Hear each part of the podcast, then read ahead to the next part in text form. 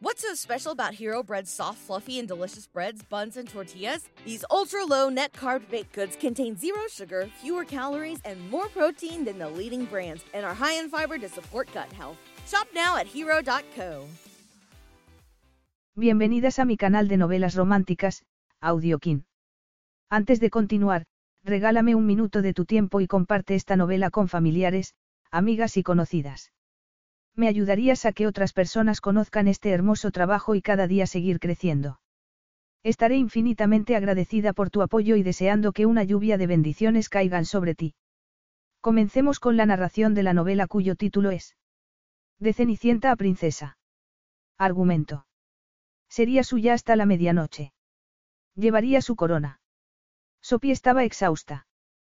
Que el príncipe Richard Lemaine se alojara en el hotel hacía que éste estuviera repleto de aspirantes a princesas. La actividad era frenética, hasta que una noche, mientras trabajaba, tuvo un encuentro con el carismático Rhys en persona. La inocente Sophie decidió darse la oportunidad de sentirse como una princesa en brazos de Rhys. Consciente de que su relación era imposible, la proposición de Rhys la llenó de perplejidad. Él le prometía un placer exquisito, pero Sophie había atisbado al hombre tras la máscara de príncipe, era posible que sintiera por ella algo más que deseo. Prólogo. Al menos por una vez, Casiopea Brodeur habría querido tener tiempo para decidir cómo reaccionar ante la siguiente catástrofe que su madrastra, Maude, había provocado. Había sentido lo mismo cuando al dar la bienvenida a sus hermanastras, a los 15 años, les había dicho que sus amigas la llamaban Sopi, en broma, Sopita. Sopita. Nanette y Fernanda habían reído a carcajadas. Siete años después, las amigas de Sophie estaban en la universidad o viajando por el mundo, mientras que ella seguía en Lonel y recogiendo y limpiando detrás de su familia de adopción y de los huéspedes del hotel y spa que llevaba su nombre. ¿Por qué no volvían a Europa Maude y sus hijas y la dejaban en paz? Después de todo, no perdían ocasión de desdeñar aquel, inmundo pueblo, de las montañas rocosas de Canadá. Quizá porque se habían gastado todo el dinero del padre de Sophie y no tenían dónde caerse muertas. Y aún así, parecían decididas a arruinar también el hotel. ¿Que has cancelado todas las reservas de marzo? Preguntó de nuevo, incrédula. Sí, Sophie, dijo Maude con un irritante tono de impaciencia. Necesitamos todas las habitaciones. ¿Cómo vamos a tener niños correteando por ahí cuando alojamos a la realeza? ¿A qué realeza? Preguntó Sophie, conteniendo la risa.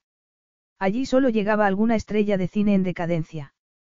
Las verdaderas celebridades iban a esquiar a Banff o Bistler. Richard Lemaine es el príncipe de Verina. No me suena de nada, dijo Sophie, a pesar de que sí creía haberlo oído nombrar. Lo cierto era que apenas tenía tiempo para seguir las noticias, y menos aún para atender a los cotilleos de sociedad.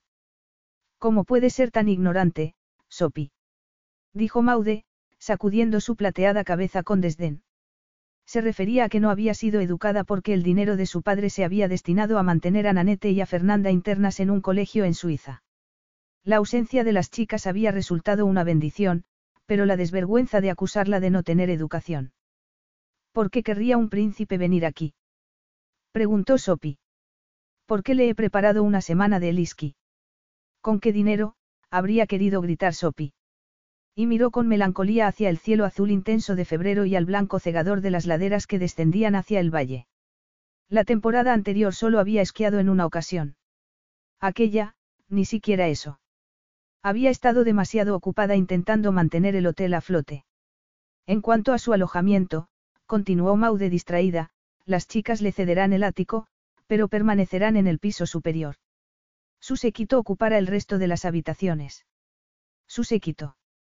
Por favor, dime que no se trata de una invitación. Sophie sabía cuál era la respuesta y se le revolvió el estómago. Maude nunca le dejaba ver los libros de cuentas, pero ella no era tonta y sabía que estaban en números rojos. Claro que no vamos a cobrarle, dijo Maude como si lo contrario fuera una estupidez. Representa una publicidad magnífica para el hotel. He contratado a un cocinero excelente, y tendrás que ocuparte de seleccionar a más personal para los tratamientos. Maude, no hay nadie a quien contratar, contestó Sophie, tal y como había contestado en numerosas ocasiones. Los pocos fisioterapeutas o cosmetólogas que habían trabajado con ellas durante una temporada habían encontrado insoportable el aislamiento de Lonel y Laque y la tortura de trabajar para Maude y sus hijas y soportar sus caprichos y pataletas. Siempre pones pegas, Maude suspiró. Cuando la gente sepa quién va a alojarse aquí, querrá trabajar para nosotras gratuitamente.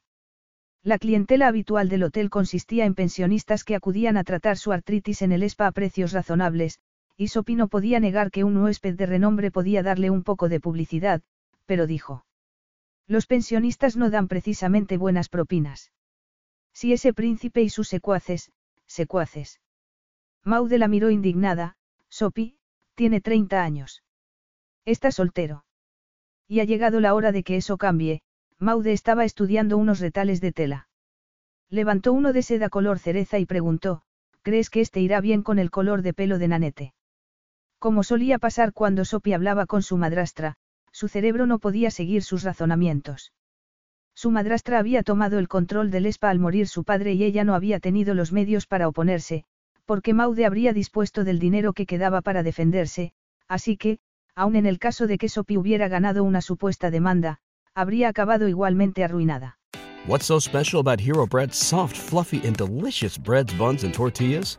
Hero Bread serves up 0 to 1 grams of net carbs, 5 to 11 grams of protein, and high fiber in every delicious serving.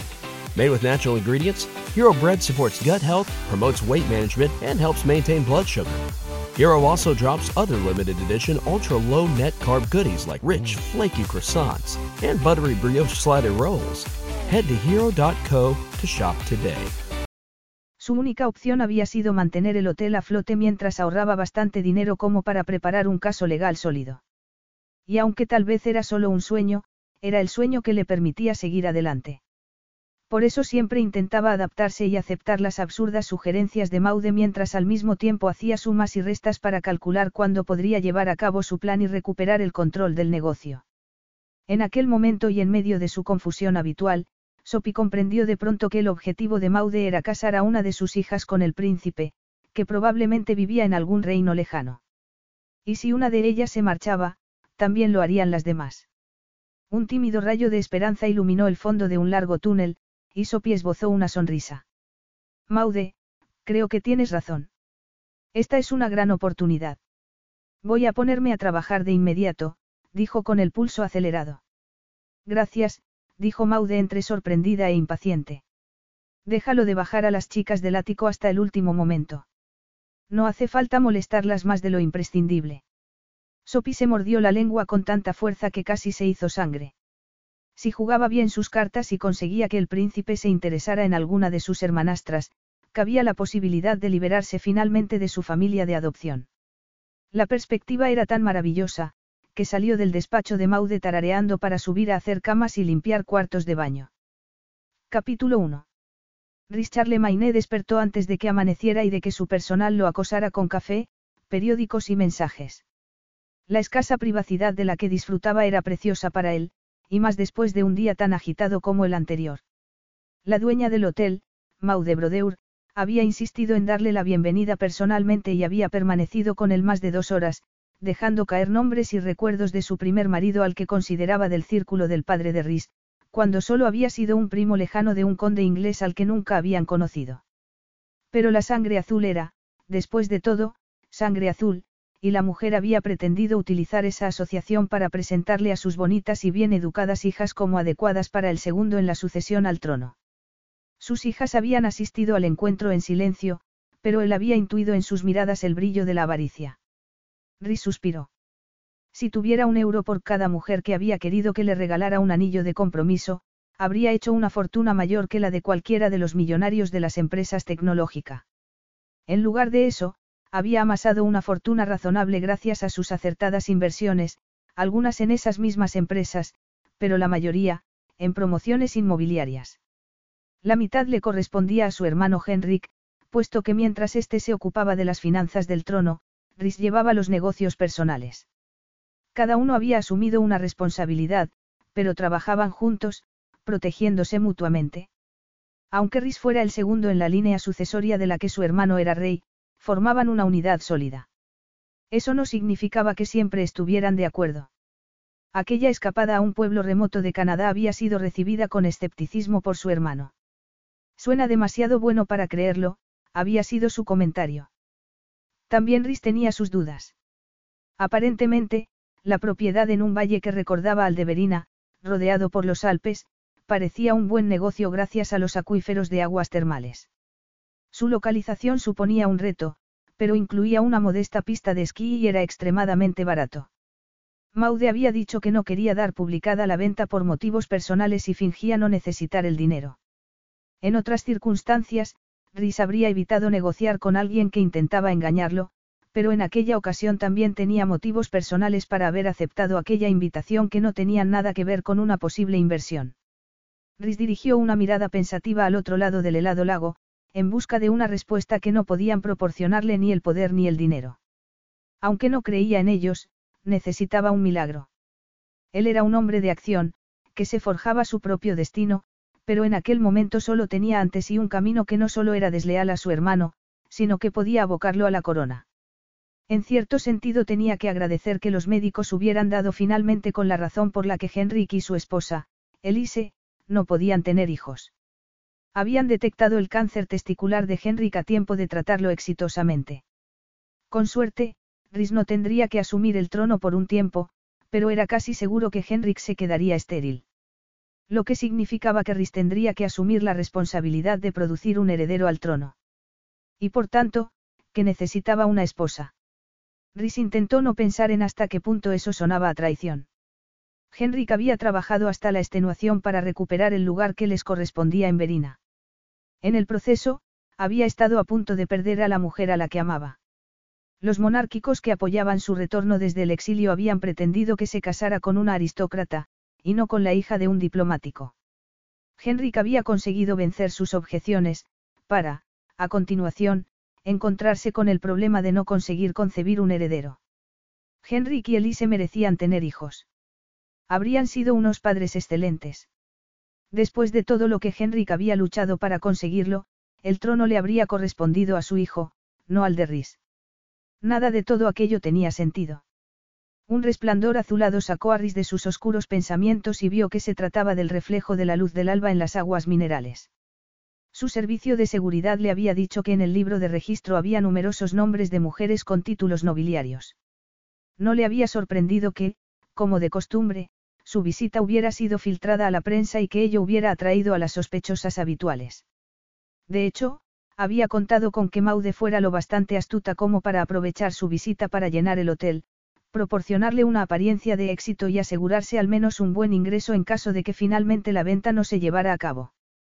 Incluso la creía capaz de haber pensado en organizar una procesión de bellas mujeres desnudas para animarlo a decidirse. Habría fracasado, pero Risi agradecía que hubiera reunido en un mismo lugar a una selección de mujeres disponibles. No tenía más remedio que casarse, y puesto que le quedaba poco tiempo para disfrutar de su soltería, estaba decidido a aprovecharlo. Se quitó el pijama y lo dejó en el suelo para que el personal no creyera que lo habían raptado.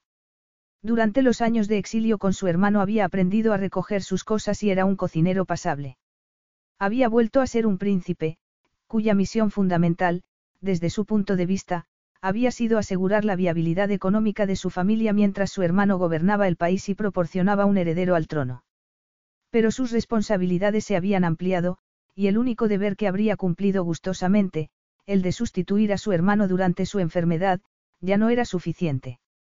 Apesadumbrado, se puso un albornoz bordado con sus iniciales, unas zapatillas, buscó la tarjeta para acceder a la zona de tratamientos que le había dado Maude y tomó el ascensor para bajar al spa. Sophie estaba tan cansada que cuando vio a un hombre a través del vapor que subía de la piscina, pensó que estaba alucinando. La zona del spa no estaba todavía abierta y solo podía accederse a ella con una tarjeta de personal. El albornoz que llevaba no era del hotel, pero era habitual que los huéspedes llevaran sus propios albornoces.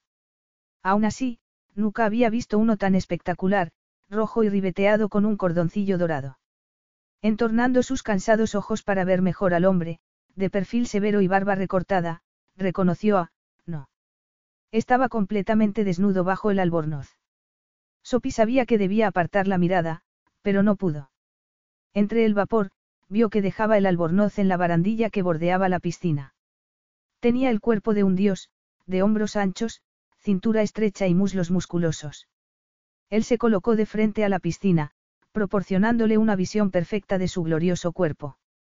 Una sombra de vello acentuaba las líneas de su pecho y su abdomen, resaltando sus oscuros pezones y descendiendo por sus abdominales hacia.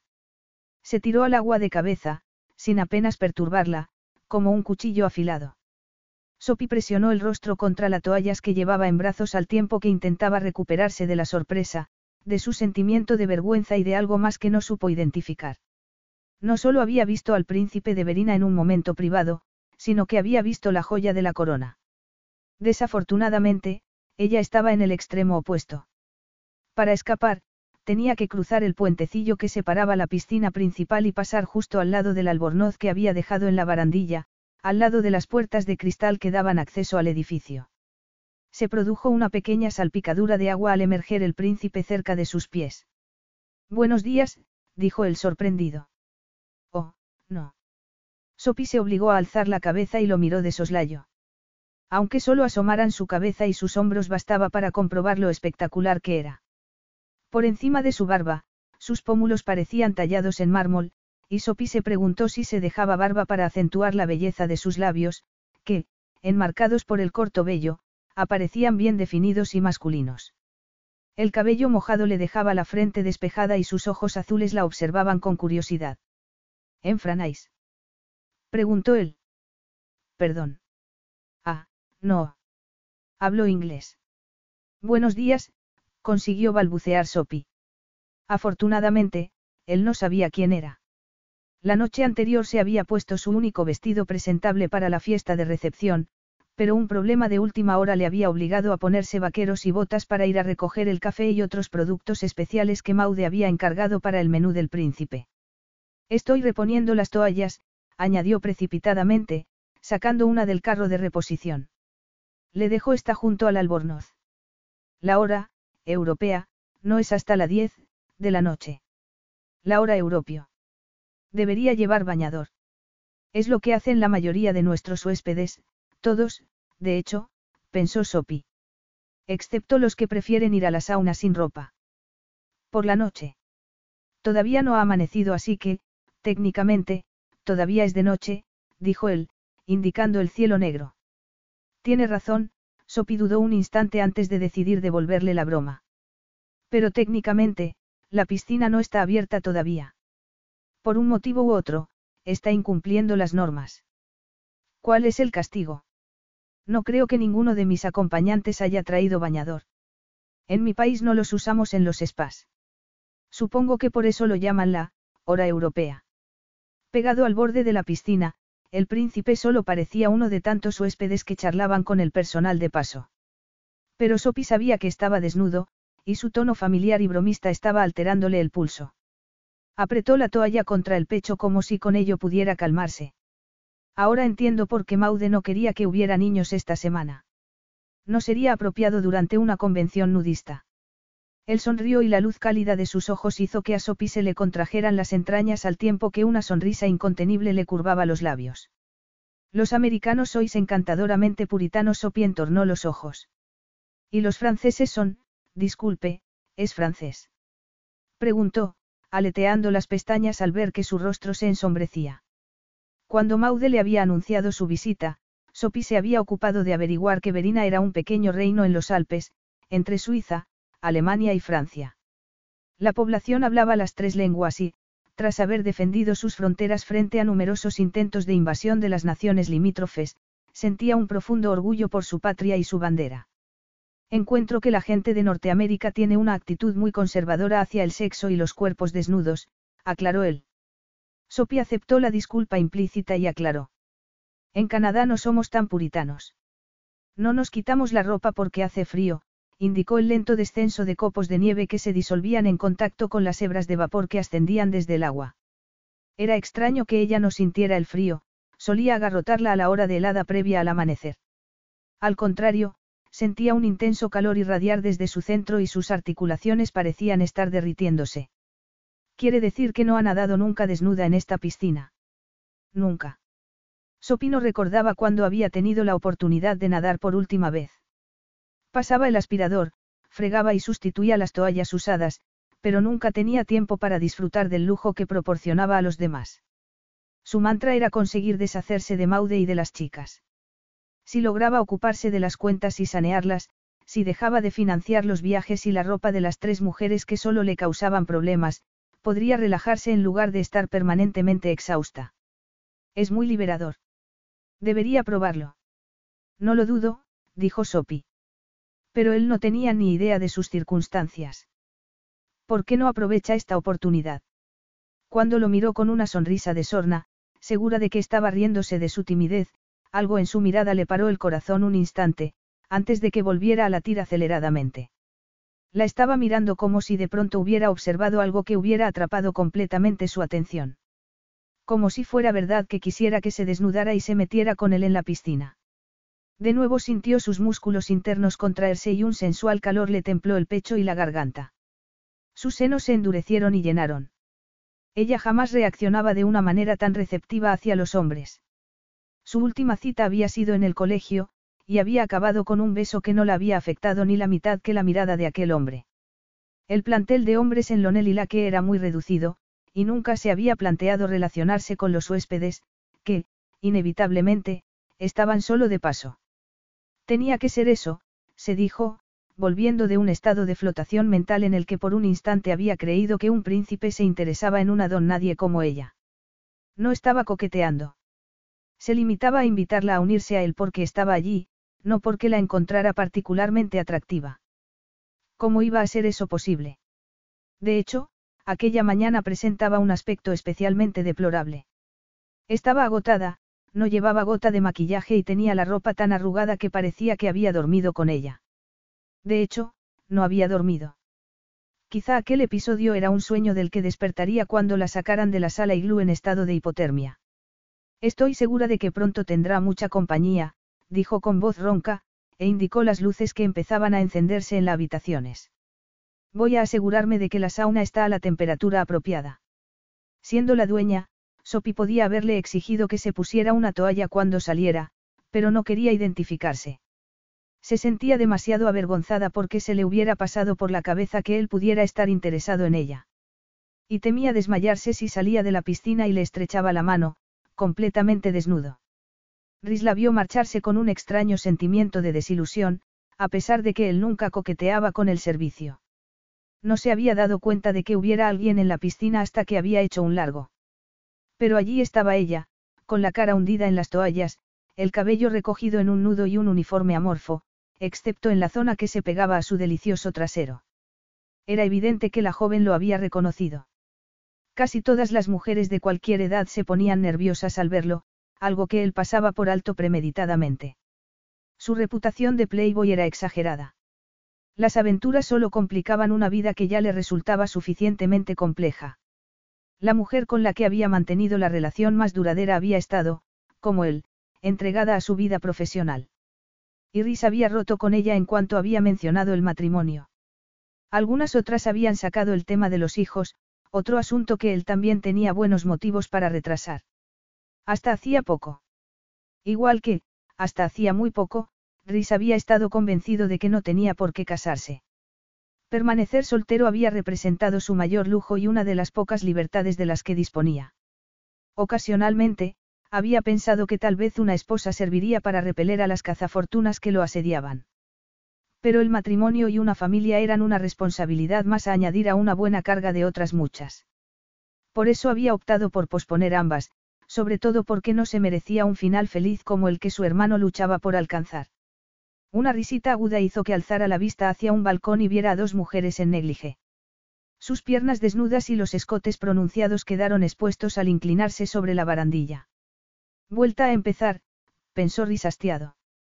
Buscó a la mujer que le había resultado tan encantadoramente genuina para pedirle que mantuviera a las masas alejadas al menos otra media hora, pero no la vio y una vez más, le incomodó percibir hasta qué punto eso lo irritaba. Más aún cuando ni siquiera le había preguntado cómo se llamaba. Pero dado que trabajaba en el hotel, volvería a verla. Aunque eso no bastara para aliviar su impaciencia. No estaba bien que quisiera volver a verla. Cuando coincidieran, no podría hablar con ella. Que un huésped intentara ligar con una empleada estaba mal. Si quería sexo, tenía un hotel lleno de mujeres hermosas mucho más apropiadas. Pero su libido ni se inmutaba ante las bellezas envueltas en seda que en aquel momento probablemente se disponían a acudir precipitadamente a la piscina. Su mente invocaba un rostro limpio de maquillaje con ojos color chocolate, rodeados de pestañas pobladas. Tenía un pequeño lunar bajo una comisura y lo que le había parecido una alianza de hombre colgada de una fina cadena. ¿De quién? Probablemente de un padre. Era demasiado joven como para ser viuda. Pero podía estar casada. Era muy bonita. Ni voluptuosa ni delgada como una modelo, pero tenía unos senos pequeños y firmes, hombros estrechos y un precioso trasero. Rhys había preguntado a qué altura le quedaría si se pusiera a su lado. Quizás si se agachaba a saborear aquellos sensuales labios. No. Mascullando un juramento, buceó enérgicamente para intentar contener su instinto animal. No sirvió de nada. La mujer permaneció en su mente todo el día. Sophie siguió en tensión hasta que oyó que el príncipe había salido. Observó el helicóptero volar sobre el valle, elevarse sobre los árboles y dirigirse hacia el pico más alejado. Desanimada y agotada, se escabulló hacia su cabaña para echar una siesta. De la media docena de cabañas para huéspedes, la suya era la más alejada del edificio principal. En cierto momento, probablemente cuando la estufa se había estropeado, se había convertido en el almacén para los colchones sobrantes y mini frigoríficos. Sopi tenía uno enchufado para su propio uso y la calefacción funcionaba, así que era lo bastante habitable. El piso superior no estaba ni mucho menos a la altura del resto de los alojamientos en Casiopea. Incluso los trabajadores tenían apartamentos en el bloque para el personal que había en el bosque, un edificio práctico y utilitario, en el que contaban con dormitorio, cuarto de baño y una pequeña cocina. Hasta la muerte súbita de su padre, cuando ella tenía 15 años, Sophie había vivido en la suite del encargado, al otro lado de la cocina. Sin notificárselo, Maude se la había cedido al encargado que contrató el primer año, y se había acabado quedando con ella cuando había decidido dirigirlo ella misma, aunque ser encargada significaba, en su caso, delegarlo todo en Sopi. Entretanto, Sopi había ido pasando de una habitación a otra a medida que quedaban disponibles. Finalmente había terminado en aquella cabaña, mientras que las hijas de Maude se habían adueñado de la suite del ático cuando habían vuelto de Europa para quejarse constantemente de tener que vivir allí. A Sopi no le entusiasmaba tener que volver a la cabaña en medio de la nieve y en la oscuridad, pero le encantaba contar con un espacio propio. Había conseguido darle un toque acogedor con algunos objetos de su madre, una butaca de terciopelo azul y una alfombra de seda descolorida. Tenía una cama alta de niño, tipo litera, con un escritorio debajo. Estaba decorada con dibujos de princesas, pero como le inspiraban sueños, no las había tapado con pintura. Tiempo atrás, un huésped había hecho correr el rumor de que la dueña del hotel descendía de la realeza. Decía que la madre de Sopi era la hija de un rey exiliado o algo así. Para entonces la madre de Sopi había muerto. Su padre, riendo, se había limitado a decir que era una bonita leyenda que podía atraer al espa huéspedes curiosos. Sopi trepó a la cama sin comer. Las cajas de leche que constituían todas sus reservas, estaban vacías. No había tenido tiempo para comprar ni cereales ni las sopas instantáneas a las que solía recurrir. Tan pronto como su cabeza tocó la almohada, se quedó profundamente dormida. Pero en cuanto sonaron en la distancia las hélices de un helicóptero, abrió los ojos de par en par. Había estado soñando con piscinas de agua caliente que se deslizaba por su cuerpo bajo la mirada de un par de ojos azules que... ¡Qué vergüenza! Plenamente despierta entre el sentimiento de vergüenza y de culpabilidad, Sopi miró el teléfono. Tenía decenas de mensajes del personal, algunos de ellos divertidos. Afortunadamente, se llevaban muy bien entre ellos. Se dio una ducha rápida y volvió al hotel. Después de resolver algunos problemas urgentes fue al salón de manicura y pedicura, donde le hablaron de unas calcomanías defectuosas en forma de zapato de tacón. Se suponía que eran brillantes, pero son negras lisas y al poner encima el esmalte, se curvan y se caen. Sopi tomó el esmalte y la calcomanía y fue a una banqueta porque todos los sillones del salón de belleza estaban ocupados por mujeres ansiosas por encontrarse con el príncipe. Desde los 12 años, Sopi se había formado en todos los tratamientos con los profesionales que trabajaban en el hotel. No tenía ningún certificado, pero podía hacer de todo, desde mechas hasta masajes suecos. La semana anterior se había pintado las uñas de los pies de rosa. Puso una calcomanía en cada dedo gordo y las fijó con esmalte transparente. Para animarlas e intentar que no se despegaran, le añadió a uno de ellos dos lentejuelas. Estaba soplando sobre las uñas y escuchando de fondo a dos mujeres que especulaban sobre la hora a la que el príncipe bajaría a cenar, cuando recibió una llamada que le hizo bajar descalza hacia la sala de masajes. Carl, el robusto masajista noruego, estaba a punto de abrir una puerta. Carl. Susurró Sophie agitadamente. Es tu mujer. Le pasó el teléfono. Carl lo tomó con gesto expectante y habló aceleradamente en noruego. Tengo que irme, dijo al terminar, devolviéndole el teléfono. La matrona está de camino. Por fin. Date prisa. Dijo Sophie sonriendo de oreja a oreja. Suerte con todo. Gracias, Carl dio media vuelta, pero se paró en seco y girándose, dijo, he dejado mi teléfono dentro. El huésped está en la camilla. Carl, dijo Sophie, tomándole del brazo y hablando con firmeza. No te preocupes, yo seguiré con el masaje. Recoge el teléfono y ve junto a tu mujer. Carla sintió, golpeó suavemente con los nudillos y entró en la sala con Sophie. Lo siento mucho, señor, dijo al entrar. Mi esposa se ha puesto de parto. Pero le dejó en muy buenas manos, tomó el teléfono, que estaba en el estantes de los aceites esenciales y dijo a Sophie. Me ha escrito, pero lo tenía en silencio. El príncipe ha sufrido una contractura en las lumbares mientras esquiaba. Sopía sintió distraída, evitando mirar la musculosa espalda que yacía sobre la camilla con una sábana sobre las caderas y las piernas. Gracias, concluyó Carl. Y salió apresuradamente. Sopi tomó aire y carraspeó. Siento el cambio. Carl estaba solo de guardia. Dudo que hubiera venido por ningún otro huésped. Los hombros de príncipe se contrajeron al oír su voz. Sopi tiró de la sábana para taparle los pies y la estiró hacia arriba. Cuando iba a engancharla en la cintura de su ropa interior, se dio cuenta de que también estaba desnudo de cintura para abajo. Capítulo 2. Aunque no estoy diplomada, me he formado con los mejores terapeutas y tengo más de 400 horas de práctica. Era ella. El roce de sus manos fue tan leve como sus pisadas alrededor de la camilla. En la sala había un perfume a limón y salvia, pero Rhys percibió otro añadido, esmalte y algo más sutil, como de melocotones al sol. ¿Cree que deberíamos llamar a un médico? Preguntó Sophie. No querría empeorar su dolencia con el masaje.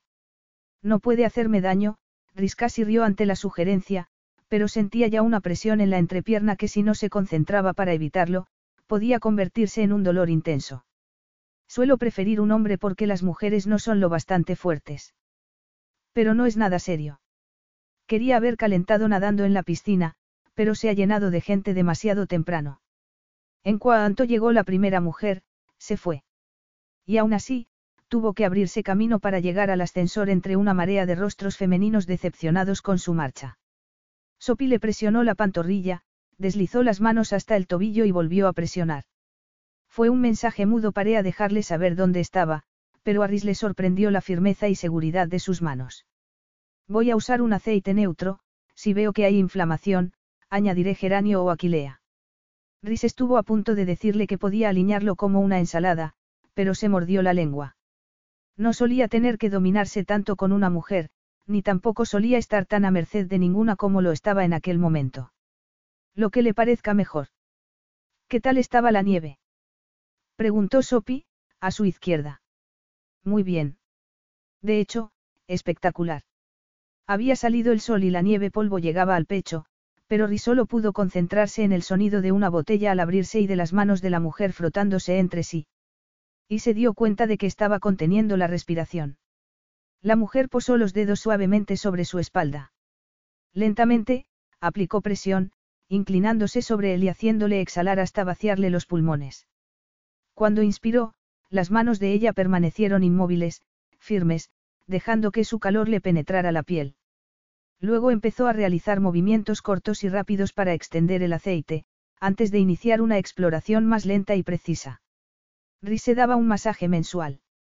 Hacía tanto deporte como podía, iba al gimnasio y corría largas distancias en la cinta. Aún así, la tensión se le acumulaba en los hombros y el cuello. Ella la localizó y le presionó los trapecios a ambos lados, no masajeándolos, sino buscando los puntos de dolor.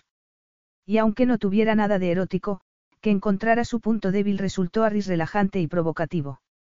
Además, le produjo una sensación de conexión con ella en la que atisbó al mismo tiempo el cielo y el infierno. Pensó que debía dar el masaje por terminado en aquel mismo instante, pero la tentación de seguir sintiendo sus manos en el cuerpo fue mayor. Aun cuando dudara que pudiera relajarse mientras. Soltó un grito cuando ella hundió el pulgar junto a la columna, provocándole una punzada de intenso dolor entre las costillas.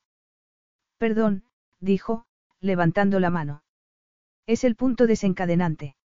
Volveré a él más tarde. No, era como si ella hubiera descubierto algo de él, que ni siquiera él sabía. Hágalo otra vez. He apreciado mucha tensión por aquí, posó la mano en su nuca y en el hombro a la vez que volvía a apretar el punto desencadenante para demostrarle. Está usando el codo. Le resulta demasiado doloroso. Sopi lo levantó. No, dijo Riz respirando entrecortadamente. La presión volvió, el intenso dolor duró tres respiraciones y luego se diluyó en un cosquilleo tan agradable que Riz gimió de alivio. Muy bien. Susurró ella, masajeándole con suavidad antes de moverse a otro lado. Durante los siguientes diez minutos, trabajó en sus hombros presionando y masajeando alternativamente, antes de moverse a sus lumbares. Incluso le bajó un poco la sábana para usar los codos sobre la parte baja de la espalda. Era otro punto desencadenante, que hizo estallar un intenso dolor en esa zona de la espalda de Riz antes de que sintiera los músculos relajarse y derretirse. Nunca había tenido nada de masoquista, pero aquel masaje le estaba resultando de lo más erótico. Al mismo tiempo que sentía un agudo dolor, era consciente del roce sensual de sus senos contra la cadera o del cosquilleo que le producía su cabello al caer sobre la cintura. Cuando alzó levemente las caderas para acomodarse, ella estiró la sábana hacia la cintura. Voy a probar con reflexología, dijo, destapándole los pies. Avíseme si le hago demasiado daño. Le presionó la planta del pie con los pulgares y Riz estuvo a punto de levitar. Para cuando le masajeó las pantorrillas y las corvas, Riz era todo suyo. Nunca había sentido una excitación tan sublime. Si lo hubiera atado a la camilla y le hubiera enseñado un látigo, le habría suplicado que lo usara. A continuación, le masajeó los brazos y Riz tuvo que hacer un esfuerzo sobrehumano para mantenerlos relajados, en lugar de usarlos para atraerla sobre él. Anhelaba tocarla tan íntimamente como ella lo estaba tocando a él, pero tenía que permanecer inmóvil y consentir que lo volviera loco. Estaba siendo sometido a una deliciosa tortura. ¿Quiere darse la vuel? No, gruñó él. Tenía una erección imposible de disimular. Tras una pausa de sorpresa, ella preguntó. Quiere que acabe con un masaje de cuello y cráneo. Sí. Ella se colocó en la cabecera.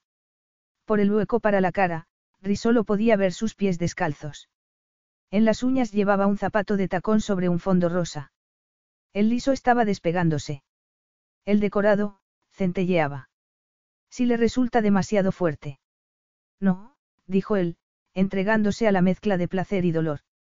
Es el mejor masaje que me han dado en la vida. Voy a tener que darlo por concluido antes de que se convierta en otra cosa. Rhys creyó oír una exclamación contenida. Siga siendo cruel, murmuró. Ella rió con nerviosismo, pero le hizo caso y continuó relajando la tensión de sus trapecios. El último paso fue clavarle los dedos en la base del cráneo, provocándole un intenso dolor de cabeza que súbitamente se evaporó y lo dejó con una profunda sensación de bienestar. Tómese su tiempo antes de levantarse, la voz de la mujer le sonó ronca y cargada de deseo, y resintió una corriente de calor en la entrepierna. Beba agua. No se podía mover. Alzó la cabeza, pero solo alcanzó a ver la puerta cerrarse tras ella. Cuando se incorporó se sentía como intoxicado, e irritado por no haberle preguntado cómo se llamaba. Aunque tal vez era lo mejor. Porque, si le provocaba aquella erección con un masaje, no quería pensar en cómo sería el sexo con ella. La presión que sentía entre los muslos le advirtió que debía apartar esos pensamientos. Se puso el albornoz y vociferó las tradiciones, el esnovismo y la enfermedad que habían determinado su futuro. Diez años atrás podría haber tenido un desliz con una trabajadora del hotel sin que nadie se enterara ni le diera importancia. Pero desde el momento que se mudó al palacio, tuvo que limitar sus movimientos. Aún así, habría podido tener una relación pasajera con alguien de una clase inferior. Quizá habría sido escandaloso, pero por entonces no se esperaba de él que se casara. Sin embargo, eso era precisamente lo que pretendían que hiciera. Cualquier relación tenía que acabar en boda. Podía seducir a una masajista. Rebelarse contra su deber hacia su hermano y la corona para aplacar su libido. Vociferó contrariado. Se limitaría a cenar con ella antes de empezar la selección de sus prometidas potenciales. Era demasiado pedir, una velada para conocerla mejor antes de sentar la cabeza. Era una racionalización egoísta que no debería contemplar. Se sirvió un vaso de agua y lo bebió de un trago. Al ir a ponerse las zapatillas, estuvo a punto de confundir una mancha con una araña. Pero se agachó y tomó entre los dedos el zapato de tacón que se había despegado de la uña de la mujer. Pensativo, lo guardó en el bolsillo. Sonrojada y acalorada, Sophie se alejó cuanto pudo del príncipe. Fue a la cocina, en el extremo opuesto del hotel y permaneció en el escalón de la puerta trasera en la penumbra, intentando recobrar la calma. Había dado muchos masajes, especialmente a mujeres, pero la experiencia jamás la había afectado tanto. Ni siquiera había sido lascivo. Solo, primario. Nunca había entrado en trance con el genuino deseo de relajar, suavizar y sanar. Pero al mismo tiempo, tocar al príncipe había sido estimulante, la había vivificado. Como si hubiera acariciado a un gato gigante. O a un hombre en plena forma que lo atrajera a un nivel primario. Podría haberlo masajeado durante horas, como una escultora perfeccionando su creación. Durante los segundos previos a pedirle que se volviera, había sentido un intenso deseo de echarse sobre él, de convertir su cuerpo en una manta capaz de absorber su esencia. De hecho, había estado tan sumida en un mundo propio, que le había tomado por sorpresa su negativa a girarse. Voy a tener que darlo por concluido antes de que se convierta en otra cosa. Se había sentido avergonzada de haberlo excitado, pero al mismo tiempo había hecho que toda la energía sexual que había estado conteniendo estallara en un poderoso deseo carnal. De no haberle pedido el que fuera, cruel, no sabía qué habría pasado. Pero había encontrado la tensión en su nuca. La corona es muy pesada, había pensado, preguntándose cómo sería su vida en Verina. Nunca lo sabría. Un escalofrío le recordó que hacía frío. Entró en la cocina, donde el personal estaba ocupado preparando la cena. Sin decir palabra, se puso un delantal y dedicó la siguiente hora a pelar patatas y fregar cazuelas. Sudorosa y cansada, fue hacia su cabaña para ducharse. Cuando estaba cerca, oyó pasos. Sopi. La llamó Fernanda, saliendo de la penumbra.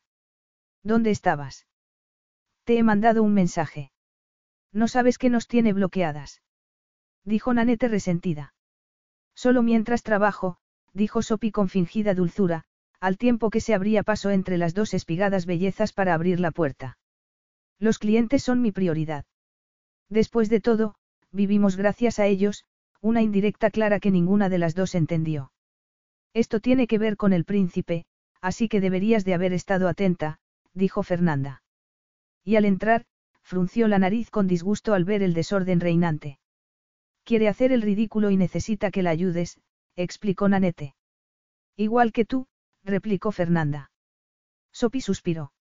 Estaría muy bien que ayudarais en el comedor durante la cena, dijo con sarcasmo, puesto que ninguna de las dos levantaba jamás un dedo. Estará abarrotado y tendremos que dar varios turnos. Imposible, lo siento, dijo Nanete. Ni aunque tuvieras la oportunidad de sentarte con el príncipe. No va a bajar a cenar, se apresuró a decir Fernanda. Por eso estoy aquí. En el salón de belleza hay una fila de mujeres para conseguir uno de estos, Fernanda le tendió una hoja con calcomanías del zapato de tacón. Sopi frunció el ceño. Son defectuosas. Se despegan. Ya lo sé. El salón de belleza está lleno. Solo tú puedes ponerme una que se quede fija. Sopi estuvo a punto de considerarlo un halago. Tengo que ducharme y volver a trabajar. Póntela tú misma. No hace falta ser un genio. Olvídate del comedor. No va a ir nadie, dijo Fernanda, dando una patada al suelo. El príncipe va a comer en su habitación con una mujer que tiene una de estas en una uña. ¿Cómo? Al ponerse unos zuecos en la cocina, Sopi se había dado cuenta de que solo conservaba el zapato con las lentejuelas. Se quitó las botas pero mantuvo puestos los calcetines. Parece ser que el príncipe está interesado en alguien cuyo nombre desconoce, explicó Nanette. Dice que ella sabe de quién se trata, y la ha invitado a cenar con él. Eso es, una tontería, dijo Sophie, ruborizándose violentamente. No podía creer que se riera así de ella. Fernanda, se va a dar cuenta inmediatamente si eres o no la mujer en cuestión. Pero su guardaespaldas, no. Si me deja pasar, puede que el príncipe decida que soy la mujer adecuada para él. Sophie abrió la boca, pero se había quedado muda. Fernanda era una egoísta, pero no era mala. Solo irreflexiva y un poco tonta. He intentado explicárselo, dijo Nanette, que era mucho más calculadora y perversa. Tú estás aquí por el mismo motivo, así que no debe de ser una idea tan tonta, dijo Fernanda ofendida. Esperad, Sopi alzó una mano. Habéis dicho que el salón está lleno. Sí. Todas las huéspedes quieren una calcomanía. Las chicas me han dicho que volviera más tarde, pero no hay tiempo, Fernanda se quitó las botas de tacón. Date prisa. Fernanda, Sopi miró a Nanette en busca de apoyo, pero también ella se estaba quitando las botas. Ni siquiera tengo esmalte. Fernanda había robado media docena del salón, y Nanette, decidida a que su calcomanía no se despegara, sacó un tubo de pegamento. Para conseguir que la dejaran en paz. Sopi se sentó en las escaleras y le indicó a Fernanda que pusiera el pie a su lado. Yo me he puesto unas antes, dijo Sopi, colocando una en el dedo gordo de Fernanda. Supongo que debería ponerme un vestido e ir con vosotras. Puede que sea a mí a quien busca, fue un comentario deliberado para provocarlas, así que no tenía sentido que se sintiera ofendida cuando Fernanda dijo con desdén. Sí, claro. Como si hubieras hablado con él. Pues lo he hecho, replicó Sophie, cansada del tono que adoptaban cuando querían recordarle que carecía de todo refinamiento. ¿De qué habéis hablado? Preguntó Nanette, observándola atentamente. De nada en particular, Sophie sacudió un frasco de esmalte. Ni siquiera me ha preguntado mi nombre, fue otra puya. Pasó el esmalte por encima de la calcomanía para fijarla a la uña. Cuando alzó la cabeza, Fernanda la estaba mirando con suspicacia. ¿Has pensado cómo vas a volver con el esmalte húmedo en la uña? Preguntó Sopi. Por eso yo he traído el pegamento, dijo Nanette, empujando a su hermana a un lado y mirando a Sopi con curiosidad. ¿Qué te pondrías para cenar con el príncipe? Sopi alzó la mirada del tubo de pegamento que intentaba abrir. En realidad ni se lo había planteado, pero ya que había lanzado el farol, decidió no echarse atrás. Tengo algunas prendas de mi madre. Hay un Chanel que siempre he querido ponerme. ¿Cómo es posible que nunca nos lo hayas dicho? Enséñamelo.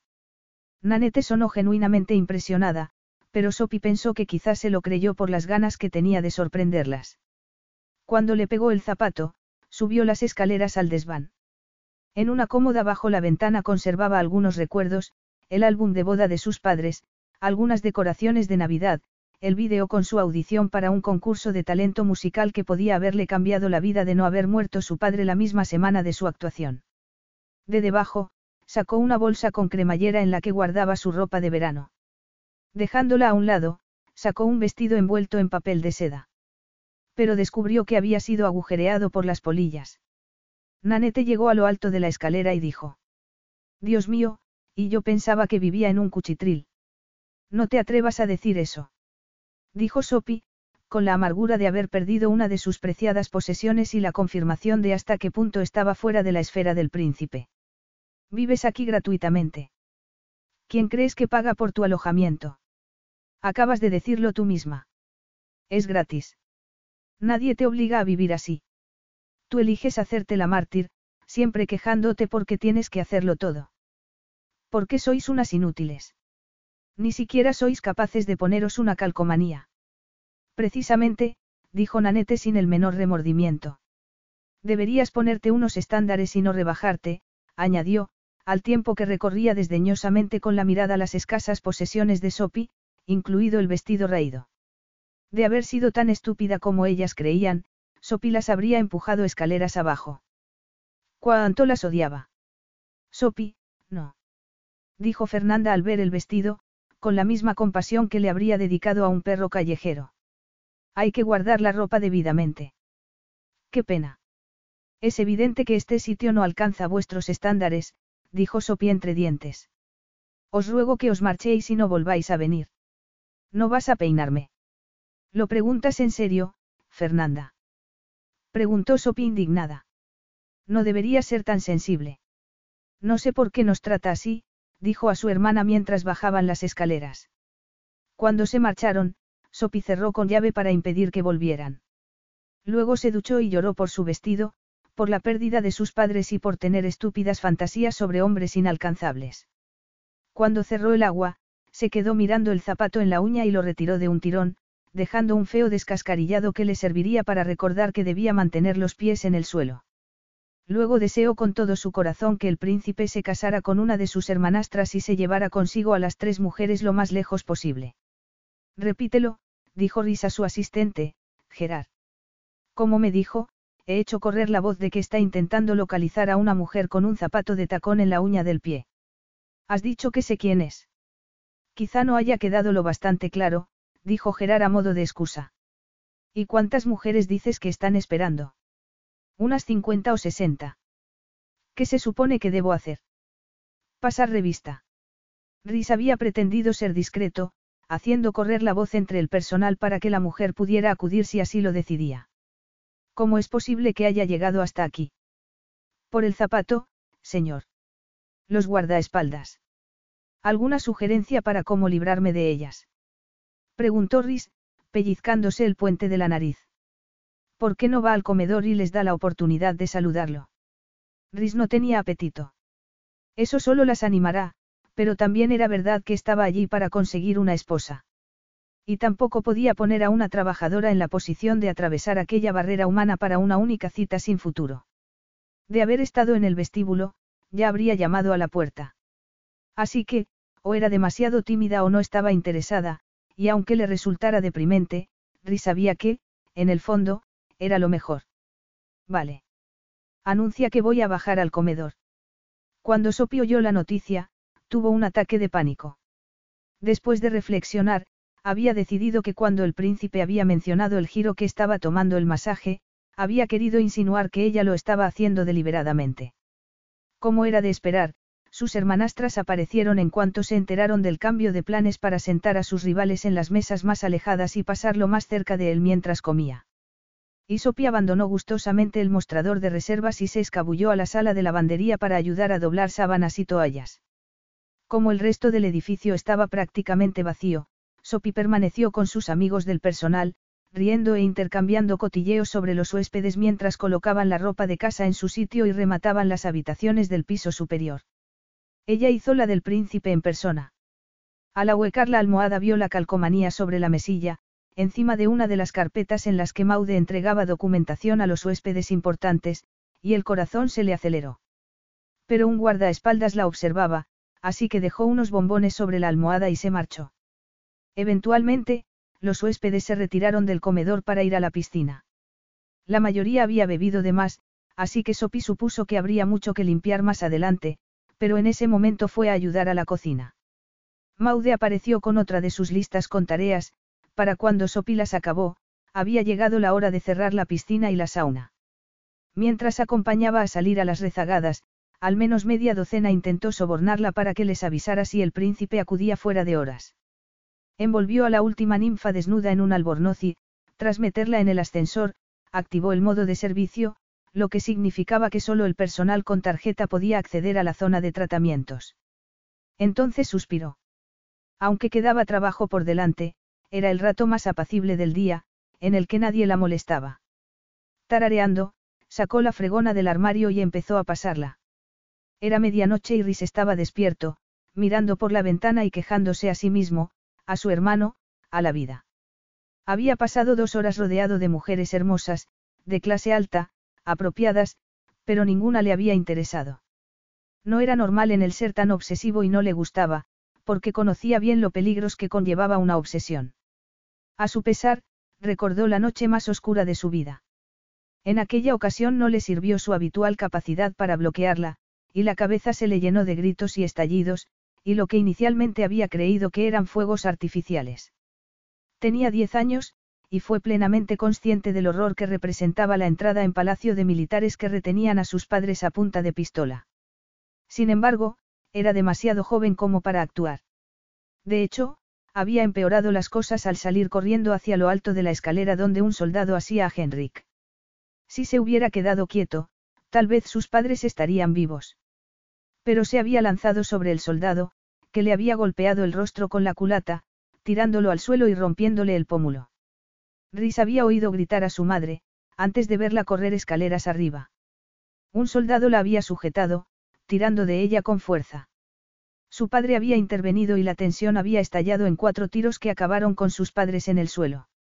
Rhys todavía podía sentir la fuerza sobrenatural de Henrik al tomarlo por los hombros y tirar de él hacia atrás, mientras él, en estado de shock, se quedaba atrapado en la cruel mirada del soldado que había matado a sus padres. Nunca olvidaría la ausencia de humanidad de aquel par de ojos. Cargaría el resto de su vida con la culpabilidad de saber que, de haberse contenido, sus padres podrían seguir vivos. A distancia, había oído balbucear a Henrik, prometer que si los dejaban ir, no volverían. Luego habían bajado juntos la escalera de servicio y habían salido del palacio. Rhys no recordaba apenas nada de los días siguientes, solo la culpabilidad permanecía con él como un abrigo pesado. La culpabilidad, la pérdida y el fracaso. Agradecía a Henrik que los hubiera salvado, pero cada día de su vida lamentaba haber escapado, haber sobrevivido a cambio de que sus padres murieran. Sentía su pérdida como si le faltaran dos piezas del corazón. Y el corazón se le aceleró en ese momento, pensando en la enfermedad de su hermano. Si perdía a su hermano. No podía ni siquiera planteárselo.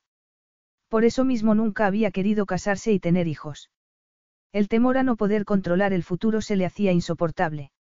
Se quejó entre dientes. Para salir de aquel depresivo estado de ánimo necesitaba distraerse, así que decidió leer los documentos de Maude que había usado de excusa para retirarse. La hija mayor de Maude, una mujer bella y esbelta, había aprovechado para acompañarlo, con la excusa de que iba a buscar algo a su dormitorio. Pero su intención no podía haber sido más obvia, hacerle creer que era la mujer a la que buscaba. En el ascensor, había puesto su pie junto al de él, para que se fijara en su uña. Aquella permanente sensación de acoso era agotadora. En el espacio de un día, Rhys había pasado de pensar que debía casarse a impacientarse para dar la tarea por concluida.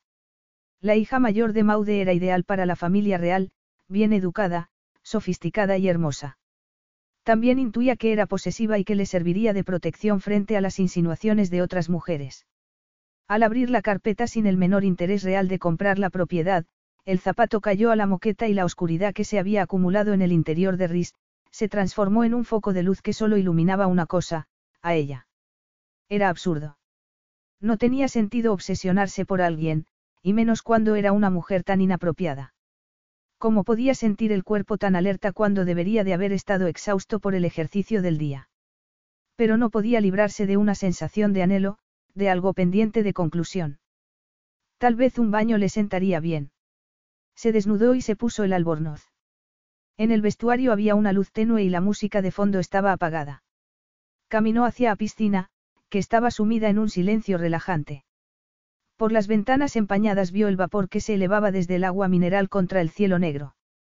Justo cuando iba a salir y sumergirse en el agua, oyó un ruido en el pasillo que conducía hacia la sauna. Una mujer cantaba. Un perfume a eucalipto transportaba su voz en el húmedo aire. Un carrito con productos de limpieza estaba fuera de uno de los cubículos. Cesó el sonido de agua abierta y Riz la oyó cantar una balada con una voz cristalina que reverberaba en las paredes alicatadas. Rhys se quedó paralizado al verla asomar para dejar una fregona en un cubo. Llevaba el cabello recogido desaliñadamente en lo alto de la cabeza, pero varios mechones se le pegaban al húmedo cuello. Vestía unos pantalones y un top de algodón holgados. Tomó el cubo y recorrió un pasillo hasta una señal que indicaba acceso exclusivo para el personal. ¿Qué hacía limpiando la sauna a medianoche? Era una diosa con manos sanadoras y voz de sirena, no una fregona. Rhys se cruzó de brazos mientras oía la puerta abrirse y cerrarse. Esperó a que reapareciera. Y esperó. Se habría quedado encerrada en el armario de la limpieza. Fue por el pasillo y encontró dos puertas. En una encontró productos de limpieza y el cubo. La otra indicaba, salida de emergencia. Cierre automático. La alarma no había saltado cuando ella se había ido, así que Rhys la empujó. Hacía una noche despejada y un aire helado.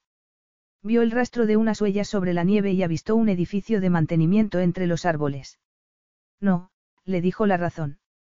Metió la mano en el bolsillo, sacó la tarjeta y la colocó sobre el mecanismo exterior. Se encendió una luz verde. Rhys salió y dejó que la puerta se cerrara a su espalda. Capítulo 3. A la basura con todo, pensó Sophie mientras limpiaba la sauna. Se sentía sucia y rabiosa y, con derecho a pasarlo bien. Pero no en la piscina de aguas depuradas, sino en el manantial que los primeros exploradores habían convertido en un embalse. Nadie sabía quién había formado una presa para contener el agua que descendía por la tierra cubierta de musgo, formando una piscina natural en un claro del bosque, pero a lo largo del siglo XIX y XX, se había hecho famosa entre los cazadores y los aventureros. Hasta que, en cierto momento, un magnate de los ferrocarriles había construido el primer hotel rural y había hecho excavar un pozo, que con el tiempo convirtió en la piscina interior del hotel, y había instalado el sistema de conducción que permitía llenarla con el agua caliente del manantial. Pero como el embalse no podía limpiarse, permanecía cerrado para los huéspedes. En verano, la verja que había junto a la central de bombeo se abría para que pudieran celebrar picnics en los bancos que lo rodeaban. Aquella noche, las únicas huellas sobre la nieve eran las de Sopi. Había ido con sandalias, y para cuando llegó al borde del agua, tenía los pies helados. Meterlos en el agua caliente le produjo un intenso dolor inicial, seguido de un delicioso alivio. La última vez que había ido allí había sido para llorar por la muerte de su padre, y como ese era el recuerdo que tenía asociado con el embalse, tendía a evitarlo. Había olvidado lo apacible que era. La altura de los árboles lo ocultaba al hotel. Lo único que recordaba a la civilización eran la verja y el rumor de las bombas de agua. Sopi les dio la espalda y se volvió hacia el agua y la ladera que descendía suavemente, como una alfombra de centelleante nieve. Empezó a sentirse mejor. El agua verdaderamente tenía propiedades sanadoras. Suspiró y fue a quitarse el top, pero se quedó inmóvil al oír un crujido de pisadas. Habría querido gritar de frustración. Se volvió y... No deberías nadar sola, el aliento del príncipe formó vaho en el frío aire. Iba en albornoz. Abrió la verja y caminó sobre la nieve en zapatillas. Las dejó junto a las sandalias de Sopi y metió los pies en el embalse, exhalando un silbido al entrar en contacto con el agua caliente. Sopi miró en la dirección de donde había llegado, esperando ver algún guardaespaldas o una cohorte de mujeres. Se ha perdido. ¿Qué hace aquí? ¿Qué haces tú aquí? Usted me ha inspirado, dijo Sopi. Y era verdad, aunque también el desdeñoso discurso de Nanete había despertado en ella la rebeldía. Para bañarte desnuda. Esta agua está más caliente que la de la piscina. Sí. Y está prohibido bañarse, dijo ella, indicando una señal en el exterior. Así que te he animado a romper las normas. Rhys esbozó una sonrisa. A vivir peligrosamente. En realidad, no. Analizan el agua regularmente y es potable. La verja mantiene alejados a los animales, así que la posibilidad de contaminación es prácticamente inexistente. Eso le quita parte de emoción, ¿no crees? Sopi pensó en las palabras de sus hermanastras, y recordó hasta qué punto el príncipe y ella pertenecían a mundos distintos. Aunque el agua la tentaba, musitó. Ha sido un impulso tonto. Será mejor que volvamos. Él la miró con expresión inescrutable. Quería que me acompañaras. Aquí. Sopi negó con la cabeza. Pero en parte se sentía tentada. Qué mal había en nadar desnuda con un desconocido. Esa idea la sorprendió y tuvo que reprimir una carcajada. Había algo en aquel hombre que le hacía comportarse y pensar de forma inesperada. En la cena, aclaró él. Recibiste el mensaje. Sopi sintió que al aire se le cristalizaba en los pulmones. No pensé que se refiriera a mí. Además, todas las mujeres llevaban una calcomanía. Eso ya lo sé, dijo el contrariado. Sopi contuvo la risa. Podía haberme mandado un mensaje directamente. No sé cómo te llamas. Mi asistente buscó en las citas de los tratamientos, pero solo encontró el nombre de Carl. ¿Quién eres? Sopi vaciló. Tenía sentido contarle la verdad. Sé que esto es inapropiado, añadió él al prolongarse el silencio. Por eso no he querido hacer pesquisas más abiertamente. Inapropiado. No lo había sido hasta que usó esa palabra. Sophie se tensó al darse cuenta de que estaba convirtiendo aquel encuentro privado en algo más significativo de lo que ella pensaba. Si me he pasado de la raya, dímelo, concluyó él. No sé qué es, esto, admitió Sophie, abrazándose contra el frío. Y continuó, mi padre le compró este hotel a mi madre y le puso mi nombre, Casiopea. Mis amigos me llaman Sophie. Casiopea, repitió él, como si paladeara las sílabas. Maude es tu madre. Preguntó entre escéptico y sorprendido. Madrastra. Tomó las riendas del hotel al morir mi padre. Yo era menor de edad y, el caso es que ahora quiero recuperarlo, pero los abogados cuestan mucho dinero, es una historia larga y aburrida, Sopi dudaba que el príncipe estuviera interesado. Tengo frío. Podemos, buscó sus sandalias con la mirada. Sí. Calentémonos, dijo él, quitándose el albornoz, colgándolo de la verja y metiéndose en el agua, desnudo, por supuesto, y cuidadosamente, para evitar resbalarse en las rocas. Sopi alzó la mirada al cielo como si pidiera ayuda a los dioses. Es más profundo de lo que esperaba, dijo él con agrado, al tiempo que se sumergía, sentándose en una roca. ¿Qué esperas? No has dicho que querías probar a bañarte desnuda. Sola. Miraré hacia otro lado, dijo él con sorna. Sopi se dijo que el sujetador y las bragas eran como un bikini, pero se dio cuenta de que no era más que una forma de justificar el hecho de que no solo quería nadar con aquel hombre que la intrigaba, sino también demostrarse a sí misma que podía interesarle a un príncipe, aunque nadie más fuera a enterarse. Diciéndose que por una vez podía hacer algo para sí misma, volvió a la orilla, se quitó el top y los pantalones y entró en el embalse, mirando de soslayo al príncipe para asegurarse de que no veía lo torpemente que avanzaba. Hizo una mueca al sentir las aristas de una piedra y se acuclilló sobre otra desde la que se sumergió con un suspiro de placer en el agua caliente. Tramposa, dijo él. Al verle la tira de sujetador. Sopi sumergió la cabeza y la sacó con otro suspiro al sentir que el cansancio del día se borraba de su cuerpo. No he traído toalla. Ha sido la decisión más tonta que he tomado en mi vida, pero no me arrepiento. Me encantaría ser un caballero y cederte el albornoz, pero entonces tendría que volver al hotel como un yeti calvo. Creo haber visto uno esta mañana. El príncipe sonrió. Has vivido siempre aquí. Eres canadiense. Sí, mi madre era sueca, creo. No sé demasiado de ella. Era hija única y a mi padre no le gustaba hablar de su familia. Creo que mis abuelos no aprobaron su matrimonio. ¿Por qué? Puede que por esnovismo. Era comercial. De hecho, fue de los primeros en introducir los móviles en el mercado europeo. No era nada glamuroso, pero sí lucrativo.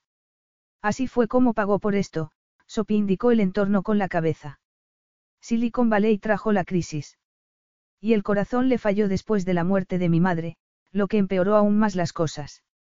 Sopi no sabía con qué ingresos contaba Maude cuando se casó con su padre, pero tenía la impresión de que le había mentido, aprovechándose de su deseo de darle a ella una madre, cuando lo que quería era hacerse con su cuenta corriente. Es una compra peculiar para alguien en esa industria, sobre todo con la mala conexión que hay en cuanto se sale del hotel. A mi madre le costó hacerse a un nuevo país. Mi padre viajaba mucho, y ella se sentía sola y aislada. Pero se enamoró del Espa y mi padre se lo compró. Muy romántico. No del todo. Se enfrentó a muchas dificultades, pero sabía lo que quería y lo consiguió. Hasta que ella murió, unos años más tarde, el hotel tuvo mucho éxito. ¿Cómo murió? De una neumonía. Podemos hablar de otra cosa. Aunque yo era pequeña, sigue resultándome doloroso. Lo comprendo, dijo él en tono solemne. Sophie recordó haber leído que sus padres habían sido asesinados durante un levantamiento, y que él y su hermano habían tenido que exiliarse durante 15 años. Eso le hizo pensar que su comentario no eran meras palabras. El príncipe acomodó los codos en una roca y alzó la mirada hacia el cielo. Ahí estás, dijo de pronto. Los árboles te tapaban, Casiopea. Raramente alguien usaba su nombre completo, de manera que había empezado a resultarle ajeno. Una reina, si la memoria no me falla, continuó él. Sophie estuvo a punto de mencionar el absurdo rumor de que su madre descendía de la realeza, pero temió que él lo interpretara como un intento de elevarse socialmente ante él. Una renta vanidosa castigada a permanecer atada a una silla eternamente, dijo, en cambio. Puede que yo también sea vanidosa, no se molestó en buscar la constelación en forma de W porque desde su infancia sabía perfectamente dónde estaba. De pequeña, me asombraba que los demás no tuvieran una constelación propia. Yo no la tengo, dijo él. Porque es una estrella en la Tierra. No marques distancias entre nosotros, dijo él con firmeza. Sophie se tragó la sorpresa, pero se le formó un nudo en la garganta a través del que dijo con dificultad. Hay un continente y un océano entre nosotros, aparte de muchas otras cosas, como su elevada posición social y poder frente a la ausencia de educación y de experiencia de ella. Rhys, dijo él. Si vas a rechazarme, que sea usando mi nombre. Fue una afirmación tan peculiar y arrogante que Sophie estuvo a punto de reírse, pero agradeció que le ofreciera convertirla en su igual. Era un hombre tan enigmático. Me limitaba a señalar lo evidente, dijo con voz queda. Eres la persona menos evidente que he conocido en mi vida. Cualquier otra mujer ya estaría sobre mí, desnuda, lo quisiera yo o no. En cambio, tú, ni siquiera viniste a cenar conmigo. ¿Por qué no? Por cobardía. No pensaba que hablaras en serio, repitió Sopi. ¿A qué podría conducir esto? Yo no he mantenido ninguna aventura con un hombre rico y poderoso. Dímelo tú. ¿Cuánto duraría? ¿Qué pasa cuando se termina? Rhys miró en la distancia y soltó un exabrupto en alemán. Pero no la contradijo. Sophie se acomodó en una roca. ¿Quieres que te diga la verdad? Preguntó. Siempre, contestó él. Maude quiere que te cases con Nanette. Yo había pensado que si ayudaba a que eso pasara, me libraría de las tres y por fin recuperaría mi hogar.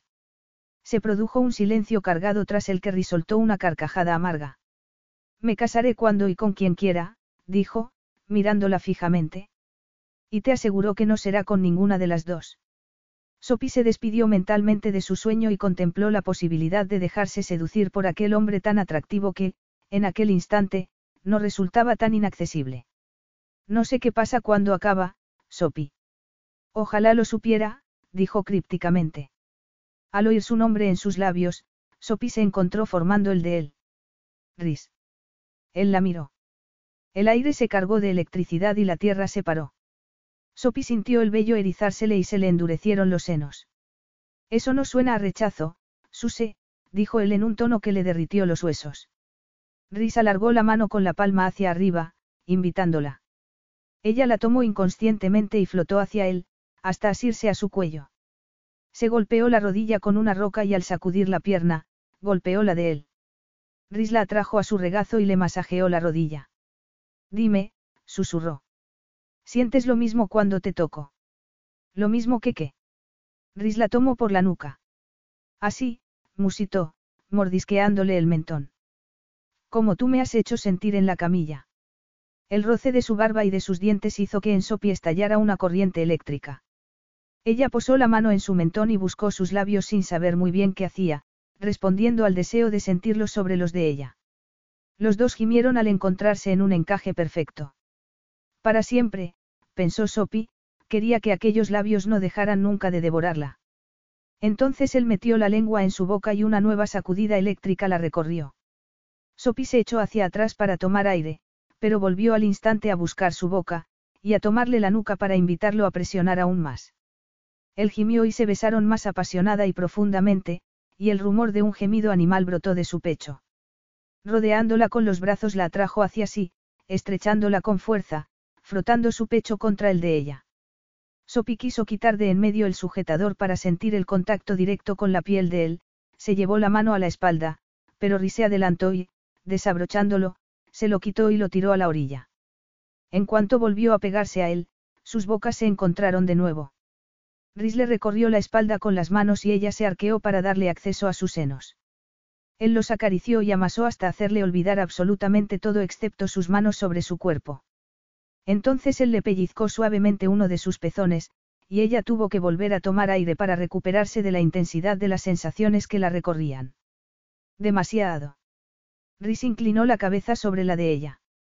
Estás matándome. Sophie se dio cuenta de que lo que notaba no era solo su corazón latiendo violentamente, sino también el de él. Y aquello tan duro que le presionaba la cadera, también era él. Se quedó quieta, asombrada y expectante. No tengo un preservativo, masculló él, murmurándole al oído. ¿Tomas algo?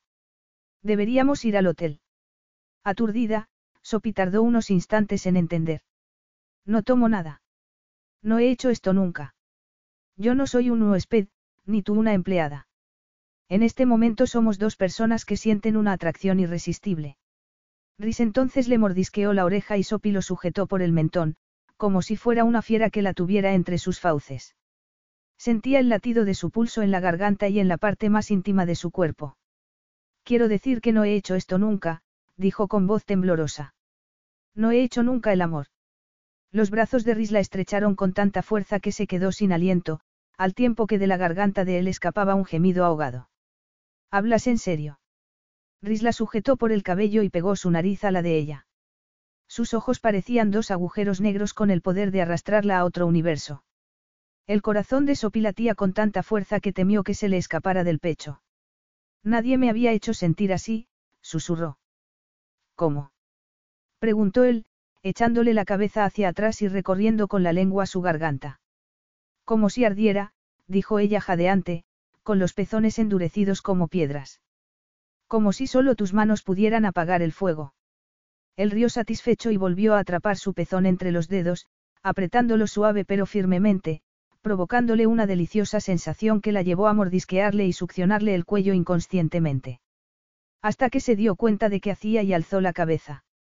Márcame, Suse, dijo él. No te asustes. No te haré daño. La tomó en brazos y sus hombros y pecho quedaron expuestos. Con el contacto con el aire frío, sus pezones se endurecieron aún más y él le mordisqueó uno. El contraste de temperatura y sus labios provocaron en ella una descarga eléctrica. Gimió y se asió a su cabello. Él emitió un gemido y continuó mordisqueando y describiendo círculos con la lengua alrededor de sus pezones. Sopi no sabía qué hacer. Sentía en el abdomen, y más abajo, una creciente tensión. Era casi insoportable y al mismo tiempo, quería más. Se abrazó al cuello de Risa al tiempo que él volvía a atrapar uno de sus pezones, succionándolo más delicadamente, proporcionándole otra forma de placer que la hizo gemir y echar la cabeza hacia atrás, hasta que su cabello tocó el agua. Entonces él la atrajo hacia sí, temblorosa y jadeante, y ella notó su sexo tan endurecido que se preguntó si no le dolería. Rhys respiraba acompasadamente, como si hiciera un esfuerzo, y entreabrió las piernas para estrecharla más contra sí. ¿Quieres qué? Sopi no sabía qué hacer, qué ofrecer. Solo sabía que se moría por tocarlo. Quiero que me dejes hacer esto, él deslizó la mano por el elástico de sus bragas y ella, conteniendo el aliento, asintió. Él se las quitó y las tiró hacia la orilla. ¿Y esto te gusta? preguntó, deslizando los dedos por el interior de su muslo mientras ella sentía el agua acariciar sus partes más íntimas. Imaginando los dedos de Rhys en lugar del agua se quedó sin aliento y, acariciándole el mentón con la nariz, susurró avergonzada. No sé qué hacer. Nunca he tocado a un hombre. Soy todo tuyo. Descubre lo que te has perdido, bromeó él. Y acércate. Quiero besarte. Ella presionó sus labios contra los de él, entregándose al beso, mordisqueándole los labios y la barbilla, sintiendo su vello a un tiempo áspero y suave. Tímidamente, asiéndose a su cuello, deslizó la otra mano por sus pectorales, palpando sus músculos y tendones, hasta que hundió la mano por debajo del agua en busca de aquello que tan insistentemente le presionaba la cadera. Cuando cerró la mano en torno a su sexo, Rhys le clavó los dedos en la cintura, donde la sujetaba para mantenerla entre sus muslos. Con los dientes atrapó su labio inferior y ella sintió el rumor del placer de Rhys vibrar en su pecho. Era fascinante. Fue moviendo la mano, descubriendo su forma, averiguando que le arrancaba gemidos y suspiros de placer. ¿Te hago daño? No, dijo él, dándole una sucesión de breves y urgentes besos. Aprieta más. Ella bajó la mirada hacia el agua oscura, que le impedía ver. Esto es frustrante. Desde luego, Rhys presionó la nariz contra su cuello y volvió a acariciarle entre los muslos. Ella los relajó, pero él mantuvo la mano en el punto más íntimo. Sophie gimió y entreabrió aún más los muslos, comunicándole sin palabras lo que quería. Él dejó escapar un profundo gemido y, llevando la mano hacia adelante, le pasó los dedos arriba y abajo, hasta que ella se mordió los labios en anticipación de lo siguiente. Entonces él la cubrió finalmente con la mano, acariciándola íntimamente, hasta que ella tuvo que separar los labios de los de él para tomar aire. Si vamos a hacer esto bien, lo haremos a la vez, dijo él con una voz que sonó a humo y terciopelo. De acuerdo. Sí, dijo ella jadeante. Y abrió la boca en un grito mudo al sentir uno de los dedos de Rhys en su interior.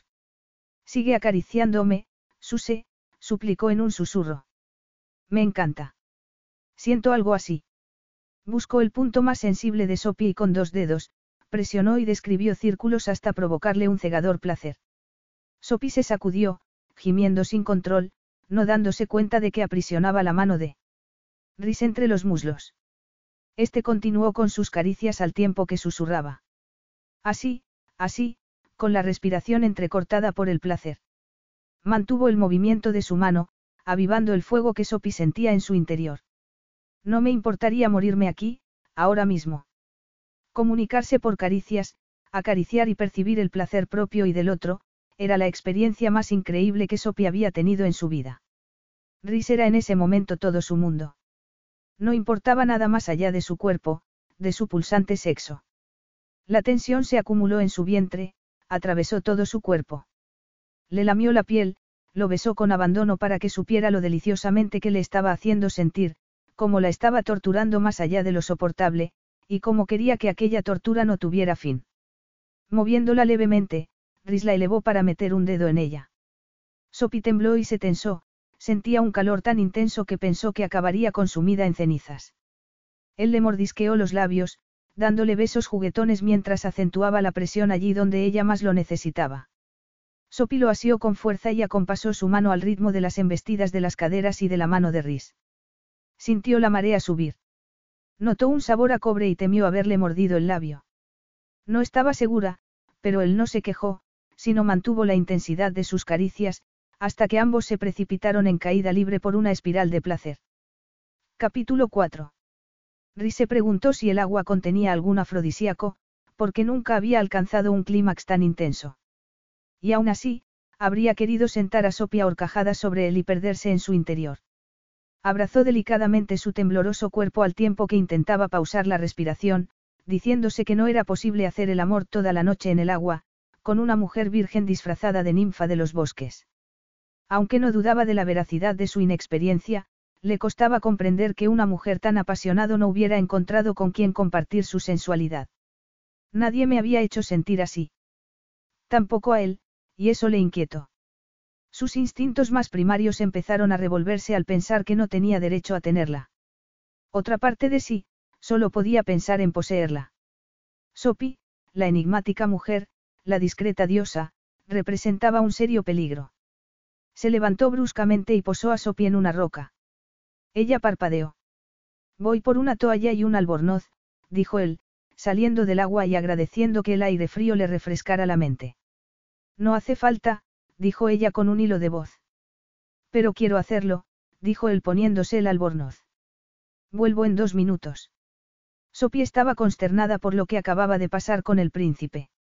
Un hormigueo le recorría todo el cuerpo, tenía ganas de gemir por la deliciosa sensación de saciedad que la embargaba.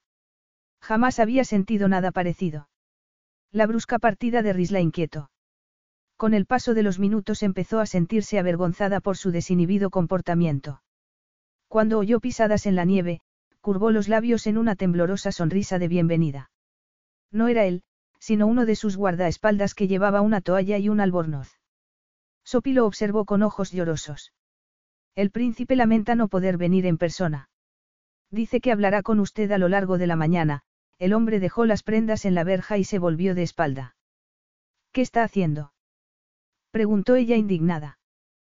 Tengo órdenes de escoltarla. La indignación se convirtió en rabia. No hace falta. Márchese. Lo siento, señora, pero tengo que obedecer. Tómese su tiempo. Sophie decidió que no le quedaba otra opción que acabar lo antes posible. ¿Por qué no habría vuelto Rhys? Le habría resultado poco excitante. Ya no quería verla. Sintiendo una creciente vergüenza por cómo había actuado, se puso torpemente el albornoz, recogió la ropa y decidió buscar sus prendas interiores cuando amaneciera. En unos segundos, caminaba a grandes zancadas hacia su cabaña, seguida por un desconcertado guardaespaldas. Señora. La llamó. Pero Sopi, sin molestarse en mirarlo o despedirse, abrió la puerta y entró. Con el cabello mojado y los ojos secos, se dejó caer sobre la cama. Rhys había entrado en el desierto spa a tiempo de oír a Nanette decirle a su guardaespaldas. Soy la dueña. Puedo ir donde quiera. Tu madre afirma ser ella la dueña, dijo Rhys impasible. Nanette vaciló, transformando su expresión arrogante en una de bienvenida. Eso quería decir, Alteza, añadió con una dulce sonrisa. Solo quería asegurarme de que tienes todo lo que necesitas. Todo, menos intimidad. La sonrisa se heló en los labios de Nanette y Rhys le sostuvo la mirada con expresión arrogante. Entonces, lo dejo tranquilo, balbuceó ella. Muy bien.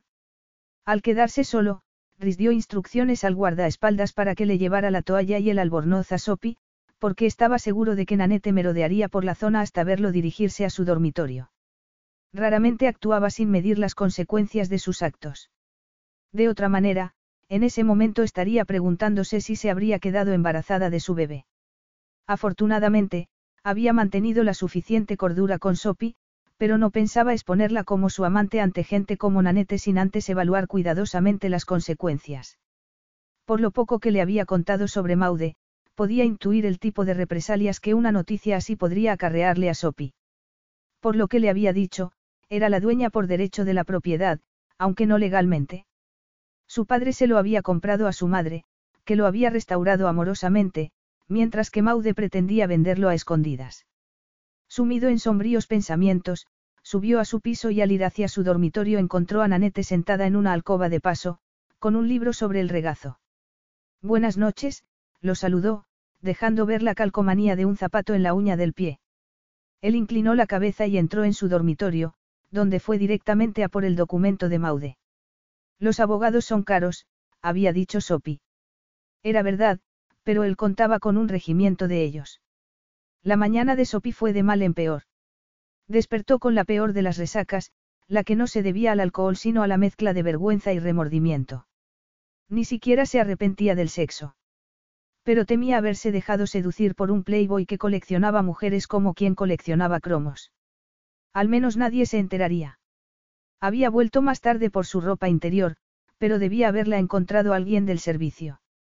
Con suerte, la tiraría en lugar de llevarla a objetos perdidos. De vuelta al hotel, cuando pasaba junto al despacho de Maude, se detuvo a leer los numerosos mensajes que había en su móvil con problemas de un tipo otro, y no vio a su madrastra hasta que ésta la llamó por segunda vez. Sopi. Buenos días, dijo ella sobresaltándose.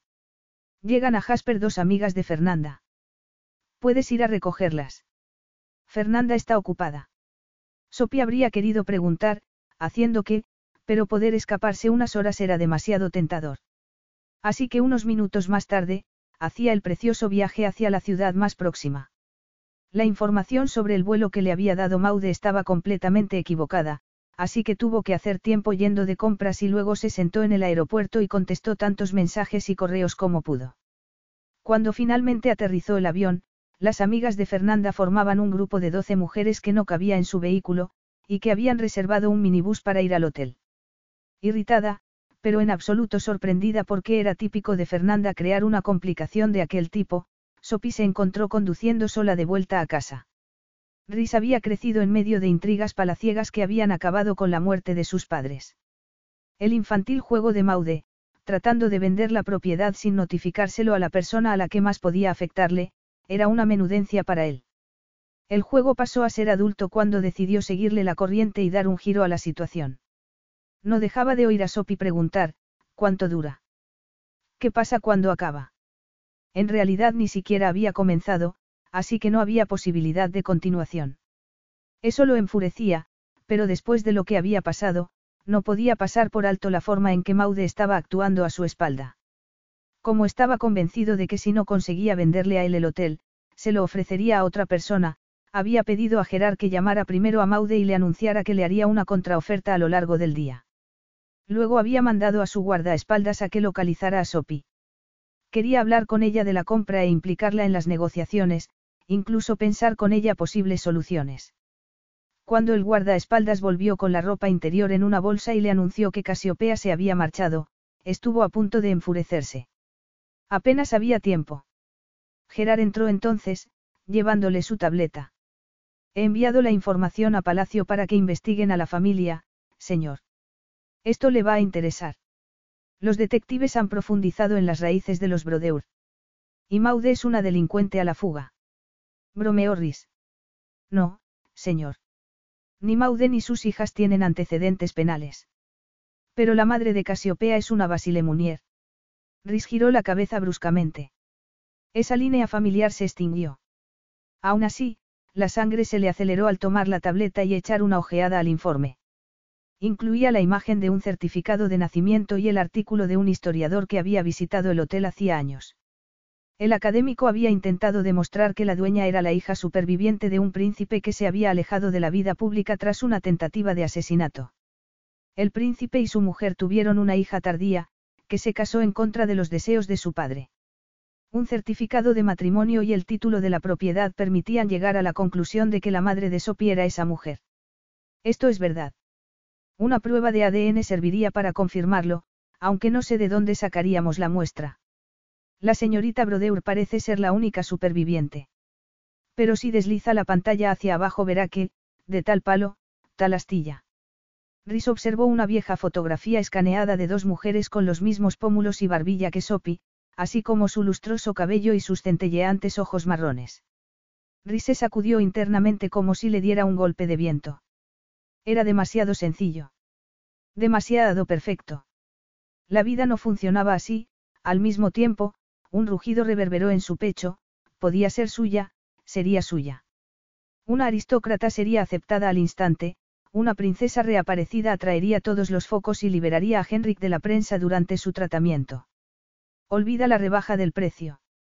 Quiero el contrato firmado lo antes posible.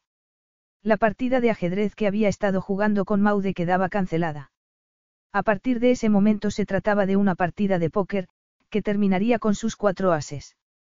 En una hora, Gerard había redactado el contrato y Maude accedía a mantener el secreto del traspaso del negocio y del nombre del nuevo propietario hasta que el príncipe quisiera hacerlo público.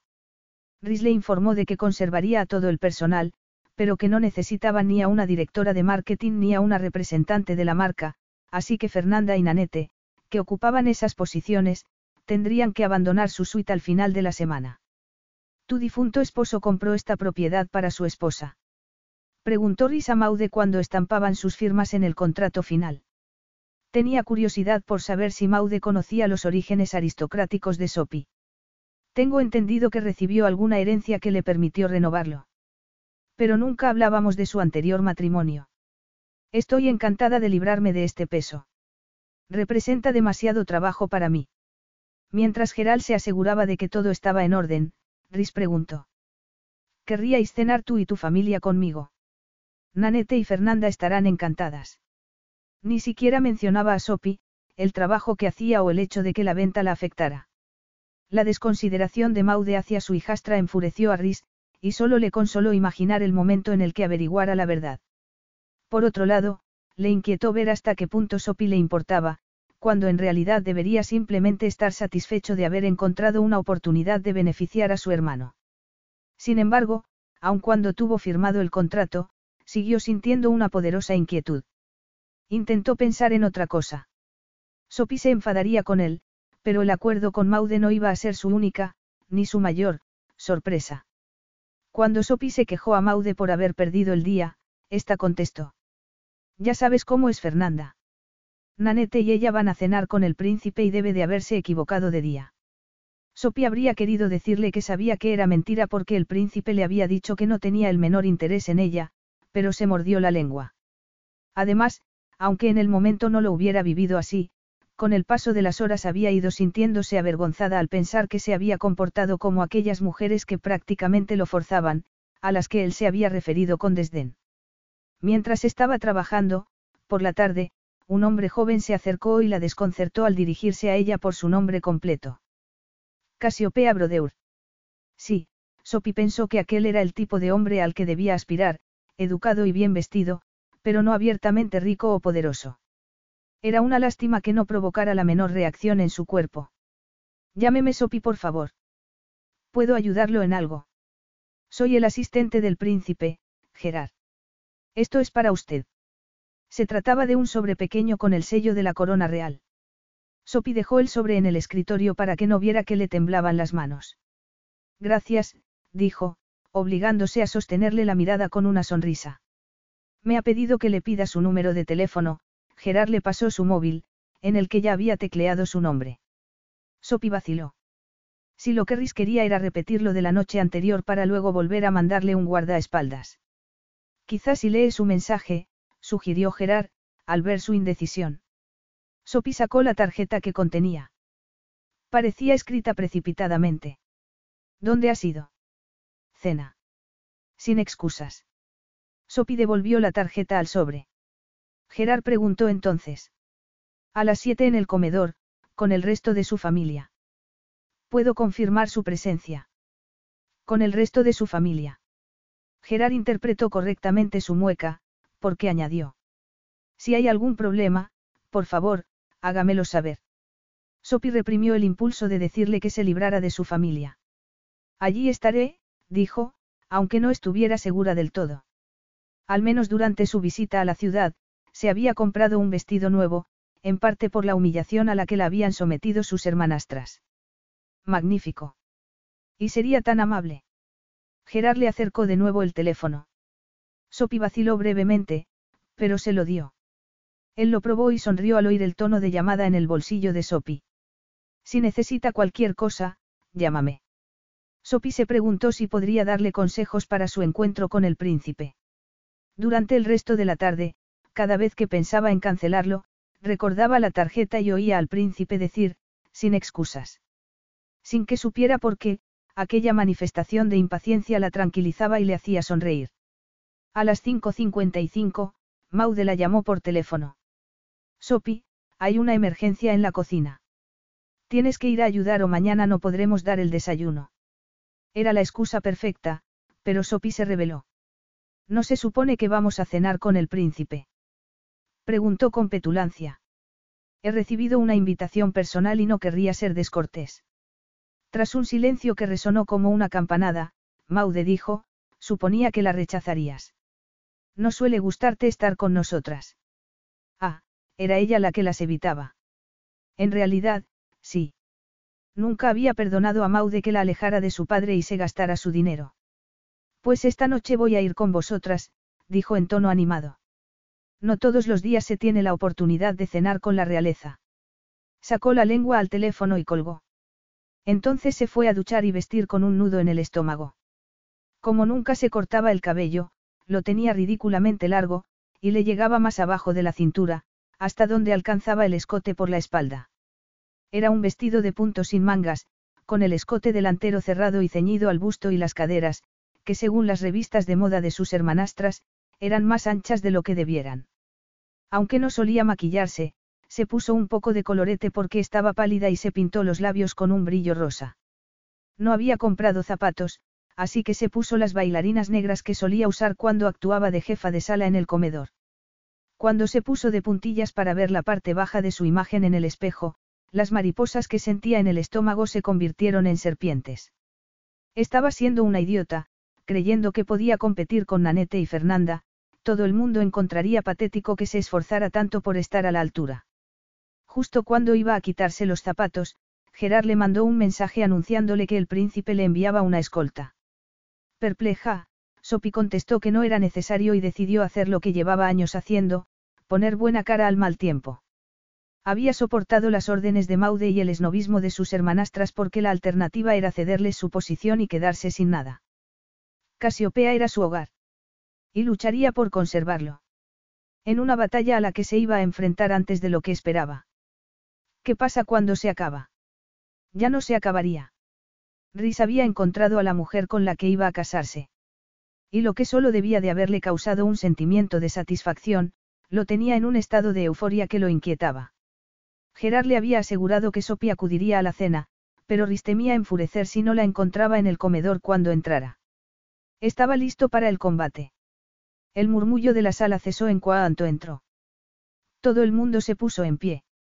Un reducido grupo de mujeres esperaba de pie junto al mostrador de reservas. Una de ellas quedaba casi oculta tras una gran planta. La tensión en el grupo era palpable y ver a Sopi demacrada y con la barbilla alzada con gesto airado lo perturbó. Señoras, saludó. Sopi esquivó su mirada. Alteza, murmuraron las demás. Así que le habían hablado de la venta y se lo había tomado mal. Rhys se mantuvo impasible aunque habría querido tomarla por la barbilla y obligarla a mirarlo. Habría querido preguntarle cómo permitía que aquellas mujeres se aprovecharan de ella. No era consciente de quién era. No, se habían tomado medidas para ocultarle esa información. Rhys había pensado anunciarlo dramáticamente en el comedor, pero al ver lo dolida que estaba supo que debía esperar, aunque ello significara que lo odiara un rato más. Pero ya no sentía la menor culpabilidad por haber llevado a cabo la compra de una manera tan civilina. Ya era hora de que Sophie supiera la verdad sobre su madre y sobre sí misma. La hija menor de Maude reclamó su atención, adelantándose con una risita y haciendo una reverencia. Alteza, han llegado algunas de mis amigas, dijo, indicando una mesa a la que se sentaban media docena de mujeres que lo miraban expectantes. En el centro, quedaban algunos sitios vacíos. No sabíamos si querría disfrutar de una velada algo más animada, añadió Maude. En otra ocasión, dijo Rhys impaciente. Claro, replicó ella. Hemos reservado una mesa al fondo. Sopi. Por aquí, dijo Sopi, seria y con la frialdad de un témpano. Y los vio entre las mesas. Respondiendo a sus buenos modales, Rhys estuvo a punto de ofrecerle el brazo a Maude, pero reaccionó a tiempo y se adelantó a ellas, concentrando su atención en el prefecto trasero que se contoneaba que tenía ante sí. ¿Y ese cabello? ¿Cómo había sido capaz de esconderlo hasta entonces? Necesitaría mil noches para llegar a saturarse de él. Era una suerte que fueran casi todas mujeres, porque de haber visto a algún hombre mirarla, incluso a uno de sus letales guardaespaldas, los habría retado a muerte. Apretó los dientes para reprimir aquel sentimiento de posesividad, un sentimiento que rechazaba y que confiaba que desapareciera cuando Sopi fuera suya. Ocupó la cabecera de la mesa, con Maude a su derecho, Nanete a su izquierda, Sopi al lado de Maude y Fernanda frente a ella. Quiero agradeceros vuestra hospitalidad, dijo Rhys cuando les llenaron las copas con champán. Mañana me voy. ¿No te quedas a pasar la semana? Preguntó Maude. Pero Fernanda se apresuró a decir. Nosotras también. Por fin. Y alzó su copa. Sopi se atragantó y tosió lo bastante como para que los demás dejaran sus copas. Entonces las miró una a una con ojos centelleantes, acabando con Ris.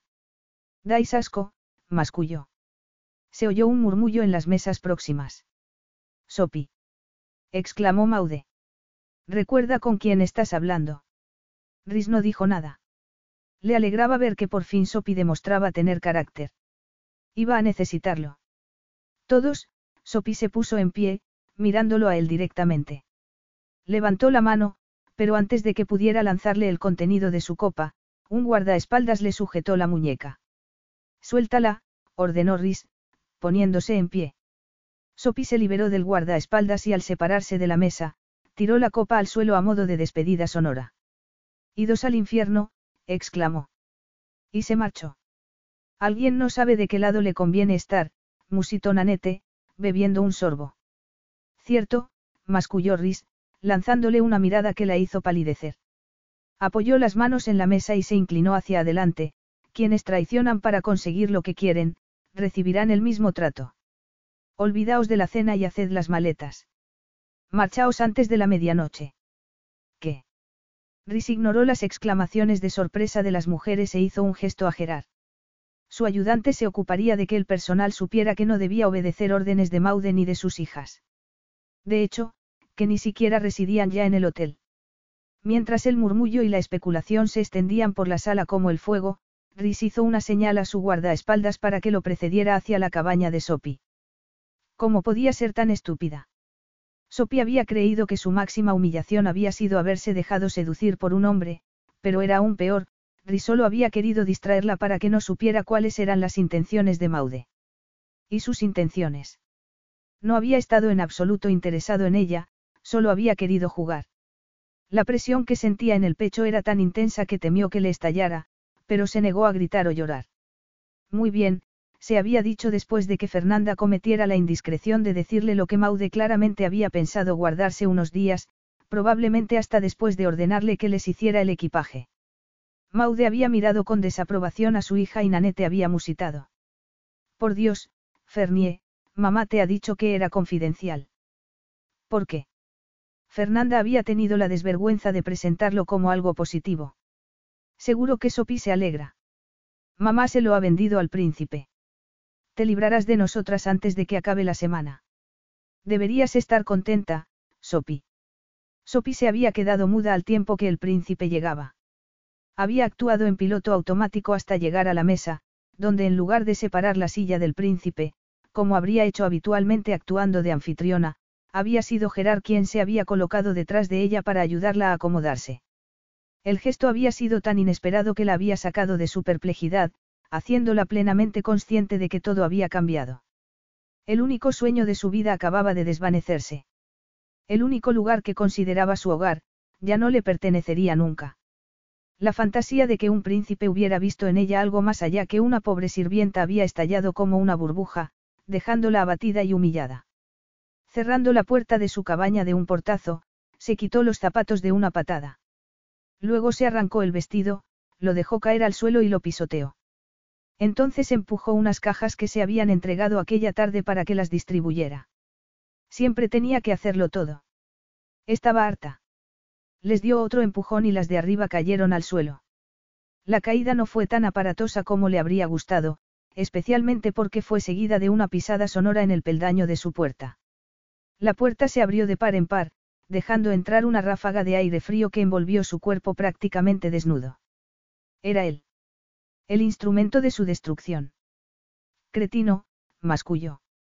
Y dándole la espalda, subió las escaleras de dos en dos. Oyó la puerta cerrarse y al mirar, enfurecida, por encima de la barandilla lo vio contemplando el desorden y las cajas caídas. Tomó el vestido y lo sacudió. Entra, entra, dijo ella airada. Siéntete como si fueras el dueño. Él alzó la mirada y Sophie se sintió desnuda. No solo físicamente, sino como si Rhys pudiera ver las infantiles fantasías que habían poblado su mente. La sensación fue tan turbadora que, conteniendo un sollozo, dio media vuelta y sacó unos pantalones y un jersey de un cajón. Oyó los peldaños crujir al tiempo que se ponía los vaqueros. Rhys llegó arriba y miró con lástima el pobre mobiliario y lo que Sophie siempre había considerado un espacio acogedor. Al borde de ahogarse con el cuello alto del jersey, Sophie sacó el cabello, que se había quedado atrapado en la prenda, y lo sacudió. Entonces miró el espacio a través de los ojos de Rhys y se sintió mortificada al darse cuenta de que no era solo modesto, sino destartalado. Estaba siendo sarcástica. Quería decir que te perdieras, exclamó airada. Él dejó el vestido sobre la cama. Continuaremos esta conversación en mi habitación. Me encantaría, Alteza, pero tengo que hacer las maletas y buscar un alojamiento. Si piensas que voy a trabajar para ti, será mejor que visites a un psiquiatra. Mi gente hará tu equipaje. Ponte calcetines, dijo él, mirando sus pies desnudos. No pienso ir contigo a ninguna parte. Suse, si hace falta, te sacaré a la fuerza. No pienso hablar aquí. No tiene nada de malo. Así vive la gente a la que aplastan quienes tienen poder. Ya lo sé. Exclamó él antes de recobrar la calma, aunque en tensión. Mi hermano y yo vivimos así en el exilio. Lo odio. No pienso hablar aquí. Vas a obligarme a llevarte. Desconcertada por aquel inesperado comentario, Sophie decidió acceder, pero solo porque el espacio era demasiado reducido para la rabia que ella sentía crecer en su interior y que irradiaba de él. Se puso unos calcetines y unas botas mientras mascullaba. No tenemos nada de qué hablar. Te sorprenderás, dijo él en tono grave. Y la siguió al exterior, donde un guardaespaldas los acompañó hasta el hotel e impidió que nadie subiera al ascensor con ellos. He olvidado mi teléfono, dijo Sophie al darse cuenta de que tenía las manos y los bolsillos vacíos. Te lo traerán, Rhys le hizo pasar a la suite y dijo al guardaespaldas, que se apostó en la puerta, solo Geral, y exclusivamente si se declara un incendio. Sí, señor. Rhys dejó escapar un sonoro suspiro con el que se liberaba de horas de tensión acumuladas. Sophie fue hacia la ventana y musitó. Estuve aquí la semana pasada, recogiendo las cosas de Fernanda y Nanete para que ocuparas la suite. Pero no se trataba de eso, ¿verdad? Llevabas tiempo planeándolo y yo solo he contribuido a acelerar su marcha. Si están aquí dentro de tres horas, yo mismo las echaré. Sophie se volvió, sorprendida al darse cuenta de que la rabia de Rhys igualaba a la suya. Si estás tan enfadado con ellas, ¿por qué? Rhys alzó la mano para callarla, al tiempo que se quitaba la chaqueta y se aflojaba la corbata. Luego tomó unos documentos del escritorio y los dejó sobre la mesa del café. Es una copia del contrato que ha firmado Maude y que te convierte en dueña del Casiopea. Capítulo 5. ¿Qué? So pidió un paso adelante, incrédula. Entonces se dijo que, de ser verdad, incluiría condiciones ocultas, y paró en seco, ¿por qué? Preguntó, temiendo saberlo. Rhys la miró fijamente. Anoche me preguntaste a qué conducía esto. Y dejaste muy claro que a ninguna parte cuando no volviste al estanque, dijo Sopi con el corazón acelerado. Nanete estaba merodeando en el spa. Mandé al guardaespaldas para protegerte. Claro. Y con esto pretendes hacer lo mismo. Dijo ella, sarcástica, señalando los documentos. Así es, dijo Riz con aspereza. Nanete se dio cuenta de que estaba con alguien. Podía haber dicho que eras tú, pero necesitaba tiempo para reflexionar sobre cómo contestarte. Y esta es tu respuesta. Llegar a un acuerdo a mi espalda para comprarme lo que es mío. Intenté hablar contigo, Rhys permaneció impasible ante su enfado. Pero no estabas. A partir de ahora, no podrás enfadarte conmigo cuando actúe por mi cuenta si tú no estás disponible para que te consulte. Por supuesto, dijo ella sarcástica. Me aseguraré de no enfadarme contigo en un futuro en el que no volveré a verte.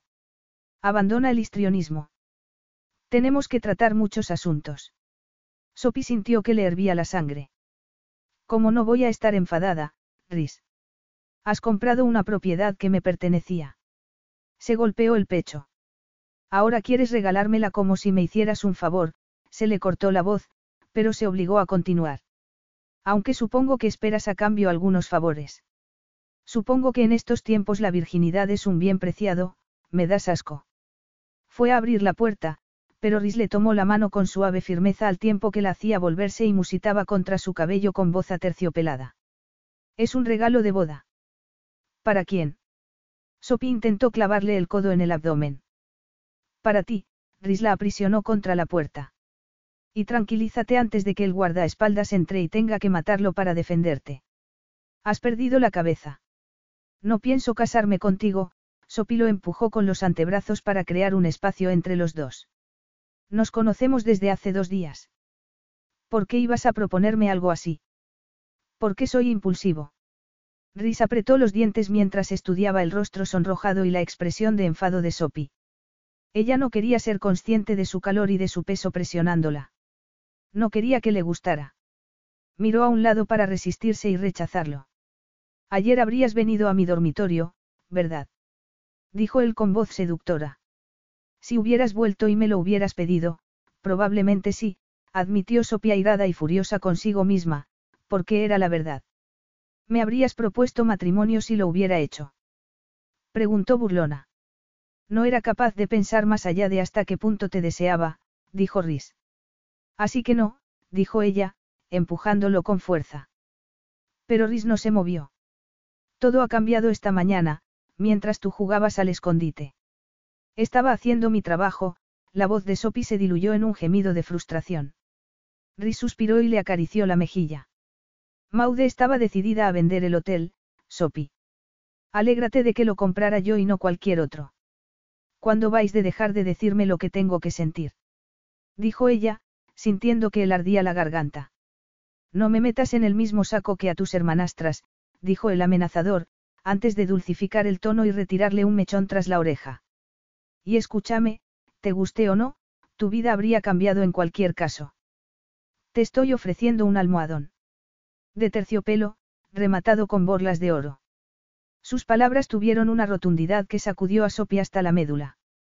Tenía razón, su mundo se había hecho añicos. Temblorosa, lo empujó de nuevo con un nuevo impulso de rabia, pero también de miedo. Déjame ir. Rhys dejó pasar un segundo y retrocedió sin dejar de mirarla. Sophie se abrazó a sí misma y se separó de él.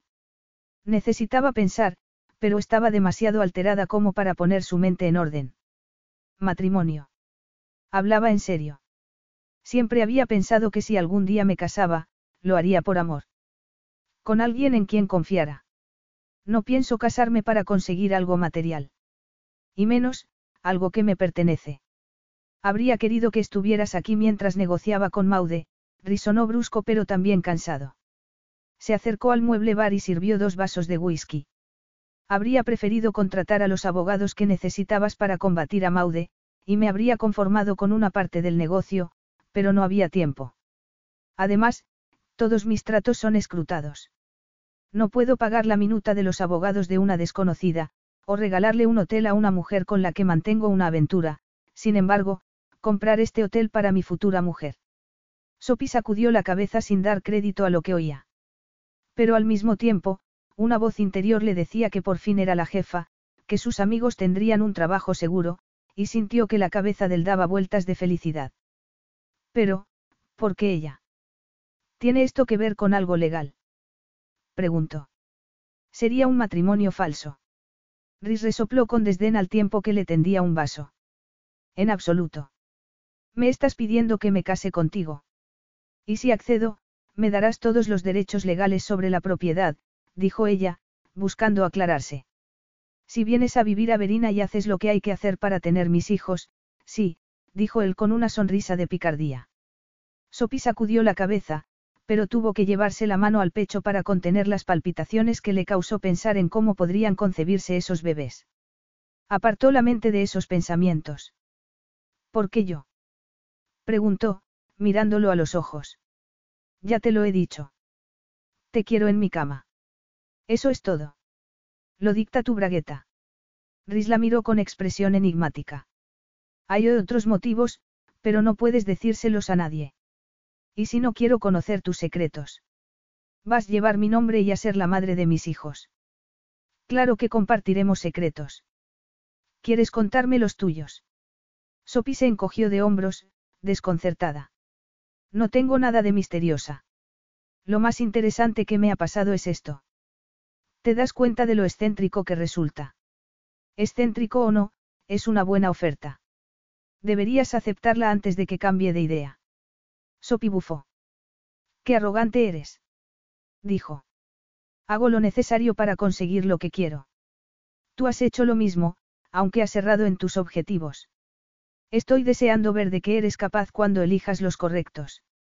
Este es mi hogar. Es importante para mí. Entonces reclámalo como tuyo. Sopi rió con escepticismo. Así de sencillo. Acepto tu propuesta y, Sopi miró hacia los documentos. Antes tendría que revisarla.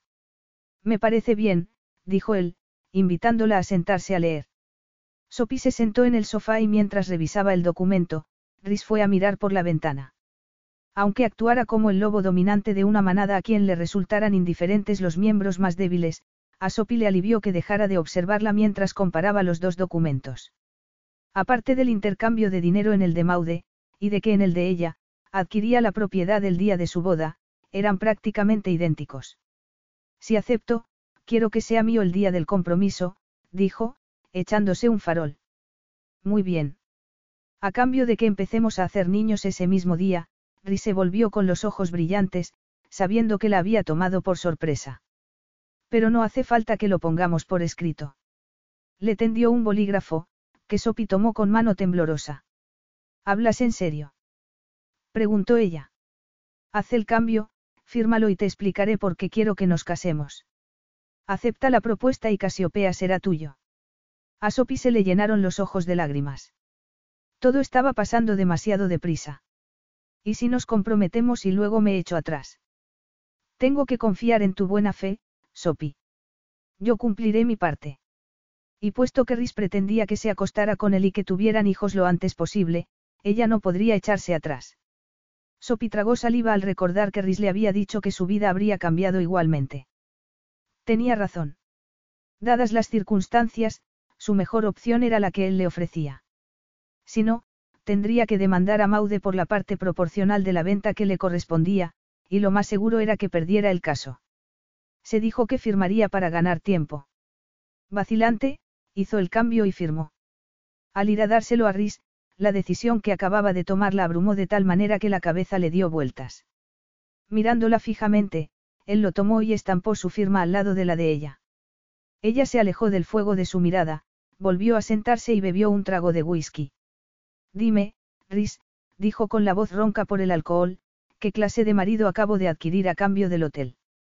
Se acabó el sarcasmo, dijo el cortante. Te ofrezco mucho más que un hotel. Tendrás seguridad garantizada, tanto material como personal. Y un poder y una riqueza que pueden ser muy prácticas para tareas solidarias, al ver a Sopi volverse a mirarlo, añadió, suponía que eso te interesaría.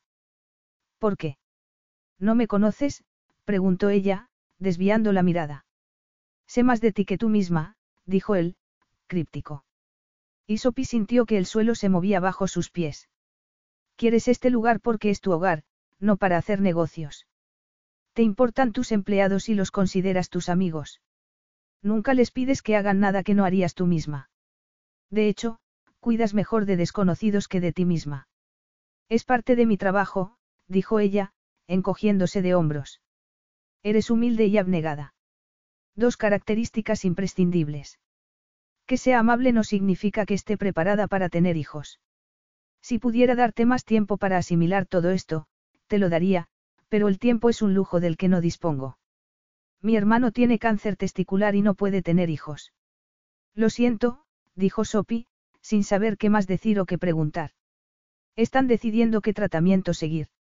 Obviamente, confiamos en que sobreviva, pero lo más seguro es que se quede estéril.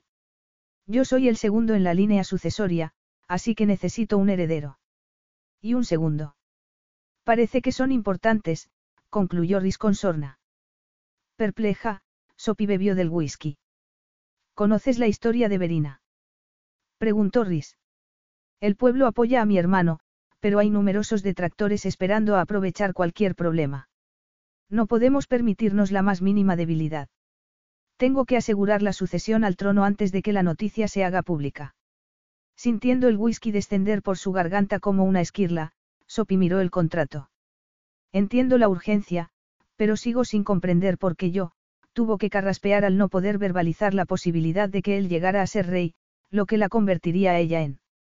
¿Quieres decir que puede que tu hija o hijo reinen en Verina? Podrías elegir entre cientos de aristócratas para madre de tus hijos. Aquí mismo, en el hotel, hay unas cuantas, concluyó. Sí, y vine con la idea de buscar esposa, Rhys terminó el whisky. Se supone que he de casarme con alguien con ese tipo de pedigrí, añadió, mirándola fijamente. La mujer de Henrik, Elise, es hija de un diplomático con una educación exquisita, pero sin título nobiliario. Henrik tuvo que luchar con fiereza para que le permitieran casarse con ella. Entonces, empezó Sophie, diciéndose que eso la hacía aún más inadecuada y sorprendiéndose al notar la desilusión que sentía. Personalmente, no doy importancia a la sangre. Si me caso quiero hacerlo con una mujer íntegra e inteligente. Y, a ser posible, con alguien con quien quiera compartir mi cama, apuntó Rhys enfáticamente. Las brasas del vientre de Sopi prendieron como si Rhys las hubiera avivado, se le puso la carne de gallina y sintió que se le llenaban los senos. Ni siquiera cuento con la educación de tu cuñada, dijo. Pertenezco al pueblo llano. ¿De verdad quieres enfrentarte a todos esos obstáculos solo por sexo?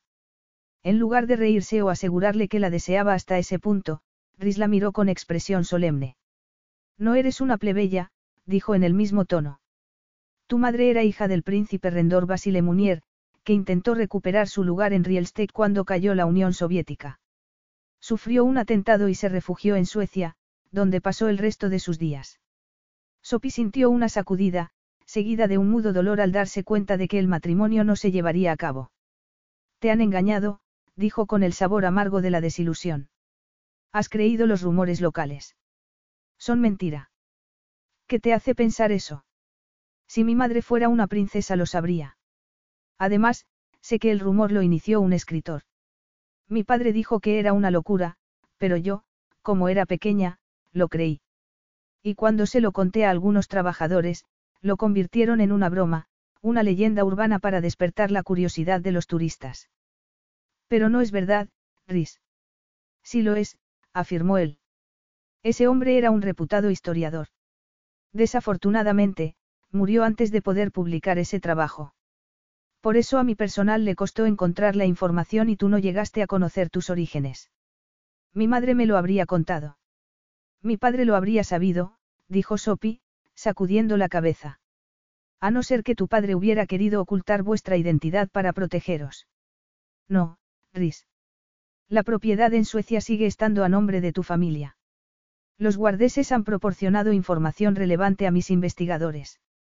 Mi equipo quiere conseguir una prueba de ADN, pero creen tener suficientes pruebas.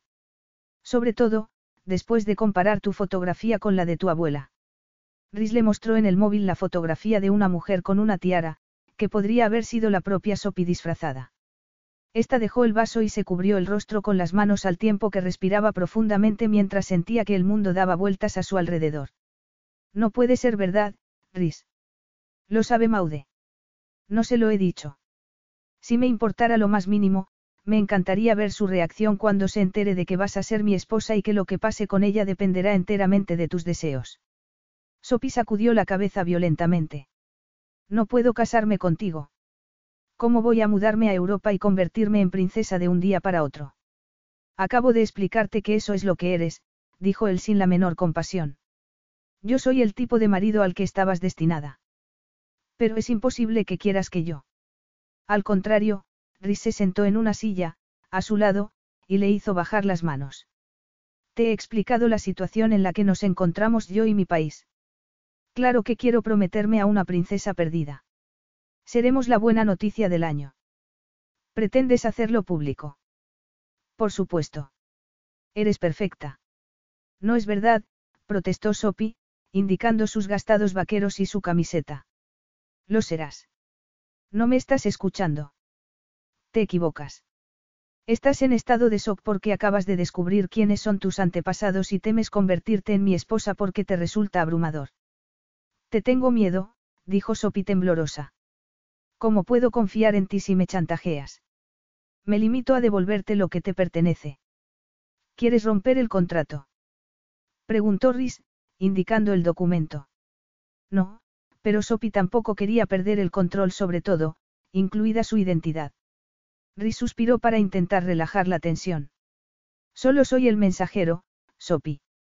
Estás proponiendo que nos casemos. Quizá tú puedas casarte con una desconocida, pero yo, no. De hecho, Sophie se sentía una desconocida para sí misma, y la noción era tan perturbadora que temía que el cerebro le estallara. No somos dos desconocidos, dijo él en el tono aterciopelado que derribaba las defensas de Sophie. Tú sabes todo de mí, dijo, esforzándose por no dejarse llevar por la histeria. Lo único que yo sé de ti es que nadas desnudo y que consigues lo que quieres. Tras una breve pausa, Rhys dejó escapar una risa seca, como si hubiera algo de verdad en sus palabras. Luego se puso en pie y sacó el teléfono. Gerard, queremos cenar. ¿Cuándo llegará Francine? Muy bien. Hacedla subir. Quiero que Sopi la conozca. ¿A quién? Preguntó esta cuando colgó. A la encargada del Casiopea hasta que tú hagas los cambios que te parezcan convenientes. Esto va demasiado deprisa, Rhys. Lo sé. Fue la primera vez que Rhys habló como si sintiera lástima de ella. Se acercó y le acarició la mejilla. A pesar de la desconfianza que sentía, Sophie relajó el rostro en su mano. Habría querido echarse en sus brazos. Era lo único sólido a su alcance, lo único que no estaba colapsando a su alrededor. El murmullo de unas voces en el exterior llevó a Rhys a la puerta para dar paso a una mujer de mediana edad, rubia y elegante, que llevaba un inmaculado traje de chaqueta. Estrechó la mano de Sophie con firmeza, al tiempo que sonreía amablemente. Su inglés tenía un acento parecido al de Rhys, entre alemán y francés. Francine será tu ayudante cuando tomes posesión del hotel. Dedicaré la primera semana a observar, antes de hacer recomendaciones, Francine resumió brevemente su currículo, que era espectacular. Me he instalado en el despacho. Si le parece bien, realizaré una auditoria. Sophie miró a Rhys. No puedo permitírmela, dijo. ¿Cómo iba a pagarle si Maude había dejado las cuentas vacías? Claro que sí, aseguró Rhys.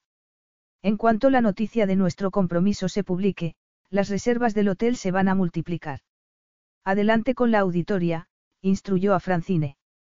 Sophie sintió una presión en el pecho, consciente de que aceptar a Francine era tanto como aceptar casarse y todo lo que ello conllevaba.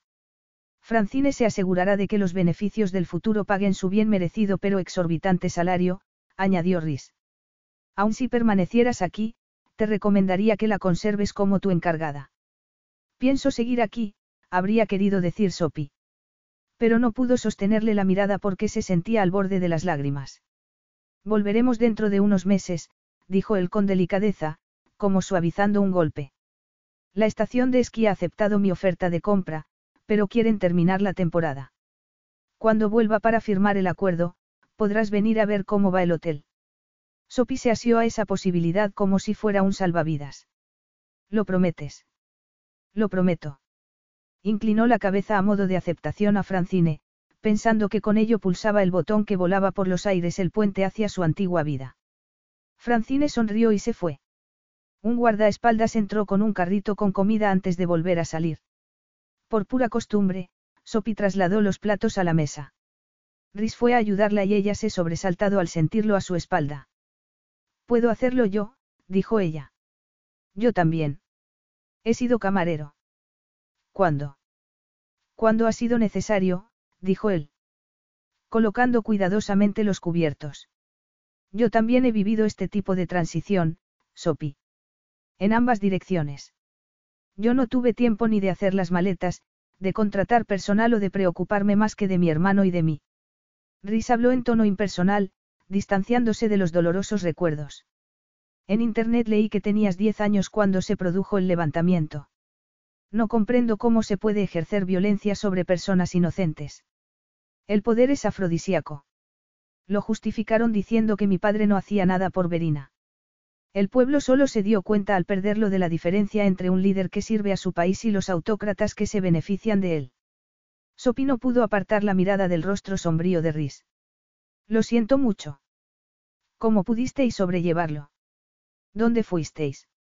Algunos sirvientes que escaparon cruzando el lago que nos separa de Francia nos llevaron con ellos. Las autoridades francesas nos acogieron, pero varios gobiernos intentaron utilizarnos para hacerse con Verina. Nosotros no entendíamos nada. Solo queríamos a nuestros padres, volver a nuestras camas. ¿Quieres decir que fuisteis rehenes políticos? Preguntó Sophie espantada. Más bien peones. Finalmente, un diplomático suizo amigo de nuestros padres pudo reclamarnos. Se ocupó de nuestra educación, incluida la política de Verina. Pronto nos dimos cuenta de que la única ayuda que debíamos aceptar de otros países era que nos permitieran vivir libremente. Henrik tenía 16 años y yo 14 cuando empezamos a vivir por nuestra cuenta. Fue entonces cuando. Fuimos pobres, sí, dijo Rhys. Fue una época frustrante, en plena adolescencia nos dimos cuenta de que aquellos que pretendían ayudarnos solo operaban en su propio interés. Por otro lado, éramos ya lo bastante mayores como para ser conscientes del daño que estaba sufriendo Verina, de que no se trataba solo de reparar la injusticia que se había cometido con nosotros, sino con el pueblo al que nos correspondía proteger y liderar. Sinceramente, no sé cómo Henrik fue capaz de asumir esa responsabilidad. Comíamos latas y aprobábamos los estudios por los pelos porque trabajábamos al mismo tiempo. Pero Henrik demostró que era merecedor del papel de rey. Y tú estabas a su lado, apoyándolo. Eso también sería importante. Hasta cierto punto. Tuve que convertirme en lo que los dos odiábamos, interviniendo en política y participando en los conflictos sociales, hasta que los activistas de la oposición obligaron a que se celebraran unas elecciones en Verina. Cuando el gobierno legítimo se reinstauró, volvimos y tuvimos que encontrar nuestro lugar en un contexto muy distinto. Seguís teniendo enemigos. Estáis en peligro. No particularmente.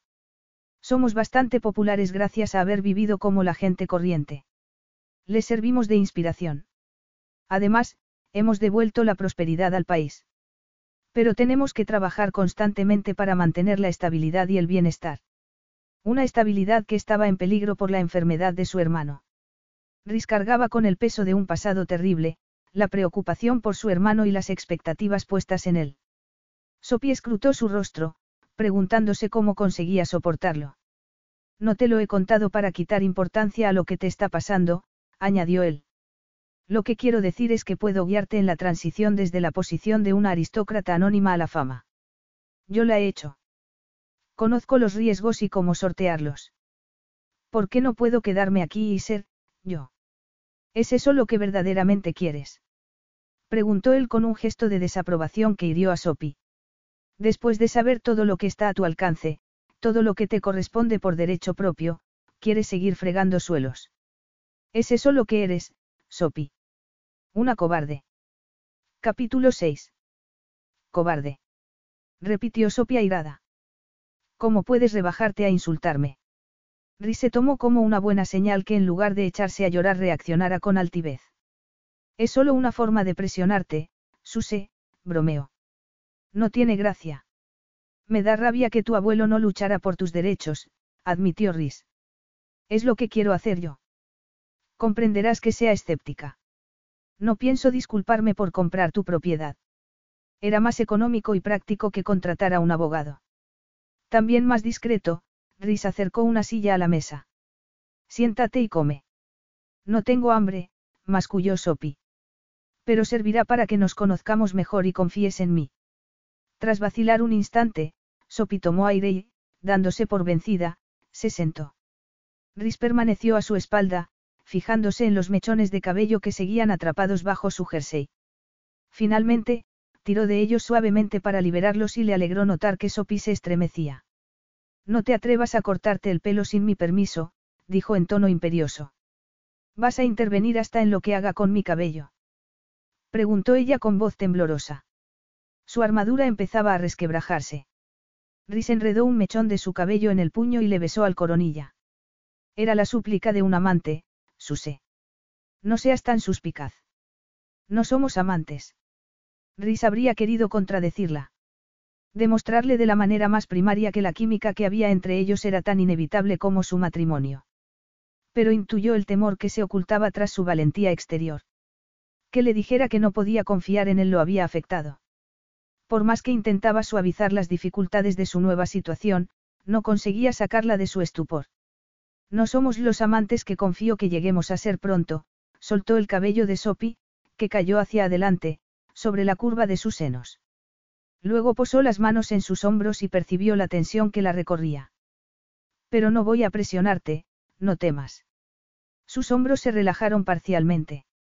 Rhys rodeó la mesa y se sentó frente a ella. Al ver que hacía un mohín se preguntó si se sentía desilusionada, y lo tomó como una señal de que habían progresado. Pero necesito un heredero, le recordó, al tiempo que tomaba la botella de vino de la cubitera. Sopirrió secamente, como si se hubiera dado por vencida. Cuando Rhys la miró vio que tenía los ojos húmedos. Todo irá bien, Sopi, te lo prometo, dijo, sirviendo las copas. ¿Cómo será casarme contigo? preguntó ella. Y dio un sorbo. Aparte de lo de hacer niños. La boda o el matrimonio dijo él alzando la copa para brindar. Las dos cosas estarán determinadas por la tradición y el protocolo, pero conseguiremos tener una vida propia. Henrik y Elise lo han conseguido, levantó las tapas, descubriendo los platos con risotto y crema de espinacas. Si no funciona podremos divorciarnos. Nunca hago nada pensando en que pueda fracasar. Confío en que los dos hagamos lo posible por superar nuestras desavenencias. Pero el divorcio es legal inverina, si es eso a lo que te refieres. ¿Y el bebé? Preguntó Sopi, tomando los cubiertos. Los bebés, en plural. ¿Qué pasa con ellos? ¿Los considerarías una bendición o no son más que algo que tacharías de una lista? Igual que, esposa. Preguntó Sopi en tono de censura.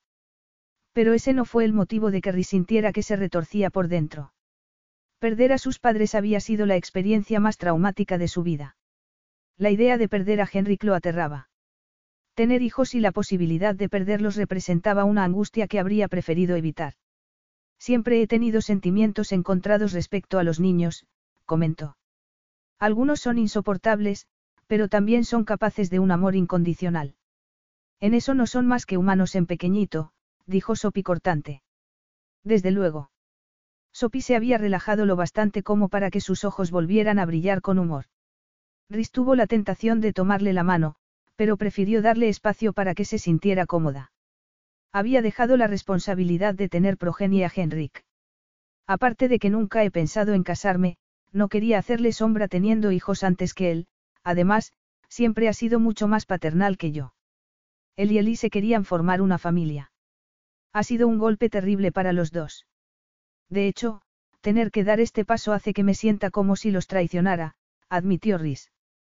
¿Puede eso afectar a lo que sientas por tus hijos? No, dijo Rhys convencido. No sé qué tal padre seré, pero intentaré imitar al mío. Era muy cariñoso.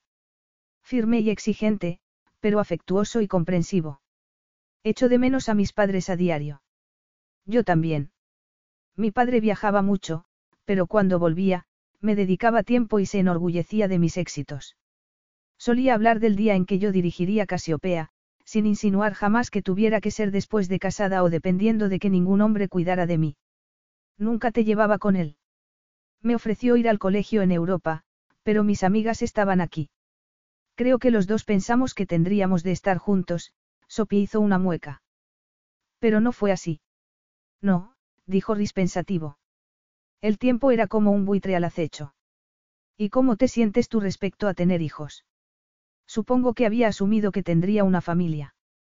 Siempre quise hermanos, así que estaba segura de que tendría al menos tres o cuatro hijos. Me da lástima que mis padres no llegarán a ser abuelos, Sophie intentó esbozar una sonrisa, pero no lo consiguió. Eso era quizá lo que más temía Rhys, perder a su hermano, quedarse sin familia. Alargó la mano con la palma hacia arriba como un reconocimiento de la afinidad que había entre ellos. Hemos encontrado algo que puedo darte y que tú quieres, Sopi. Te prometo que cuidaré muy bien de tus hijos.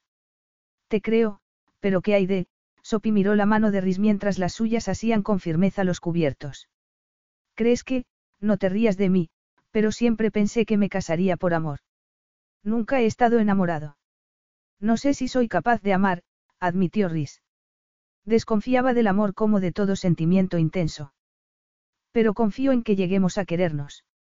No sé si es suficiente, Sopi dejó los cubiertos. Tengo mucho miedo, Riz. Lo sé. Pero no quiero ser una cobarde. Tener miedo no te convierte en cobarde. La valentía consiste en seguir adelante a pesar del temor. Esta es otra táctica de presión. Una presión entre iguales. O complementarios, algo que Riz no había confiado nunca en encontrar, la pieza que le faltaba para sentirse pleno. De hecho, esa sensación le inquietaba lo bastante como para repetirse que aquel matrimonio era por el bien de la corona y de Henrik, no por el suyo. Confía en mí y te demostraré que eres mi igual, añadió lisonjero. Sopi se mordió el labio y posó su mano sobre la de él. Rhys cerró la suya, atrapando la de Sopi posesivamente, y se le aceleró la sangre con la gratificación de, una victoria o de algo mucho más básico, la de un hombre que tomara aire cuando se creía a punto de ahogarse. Se llevó la mano a los labios y besó los dedos de Sopi, que suspiró sorprendida. Bienvenida a tu nueva vida, princesa. Rhys la mandó a la cama sola, lo que despertó en Sopi sentimientos ambivalentes. Pasó una noche alterada y al despertar descubrió que lo sucedido no se trataba de un sueño. Desayunaron algo ligero y él le mostró una copia de la nota de prensa en la que se anunciaba que la recientemente descubierta princesa Basile Munier y el príncipe Rhys Charlemagne de Verina acababan de comprometerse. La princesa se mudaría de inmediato al palacio con su prometido. Deja tu teléfono a Gerard. Él te filtrará las llamadas, dijo Rhys cuando el teléfono de Sophie empezó a recibir mensajes. Cuando lleguemos a Verina, tendrás uno nuevo. ¿Y luego qué? habría querido preguntar Sophie. Rhys parecía decidido a llegar a Verina lo antes posible. Aparte del botones, que cargó el equipaje en el helicóptero, Sophie no pudo despedirse de ninguno de sus amigos ni del personal. Con una sonrisa del botones, dejó atrás todo lo que había conocido hasta entonces. No había volado nunca, pero supo al instante que el avión al que subían en Jaspers no era un avión comercial normal. Rhys le indicó un asiento de cuero blanco y se sentó a su lado. Le sirvieron café en tazas de porcelana que apoyaron en unas mesitas de caoba que sacaron de un mueble empotrado. En una gran pantalla de televisión sin sonido, pasaban las noticias con formación sobre los mercados bursátiles. Rhys le pasó el mando y le dijo que eligiera lo que quisiera ver. En la parte de delante, separados de ellos, estaban los guardaespaldas. Y en ese momento Sophie se dio cuenta de hasta qué punto le había cambiado la vida. Solo hacía unas horas, ella habría estado al otro lado de la separación. Durante el vuelo, Rhys mantuvo varias llamadas en distintas lenguas. Gerard consultó con Sophie varios detalles sobre los que ella no tenía opinión. Cuando hicieron escala en Nueva York para repostar, una estilista subió con media docena de conjuntos. Para cuando llegaron a Verina, no se reconocía a sí misma. Llevaba un vestido tubo estampado y unas sandalias planas. Después de que la peinaran y maquillaran, volvió junto Rhys, que dejó el teléfono y dijo. Estás preciosa. Gracias, dijo ella avergonzada. Me siento como una actriz. El truco está en creerte el personaje. Así los demás también lo creerán. ¿Tú actúas? Preguntó Sophie, y no le sorprendió que Rhys dijera con firmeza, no. Comenzó el descenso y Sophie sintió que se le apretaba el nudo que sentía en el estómago. No estés nerviosa, dijo Rhys, tomándole las manos. Están sorprendidos por lo rápido que ha sido todo, pero contentos. Elise te gustará. Conocer a un rey y una reina era lo que menos preocupaba a Sophie. Estaba prometida. Era dueña de Casiopea. Eso significaba que tenía que cumplir el resto del acuerdo con Rhys. ¿Y si el sexo se le daba mal? ¿Y si no se quedaba embarazada? Tenía tantas dudas que no podía articularlas. Pasaron directamente a la sala privada del rey y la reina. El sol atravesaba las vidrieras, creando destellos de colores sobre los monarcas. Henrik había pasado los 30 años y era una versión sin barba de Rhys. Su vitalidad ocultaba cualquier señal de enfermedad. Su esposa, Elise, era una rubia delicada con una cálida sonrisa. Voy a enseñarte el palacio, dijo Elise después de charlar brevemente sobre Canadá. Sophie miró a Rhys, que inclinó la cabeza en aprobación.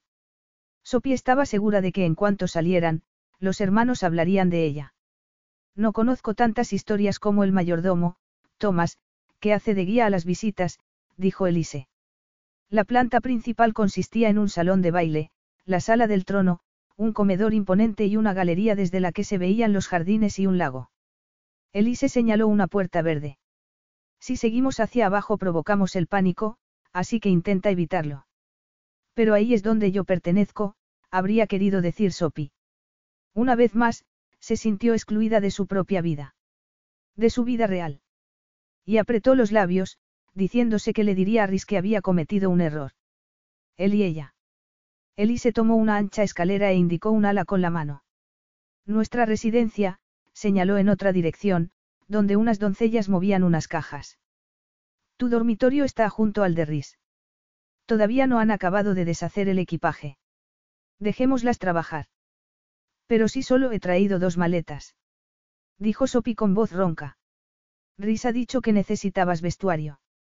He hecho que mi diseñador habitual traiga una selección. La estilista te orientará. Sophie sintió náuseas. Ese era exactamente el tipo de comportamiento que tanto había despreciado en sus hermanastras, la compra caprichosa de ropa que luego ni siquiera se ponían, y se juró que nunca sería como ellas. Ven, quiero enseñarte mi lugar favorito del palacio. Te gustará, Elise la guió a través de una puerta por una escalera de caracol que subía a una torre. Desde lo alto, la vista era espectacular. La delicada brisa suavizó el nerviosismo de Sopi. En cierta medida, el lago y las montañas que lo rodeaban le recordaban a su hogar. Verina era un país pequeño, pero de una gran belleza. Al rodear la torre, asomó un pueblo encantadoramente pintoresco, con puentes de piedra, tejados rojos y una iglesia con una alta aguja. A su espalda, las colinas verdes estaban salpicadas de nieve. Aquí se me declaró Henrik el mismo día que le dejaron volver. Dijo que quería que un buen recuerdo reemplazara al del día de su marcha. ¿Sabes cómo se fueron? He leído sobre ello. Terrible, dijo Sophie.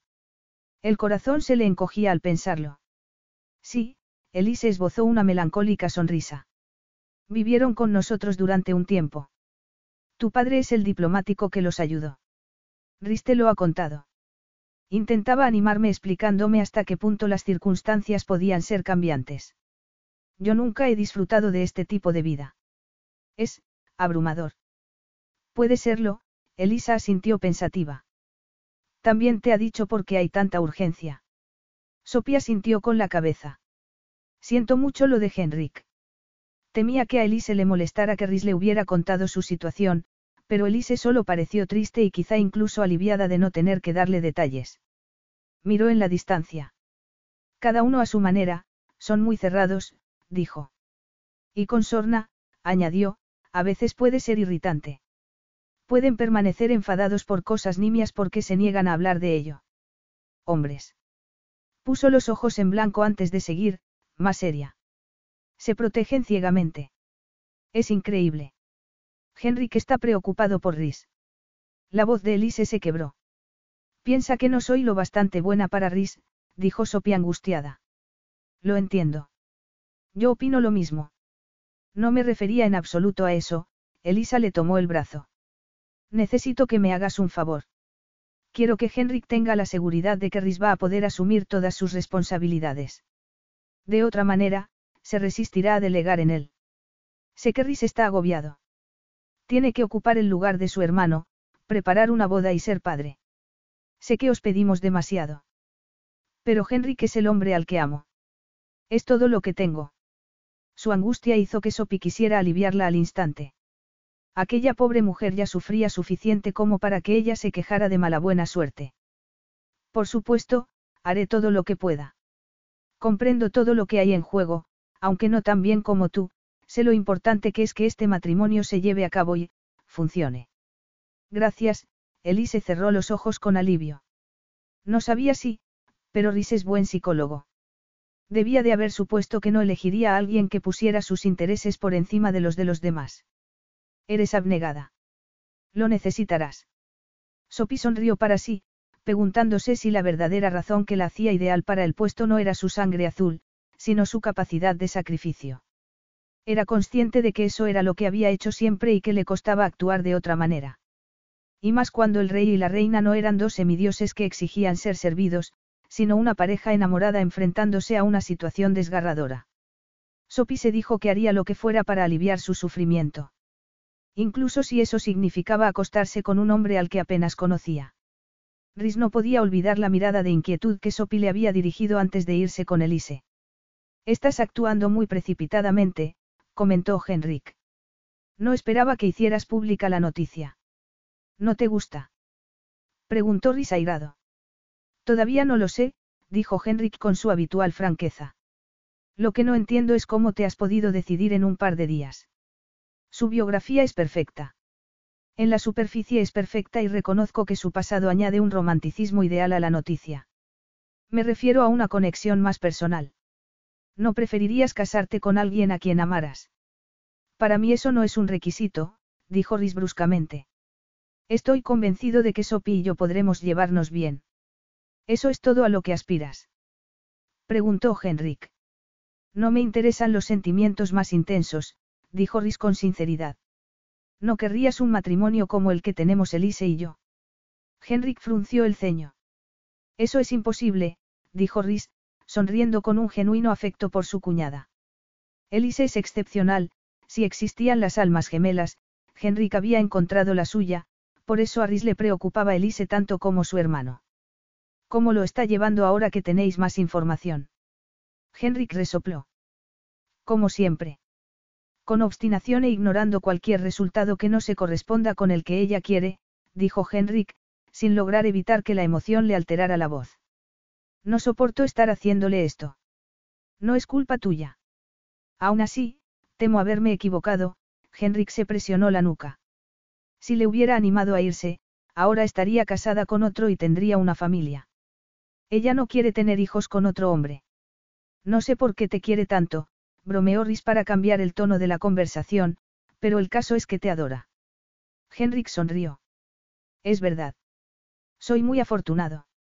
Y por eso quiero que tú experimentes lo mismo, en una fracción de segundo, Henrik pasó de marido humilde a hermano mayor. La vida ya es lo bastante dura. Necesitas a tu lado una compañera que te fortalezca. Eso no es posible con una desconocida, Rhys. Las palabras de Henrik perturbaron a Rhys. Una de las condiciones de amar tan profundamente, era cargar con el sufrimiento del otro, en la salud y en la enfermedad. Iris no quería padecer por el tipo de agonía por la que pasaban en ese momento su hermano y su cuñada. Pero no podía decirlo. Sophie es más de lo que aparenta, dijo en cambio. Está a la altura de todo lo que puede llegar a exigirse de ella. Indirectamente, Henrik se refería a la posibilidad de convertirse en reina. Si Elise no me amara como lo hace, me habría abandonado hace tiempo. Eres consciente de que al haber actuado tan precipitadamente, vais a tener que actuar como dos enamorados ansiosos por casarse. Sabrá interpretar el papel. Rhys lo había calculado. No se iba a anunciar la enfermedad de Henrik hasta que él estuviera casado y hubiera un niño de camino. Normalmente, una boda real requería una preparación de un año. La suya con Sophie se celebraría en un par de meses como mucho. Amor a primera vista, dijo sonriendo. Sophie y yo lo venderemos. No te preocupes. Tú concéntrate en el tratamiento. Por el bien de todos. Quiero a mi hermano y quiero a mi rey. Henrik asintió con un gruñido y pasaron a hablar de otros temas. Capítulo 7. Sophie se echó una siesta y despertó desorientada y confusa. Pero Rhys estaba ocupado con el rey. Cuando finalmente tuvo noticias de él fue a través de Gerard, solicitándole que se vistiera para una cena con el primer ministro y un grupo de dignatarios. Sophie se puso un vestido largo, ajustado, de terciopelo azul marino. De los numerosos zapatos que tenía a su disposición eligió unos plateados, y fue a la sala que separaba su dormitorio del de Rhys. Llamó a la puerta y él la hizo pasar. Al verla, Rhys dejó el vaso que tenía en la mano. El corazón de Sophie se aceleró al verlo con una chaqueta blanca con solapas de satén y una pajarita negra. Se había recortado la barba e irradiaba tal poder que Sophie tuvo la sensación de que lo atraía hacia él al tiempo que resultaba inalcanzable. Estás espectacular, dijo Rhys con voz acariciadora. Gracias, Sophie se había recogido el cabello y se llevó la mano al colgante de amatista que llevaba al cuello. Es precioso, dijo, y acarició mecánicamente los pendientes a juego. Las joyas eran un capricho que la incomodaba. Podemos hablar de, todo esto. Después de cenar. Los invitados llegarán en cualquier momento y debemos bajar a recibirlos, Rhys le ofreció el brazo. No hace falta que llames para entrar, dijo guiándola hacia el vestíbulo. Esta es tu casa. Cuando nos casemos, ocuparemos toda esta ala. De eso quería hablar, habría querido aclarar Sophie, pero Henrik y Elise llegaron en ese momento. Sophie practicó la reverencia que le había enseñado el jefe de protocolo y siguieron a la pareja a la sala de recepción. Pasaron las siguientes horas charlando con gente que parecía alegrarse de conocerla, pero Sophie era consciente de que, por encima de todo, sentían curiosidad. Durante todo el tiempo, Rhys permaneció atento y próximo, pero apenas la tocó. Sophie sintió un profundo alivio cuando la velada concluyó y se retiraron. Sé sincero, dijo ella en cuanto cerraron la puerta, ha ido muy mal. Todo lo contrario. De verdad. Me ha parecido que no estabas, contento. Había estado distante, evitando cualquier gesto de complicidad. Si hubiera pensado que algo iba mal, habría intervenido.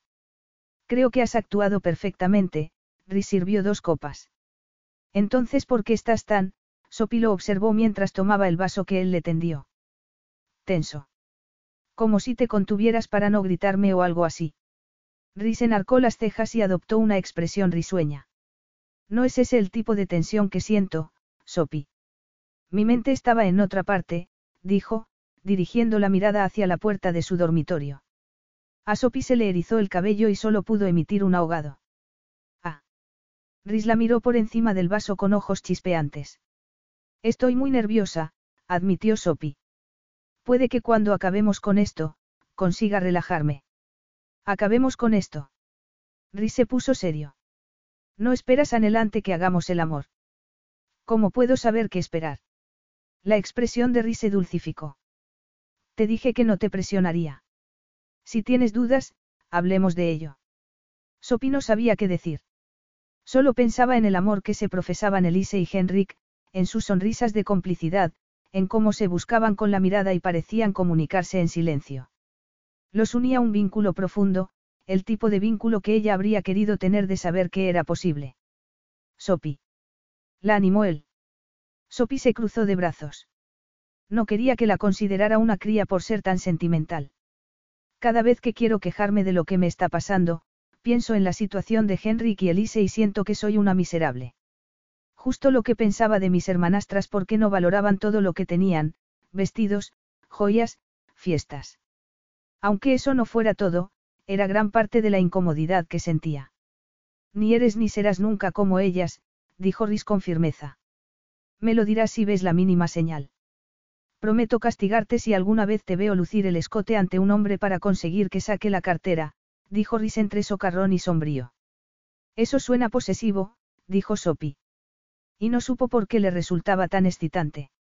Porque es como me siento, dijo él sin el menor remordimiento. Por eso quiero que aclaremos cualquier duda. Una vez estés en mi cama, me opondré con firmeza a que la abandones. Me siento abrumada, Rhys. Tengo 22 años. Debería tener la oportunidad de cometer unos cuantos errores. Soy demasiado joven para casarme. Dijo ella con una madurez impropia de su edad, Rhys se quitó la chaqueta y se aflojó la pajarita. Claro que estás sometida a mucha presión, Sopi, y que no es fácil. El hecho de que veas los inconvenientes de tu nueva posición, en lugar de estar cegada por su brillo, me indica que eres lo bastante lista y fuerte como para enfrentarte a ella. Cada vez que te digo que no soy la persona adecuada, me contradices, masculló ella. Creo que solo quieres casarte con la persona en la que puedo convertirme, no con quien soy. Son la misma persona. No. Si lo son, insistió Rhys. Si quieres que te diga en qué fallas, te lo diré, te limitas a ti misma, dijo con crudeza. Piensa más a lo grande. Permítete crecer. No puedo. ¿Por qué? No lo sé. Sophie se avergonzó de estar comportándose como una niña. Ni siquiera sabía por qué le costaba dar el paso. Tendría que ver con la estúpida audición. De pronto pensó que probablemente esa era una de las razones. Cuando tenía 15 años, me grabé para un concurso de voz, admitió. No fue más que una broma, pero llegué a estar entre los últimos 10 seleccionados, y la organización quiso llevarme a Toronto. No me extraña. El rostro de Rhys se relajó ante el cambio de tema. La otra noche te oí cantar. Tienes una voz preciosa. Sopi quitó importancia al cumplido. Gracias, pero fue cuestión de suerte. Aún así, fue emocionante, y por primera vez, creí que podía hacer algo grande, miró a Rhys con tristeza. ¿Querías cantar profesionalmente? Preguntó Rhys asombrado. ¿Qué pasó? Mi padre murió y tuve que cancelarlo. Luego estaba demasiado triste como para volver a intentarlo.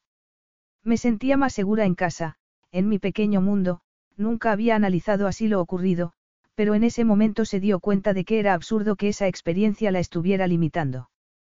Puede que todavía me sienta así. Comprendo perfectamente cómo la pérdida de un padre puede dejarte paralizado, Rhys se sentó frente a ella. Pero piensa que has estado llevando el hotel sin ayuda, lo que tiene mucho mérito, la observó con gesto concentrado. No me extraña que en el programa se fijaran en ti. Tienes iniciativa y determinación, y tienes madera de estrella. Estabas destinada a algo grande, Sopi. Ella sacudió la cabeza. Rhys guardó silencio y sus últimas palabras se repitieron como un eco en la cabeza de Sopi. Pensó en las expectativas puestas en ella por parte de todo el mundo, desde Elise a Gerard y la agenda que le habían preparado para el día siguiente. Todo el mundo quería algo de ella. Como Maude. Pero ¿y si su madrastra la había cargado con todas las tareas porque ella misma se adelantaba a cualquier iniciativa de Maude? Rhys podía estar en lo cierto y tal vez se había limitado a su pequeño mundo para tener la sensación de control que tanto necesitaba. Lo miró enfurruñada, preguntándose si la conocía mejor que ella a sí misma. ¿Siempre creíste que volverías del exilio? Preguntó. Sí, dijo él. Si no, no habría podido, entornó los ojos como si mirara hacia el pasado. No podía aceptar que mis padres hubieran perdido la vida para nada. Racionalmente, sé que la vida es cruel y que las injusticias nunca se rectifican, pero tenía que creer que el mal que se nos había hecho se corregiría. Fue la única manera de soportar el dolor. Sopía sintió pensativa. Acepto que esto tenga que pasar. De verdad. Quiero dejar de luchar en contra, pero creo que estoy de luto por mi vida anterior. Nunca echas de menos los tiempos en los que todo era más sencillo. Ocasionalmente, admitió Rhys. Echo de menos escuchar una banda en directo mientras sirvo cañas de cerveza, y me gustaría no tener que cuidar cada palabra por temor al impacto político que pueda tener. Para serte sincero, tú eres la primera persona que me hace sentir como era entonces. Contigo soy yo, puedo nadar desnudo, concluyó con una sonrisa cómplice. Sophie habría querido decirle que ella solo sabía comportarse tal y como era, pero en lugar de eso, se deleitó con la idea de que Rhys encontraría en ella algo excepcional. Pero ¿qué podía ofrecerle? Una súbita sensación de vacío se asentó en su pecho, borrándole la sonrisa. ¿Y si el sexo es malo? Preguntó con ansiedad. Rhys hizo una mueca. El sexo va a ser fantástico. Hasta que te lo demuestre, tendrás que creerme, dijo con picardía. Los muslos de Sophie se contrajeron al tiempo que la invadió una oleada de calor. Vale, musito. Rhys la miró fijamente mientras su cuerpo parecía concentrarse como el de un depredador a punto de atacar. ¿Quieres que vayamos a la cama ahora? Puesto que sea cuando sea voy a tener miedo, creo que sí. ¿Tienes miedo de mí? Rhys la miró consternado. Todo esto me aterra, dijo ella con un ademán de la mano. ¿Quién eres? ¿Cómo vives? ¿Cómo esperas que viva yo? Pero me doy cuenta de que no puedo permitir que el miedo me paralice. Tengo que enfrentarme a él. Rhys se quejó entre dientes. Miró al techo. Empezó a hablar. Hizo una pausa para buscar las palabras. No pretendo rechazarte. Sopi. Te deseo en mi cama cuanto antes. Pero no si te lo tomas como una prueba de valentía. Quiero que desees estar en ella. Conmigo. Quiero. De verdad. Preguntó Rhys dudoso. ¿Con quién quieres acostarte, con el príncipe o con el hombre? El hombre. Quiero tu cuerpo caliente. Que tus manos borren todos los miedos de mi cabeza, dijo ella con osadía. Tras una larga pausa, Rhys se puso en pie y le tendió la mano. Eso puedo hacerlo. Sophie le tomó la mano y sintió una presión en el pecho cuando Rhys cerró los dedos y la ayudó a levantarse. Necesito saber que al menos esto es real, susurró ella. Es completamente real, Rhys le acarició el lóbulo de la oreja. Necesito caricias que me vacíen la mente, añadió Sopi. Entonces Rhys le rozó la barbilla, invitándola a alzar el rostro. Él se inclinó y la besó, demasiado delicadamente para lo que Sopi quería. Se puso de puntillas, ansiando que el encuentro la consumiera. Él era mucho más fuerte y le resultó sencillo retirarse. Posó la mano en la cadera de Sopi para inmovilizarla. Entonces le acarició provocativamente los labios con los suyos y haciéndole sentir su aliento, dijo. Es nuestra primera vez, Suse. No es una carrera, posó lentamente los labios sobre los de ella y le dio un beso lento y profundo. Sopi se derritió bajo su pausada y reverencial exploración de su boca. Entrando en una especie de letargo, se abrazó a su cuello y dejó su cuerpo reposar contra el de él, entregándose al puro placer de besarlo tal y como había soñado desde su encuentro en el embalse. Cuando ella hundió los dedos en su cabello y los brazos de Rhys eran todo lo que la sostenían en pie, este alzó la cabeza y dijo. El mundo fuera de nuestro dormitorio siempre va a ser complicado, Sopi. Confío en que en él, encontremos la paz. Ahí fuera, señaló la puerta con la barbilla, necesito a la princesa. Aquí dentro, a ti, solo a ti. El corazón de Sopi se paró un segundo cuando pasaron al dormitorio. Siempre he sabido que el sexo representaba dar un paso definitivo en la vida. Creo que por eso no he querido darlo. Por eso mismo no quiero darte prisa, Rhys se colocó a su espalda y le quitó una horquilla del pelo. Si quieres que vaya más despacio o que pare, dímelo. Necesito ganarme tu confianza, le acarició la nuca con la nariz, aspirando su aroma. No quiero que pienses que soy una mojigata. En el embalse, retozamos como dos nutrias en celo. Sé que no eres una mojigata. Sopi rió, pero cuando alzó las manos para ayudarlo con las horquillas, él protestó. Déjame a mí. En un libro que leía de pequeño, había una valquiria cuyo cabello tapaba las partes más interesantes de su anatomía. Siempre he fantaseado con descubrirlas. Sophie sonrió y dejó descansar la cabeza en su pecho. Sentía un burbujeo interior, una sensación chispeante de que todo era posible. Esta es la razón de que esté aquí, Rhys, confesó con dulzura. No habría soportado vivir preguntándome qué habría sucedido entre nosotros. Rhys la hizo girarse en sus brazos. Le quitó las dos últimas horquillas con expresión solemne, le desenrolló la larga trenza y sorprendió a Sophie al rodearse el cuello con ella. Yo tampoco, admitió con voz ronca, haciendo que el corazón saltara en el pecho de Sophie. El siguiente beso fue apasionado, carnal, ardiente. Su barba raspó la barbilla de Sophie y sus brazos la abrazaron hasta dejarla sin aire en los pulmones. Ella asió el final de la trenza, que colgaba sobre el hombro de Rhys, y tiró de ella, atándose a él al tiempo que de su garganta escapaba un profundo gemido. Entonces él le tomó el rostro entre las manos y devoró su boca, adentrándose en ella y saboreándola hasta que Sophie empezó a temblar. Cuando Rhys alzó la cabeza, los dos jadeaban. Él la miró con satisfacción entre los párpados entornados. Lo único que eché en falta la otra noche, fue verte, Rhys la hizo volverse, le pasó la trenza por encima del hombro hacia adelante y empezó a bajar la cremallera del vestido lentamente. El aire fresco en la piel hizo que se pusiera carne de gallina. Rhys, musitó con el corazón golpeándole el pecho en anticipación de lo que estaba por suceder. No he podido dejar de pensar en la suavidad de tu piel, dijo él, abriendo el vestido hacia los lados, acariciándole la parte baja de la espalda. Ella se arqueó de placer al sentir una corriente de calor abrasarle las entrañas. En cómo empezaste con timidez y luego se te pasó, Rhys desabrochó el sujetador y deslizó las manos hacia adelante para atrapar sus senos en sus cálidas manos. En la sensación de tus pezones en mi boca. Estos se endurecieron tan súbitamente que Sophie sintió que le dolían. Rhys pasó los pulgares por ellos, haciendo que la atravesara un placer tal que se removió y presionó su trasero contra las caderas de él. Al notar lo duro que estaba, se meció más provocativamente. Eso también, siguió Rhys con voz ronca, lo dispuesta que estás a darlo todo de ti. Me hiciste perder la cabeza. No me había portado así desde que era un adolescente. Le pellizcó los pezones al borde de hacerle daño, obligándola a mantenerse muy quieta mientras su pulso parecía concentrarse en ese punto y palpitar contra las palmas de Rhys. Perder así el control me aterroriza, Rhys le mordisqueó el cuello al tiempo que empujaba las caderas hacia adelante contra su cuerpo. Pero quiero volver a sentir eso contigo. Sophie le cubrió las manos sin saber si quería que parara o que fuera más agresivo, pero giró la cabeza para que la besara. Él lo hizo, sin dejar de estimularla, hasta que Sophie tembló de deseo. Él la mantuvo ahí mientras Sophie se mecía sobre ella con un rítmico vaivén.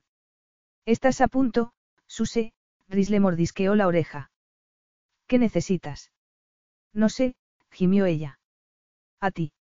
Rhys le dio la vuelta y dejó caer el vestido. Luego la empujó hacia atrás, hasta que ella sintió la cama contra las piernas y se sentó. Solo llevaba las bragas y enredó las manos en el edredón, mirando a Rhys insegura. ¿Confías en mí? Preguntó él. Sí, contestó ella aunque el corazón le latía desbocado. Rhys sonrió y la empujó hacia atrás por el hombro hasta que se tumbó. Esto es lo que significa ser mía. Toda tú. Inclinándose, Rhys le besó el mentón, luego la clavícula y fue descendiendo hacia su vientre dejando un rastro de besos. Entonces le quitó las bragas y continuó su recorrido desde el ombligo hacia la cadera. Manteniendo la mirada fija en ella, le separó las piernas y se arrodilló al lado de la cama. Tiró de ella suavemente y le colocó los muslos sobre sus hombros, arrancándole un tembloroso gemido al besarle la parte interior de los muslos. Sopló delicadamente y Sopi se sacudió al sentir su boca apoderarse de la parte más íntima de su cuerpo. Con un suave grito y como acto reflejo por la intensidad de las sensaciones, fue a cerrar las piernas, pero él las mantuvo abiertas. Sophie sabía lo que era el sexo, pero no había sido consciente de que incluyera rendirse. No de aquella manera. Después de eso, pertenecería a Rhys completamente. Rhys no tenía prisa, quería tomarse su tiempo, conseguir que Sophie alcanzara el mayor grado de excitación. Sopi no había sabido que se pudiera llegar a tener aquella sensación de abrasarse. La sangre fluida por sus venas como fuego. Apenas podía respirar. Cada instante la recorría una agónica corriente de placer que la ahogaba, seguida de un instante de relajación al que seguía una sacudida aún más intensa. Perdió la capacidad de hablar o de pensar. No podía asimilar hasta qué punto eran deliciosas las íntimas caricias de Rhys. Arqueándose, retorciéndose, se dejó llevar, abrazándose a la tensión y estallando en un arrasador orgasmo. El violento clímax fue seguido de una deliciosa sensación de flotación. Sopi no tuvo fuerza ni para levantar la cabeza, pero acarició la de Rhys para comunicarle lo maravilloso que había sido. En lugar de detenerse, Rhys comenzó un nuevo asalto que hizo que la atravesara una nueva punzada de intenso placer. ¿Qué haces? jadeó ella. Repetir, dijo él, y volvió a acariciarla. No puedo. Las sensaciones se redoblaron. Sophie pensó que no podría soportarlo más, pero Rhys la arrastró a un nuevo nivel de excitación y ella, instintivamente, lo sujetó por la cabeza, urgiéndolo a seguir. Hasta que una vez más la tensión se incrementó y Sophie abandonó todo control, al tiempo que alcanzaba el clímax entre gritos de éxtasis. Entonces Rhys ralentizó sus caricias, aunque sin dejar de estimularla, se alzó y apoyó los puños a ambos lados de sus caderas al tiempo que la observaba con mirada codiciosa. Los dos lo necesitábamos, dijo él. Te, te lo hago yo a ti ahora. ¿Quieres? Rhys se incorporó y se quitó la camisa. La próxima vez, dijo. La idea de tu boca, se quitó los pantalones apretando los dientes. ¿Sigues conmigo, Suse? Sí, contestó Sophie, hipnotizada por la contemplación de su cuerpo de bronce, desnudo, a su alcance, plenamente excitado. Él alargó a mano hacia la mesilla, pero se detuvo y dijo. También es para mí la primera vez, Susé. No sé cuánto voy a poder aguantar. Se echó a su lado, deslizando la mano por su cadera, su cintura y sus costillas mientras le besaba el hombro. Sopi se sentía en una nebulosa, había olvidado que tenían un objetivo. Miró a Risa los ojos, temiendo que no se tratara para él más que de un acto de procreación, en lugar de la radical y profunda unión que era para ella. Él la estaba observando, tal vez intuyendo las distintas emociones que la acosaban. Nervios y deseo y algo más que ella no supo interpretar, pero que le hacía sentir terriblemente vulnerable. Los ojos de Rhys tenían un brillo salvaje, pero sus manos se movían con una asombrosa delicadeza sobre Sopi. Enroscó la mano en su trenza hasta alcanzar su nuca y tirar suavemente de ella para besarla, cautiva.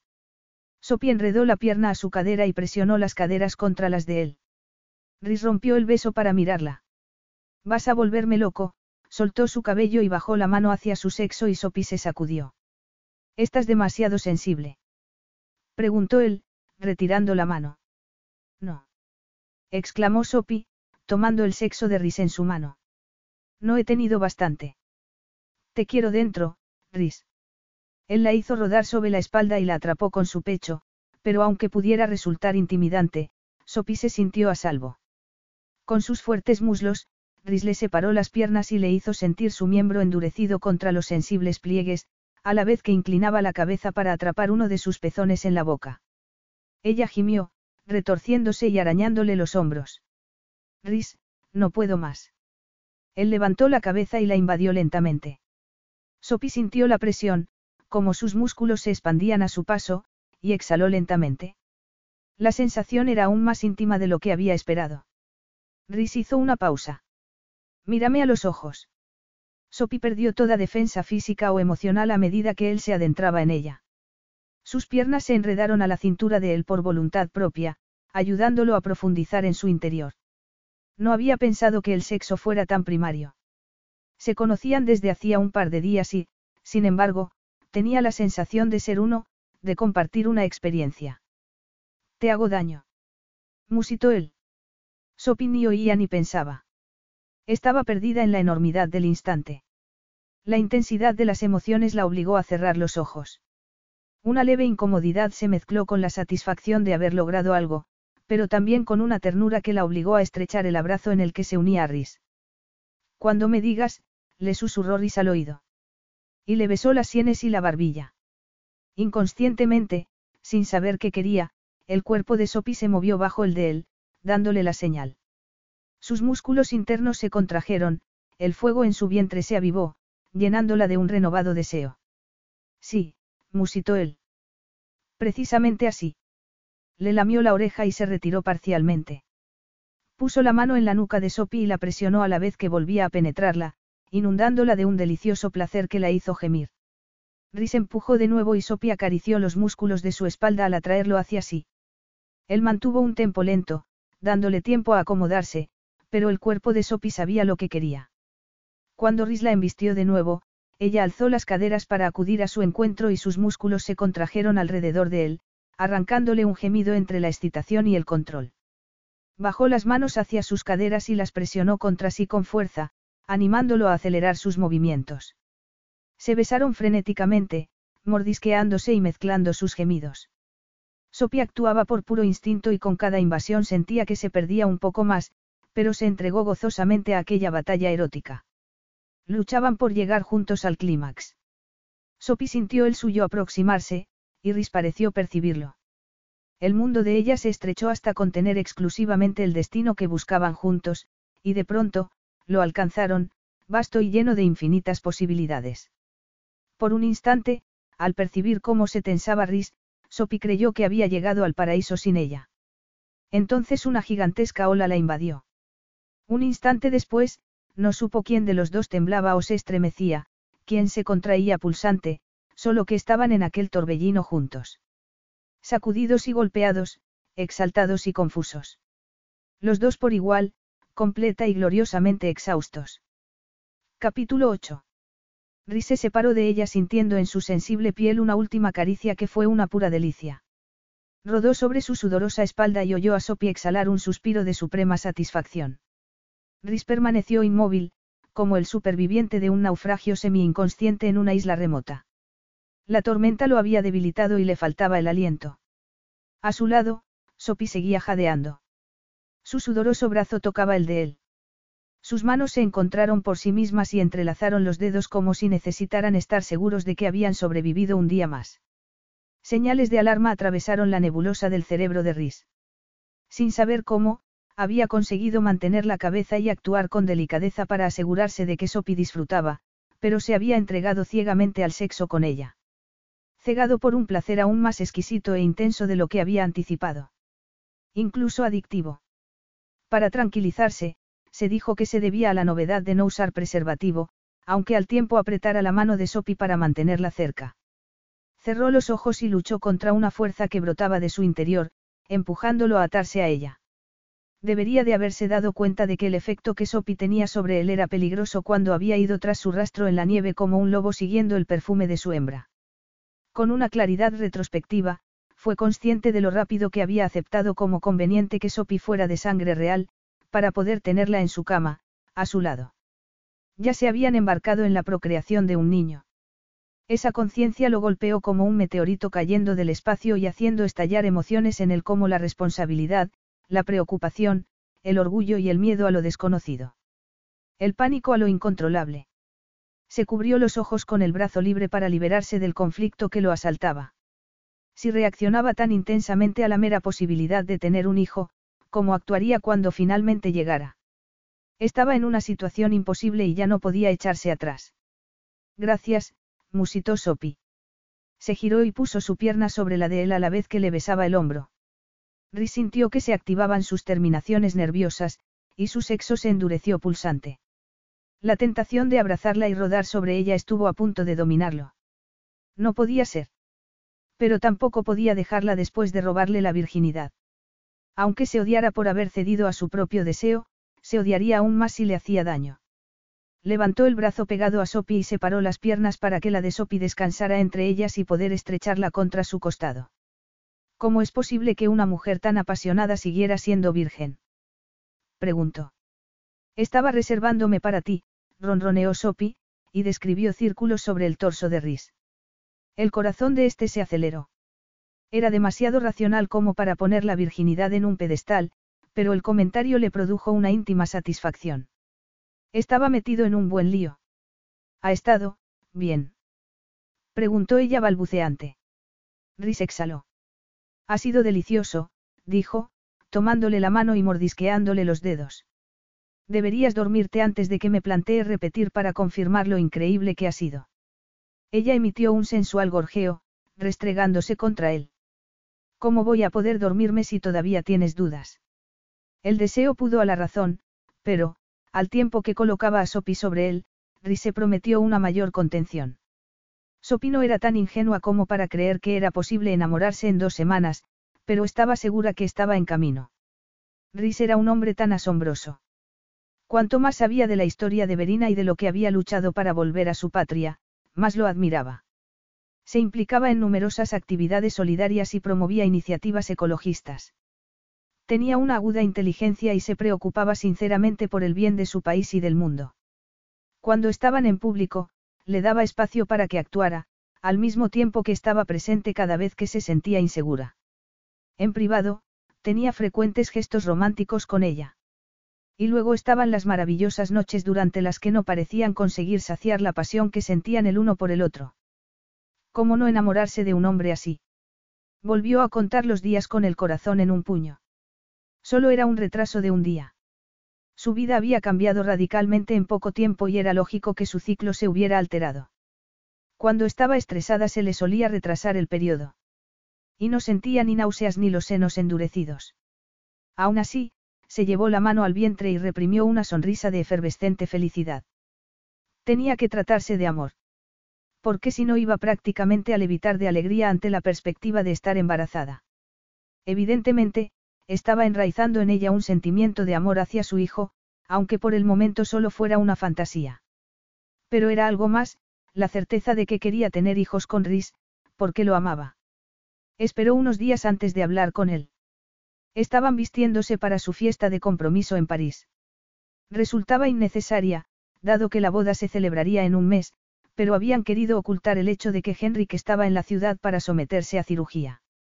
Cuando los sirvientes los dejaron a solas, Sophie entrelazó las manos y esperó a que Rhys se ajustara la pajarita. Él se volvió del espejo y la observó con expresión admirada. Estás espectacular. Me he retrasado. Rhys miró el reloj. No importa. Somos los invitados de honor, dijo. No, me refiero a, Sophie se mordió el labio para no reírse por el malentendido. Rhys echó la cabeza hacia atrás como si hubiera recibido un golpe al darse cuenta de lo que quería decir. ¿Estás, segura? Al ver que permanecía serio, Sophie se alarmó. Estoy segura de que tengo un retraso. Solo de eso. Algunas veces me pasa, encogió un hombro, pero había esperado una reacción más entusiasta. Cuando volvamos a Verina pediré una cita con el médico, solo quería que lo supieras. Habría querido acercarse a él y que Rhys la abrazara, pero algo en su actitud hizo que se quedara inmóvil. No te, alegras. Claro que sí, la tranquilizó él. Pero hasta que se confirme. Sopía sintió abatida. En su mente, aquella conversación había estado plagada de risas y muestras de alegría. Incluso había tenido en la punta de la lengua la palabra amor. Pero su ánimo se desplomó como un castillo de naipes. No quiero resultar frío, Rhys la tomó por los codos y le besó la mejilla. Pero Elise ha tenido muchas falsas alarmas y por tanto, decepciones. Esperemos a estar seguros antes de celebrarlo. Para asegurarse de que eso era lo que pasaba, Sophie intentó escrutar su rostro, pero Rhys lo impidió al ir a abrir la puerta y ofrecerle el brazo. Debemos irnos. Quiero que Henrik se vaya de la fiesta tan pronto como quiera. Rhys mantuvo sus sentimientos bajo control por temor a que lo desbordaran. Una parte de él habría querido gritar de orgullo y felicidad. Pero todavía no estaba confirmado, y podían surgir un sinfín de problemas. De hecho, no comprendía cómo había sido tan irresponsable como para no plantearse las implicaciones médicas que un embarazo podía acarrear a Sophie. Pero también sentía culpa, un sentimiento más sombrío y profundo que todos los demás, sobre todo cuando miró a los ojos a Henrik al estrecharle este la mano y darle la enhorabuena por hacer oficial su compromiso nupcial. Las palabras de Henrik habían sido una manifestación pública de su aprobación a que Sophie formara parte de la familia, pero Rhys se había sentido como un traidor al mantener en secreto un posible heredero. En aquel instante, Henrik estaba a su lado en un papel menos oficial. Tienes razón, dijo, mirando a Sophie. Es más de lo que parece. Has elegido muy bien. Rhys no lo contradijo. Sophie se estaba convirtiendo en la mejor versión de sí misma. Llevaba un elegante vestido de seda color champán con pedrería en la cintura. Tenía el cabello recogido en un moño con horquillas brillantes. Si Rhys la miraba detenidamente, podía sentir su tacto sedoso sobre su vientre y sus muslos y, tenía que evitar la distracción. Retiró la mirada de Elise, que estaba presentando a Sophie al fundador de una organización benéfica, y se volvió hacia su hermano, que tenía aspecto cansado. Resultáis muy convincentes, dijo Henrik. ¿A qué te refieres? Como pareja de enamorados. Esa es la idea, dijo Rhys, consciente de que su comportamiento no era tan fingido como había calculado que tendría que ser. Cuando no fantaseaba con el sexo con Sophie, se ocupaba de que Gerard comprobara que estaba bien, o se metía en las redes sociales para asegurarse de que no hubiera mensajes que pudieran erosionar su autoestima. Entretanto, Sophie estaba asumiendo responsabilidades en el palacio y haciendo apariciones públicas como una profesional, ganándose el respeto de quienes trataban con ella. La única vez que había pedido consejo a Rhys había sido al recibir el informe de Francine sobre Casiopea, para confirmar que tomaba la decisión correcta y que no había perdido la objetividad. Pero había estado en lo cierto. Rhys no podía sentirse más orgulloso de ella. Y ante la posibilidad de que fuera a cumplir con el deber más importante que se habían impuesto, no sabía cómo reaccionar ante lo vulnerable que le hacía sentirse. Y culpable. Elise está convencida de que Sophie está enamorada de ti, comentó Henrik. Rhys se volvió hacia Henrik e intuyó un reproche en su mirada. No tengo poder sobre lo que sienta, dijo Rhys, imponiendo su razón sobre su instinto. ¿Sientes lo mismo por ella? ¿Tú qué crees? Habían desarrollado la habilidad de hablar de temas privados en eventos públicos, incluso de discutir, sin que nadie lo notara. ¿Por qué me preguntas eso ahora? ¿Te parece inoportuno en tu fiesta de compromiso? Yo no me meto en tu relación con Elise. Te ruego que tú hagas lo mismo conmigo. Henrik estalló en una carcajada. Te olvidas de que insististe tres años en que me declarara a ella. Eras muy desgraciado. Pero quería que ella tomara la decisión. Yo ni siquiera sabía lo que me deparaba el destino. La amaba demasiado como para empezar una vida en común basada en falsas promesas. Yo no he hecho ninguna falsa promesa a Sophie. ¿Estás seguro? Como te he dicho, resultas muy convincente. Si de verdad no estás enamorado de ella. Rhys se quejó entre dientes. Sophie me importa, por supuesto. Ella siente algo más por ti, Rhys. Está poniendo su corazón en esto. En ti. Rhys lo sabía. Y aunque Sophie no era una mujer dependiente, necesitaba apoyo. Él le había prometido ser su ancla y su sostén. Y aunque no iba a echarse atrás, tampoco podía dar ningún paso adelante que lo implicara más emocionalmente. Preferiría que te centraras en ti y en tu esposa, dijo en tensión. Yo me preocuparé de Sophie. Nunca he entendido tu necesidad de mantenerte aislado. ¿Qué es lo peor que podría pasarte, Rhys? Elise es la fuente de mi fortaleza. Permite que Sopi lo sea para ti. Lo peor que podía pasarle era que su hermano muriera. La sola posibilidad de perderlo se le hacía insoportable. ¿Cómo podría Sopi ayudarlo a superar algo así? No tenía derecho a echar ese peso sobre sus hombros. No, por el bien de todos, debía mantener la distancia, permanecer encerrado en sí mismo. Sophie consiguió mantener la sonrisa, pero no dejaba de lanzar miradas de ansiedad a Rhys por la tibia reacción que había tenido ante la posibilidad de que estuviera embarazada. Estaba enfrascado en una conversación con Henrik. Elise tenía razón, estaban muy unidos. Y ella no podía evitar sentir celos, puesto que siempre había anhelado tener un hermano o hermana en la que confiar, como los dos hombres parecían contar el uno con el otro. Por otro lado, esa misma proximidad le resultaba en cierta forma amenazadora. Elise había encontrado su lugar hacía mucho tiempo. Sabía cómo actuar y cuando su matrimonio tenía prioridad sobre la relación entre los hermanos, pero Sopi la percibía como una barrera infranqueable. Hasta aquella noche, había pensado que el origen de la distancia entre Rhys y ella eran la desigualdad de sus posiciones en la vida.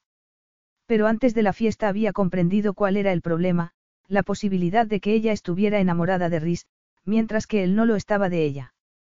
Lo que convertía aquella celebración de su compromiso en una pesadilla. La mujer charlatana que la monopolizaba por fin tomó aire y Sopi pudo decir. Me disculpa. Necesito ir al tocador. Al salir al vestíbulo, se desvió hacia un balcón para estar unos minutos a solas. Su llegada interrumpió a una pareja que se separó precipitadamente y se marchó entre balbuceos y sonrojos, lo que recordó de nuevo a Sophie hasta qué punto ansiaba ese tipo de conexión con Rhys. Al mismo tiempo, no se le escapaba la ironía de la situación. Inicialmente, había rechazado casarse con él, temiendo que aquel cuento de hadas fuera demasiado para ella. Pero con el paso de los días había empezado a querer todo el paquete, la declaración de amor y él, y comieron perdices. Parpadeó para enfocar la visión borrosa de la torre Eiffel, pero al oír la puerta que se abría a su espalda, un sexto sentido hizo que se le erizara el cabello. Vaya, vaya, vaya. La voz fue como el filo de un cuchillo deslizándose por su espalda. Instintivamente, Sophie apretó los puños y sintió la rabia subirle al pecho. Desde que había dejado Canadá había pensado solo ocasionalmente en su madrastra y hermanastras, pero la voz era inconfundible. Lentamente, se volvió para mirar a Nanette. Su hermanastra llevaba un espectacular vestido negro con un profundo escote. La falda voluminosa de gasa se abría hasta lo alto del muslo. Lucía unos zapatos dorados, y sus labios rojo sangre hacían juego con las uñas. Se acercó contoneándose y con una sonrisa malévola. Qué casualidad encontrarte aquí. No sabía que estuvieras invitada. De otra manera, lo habría impedido.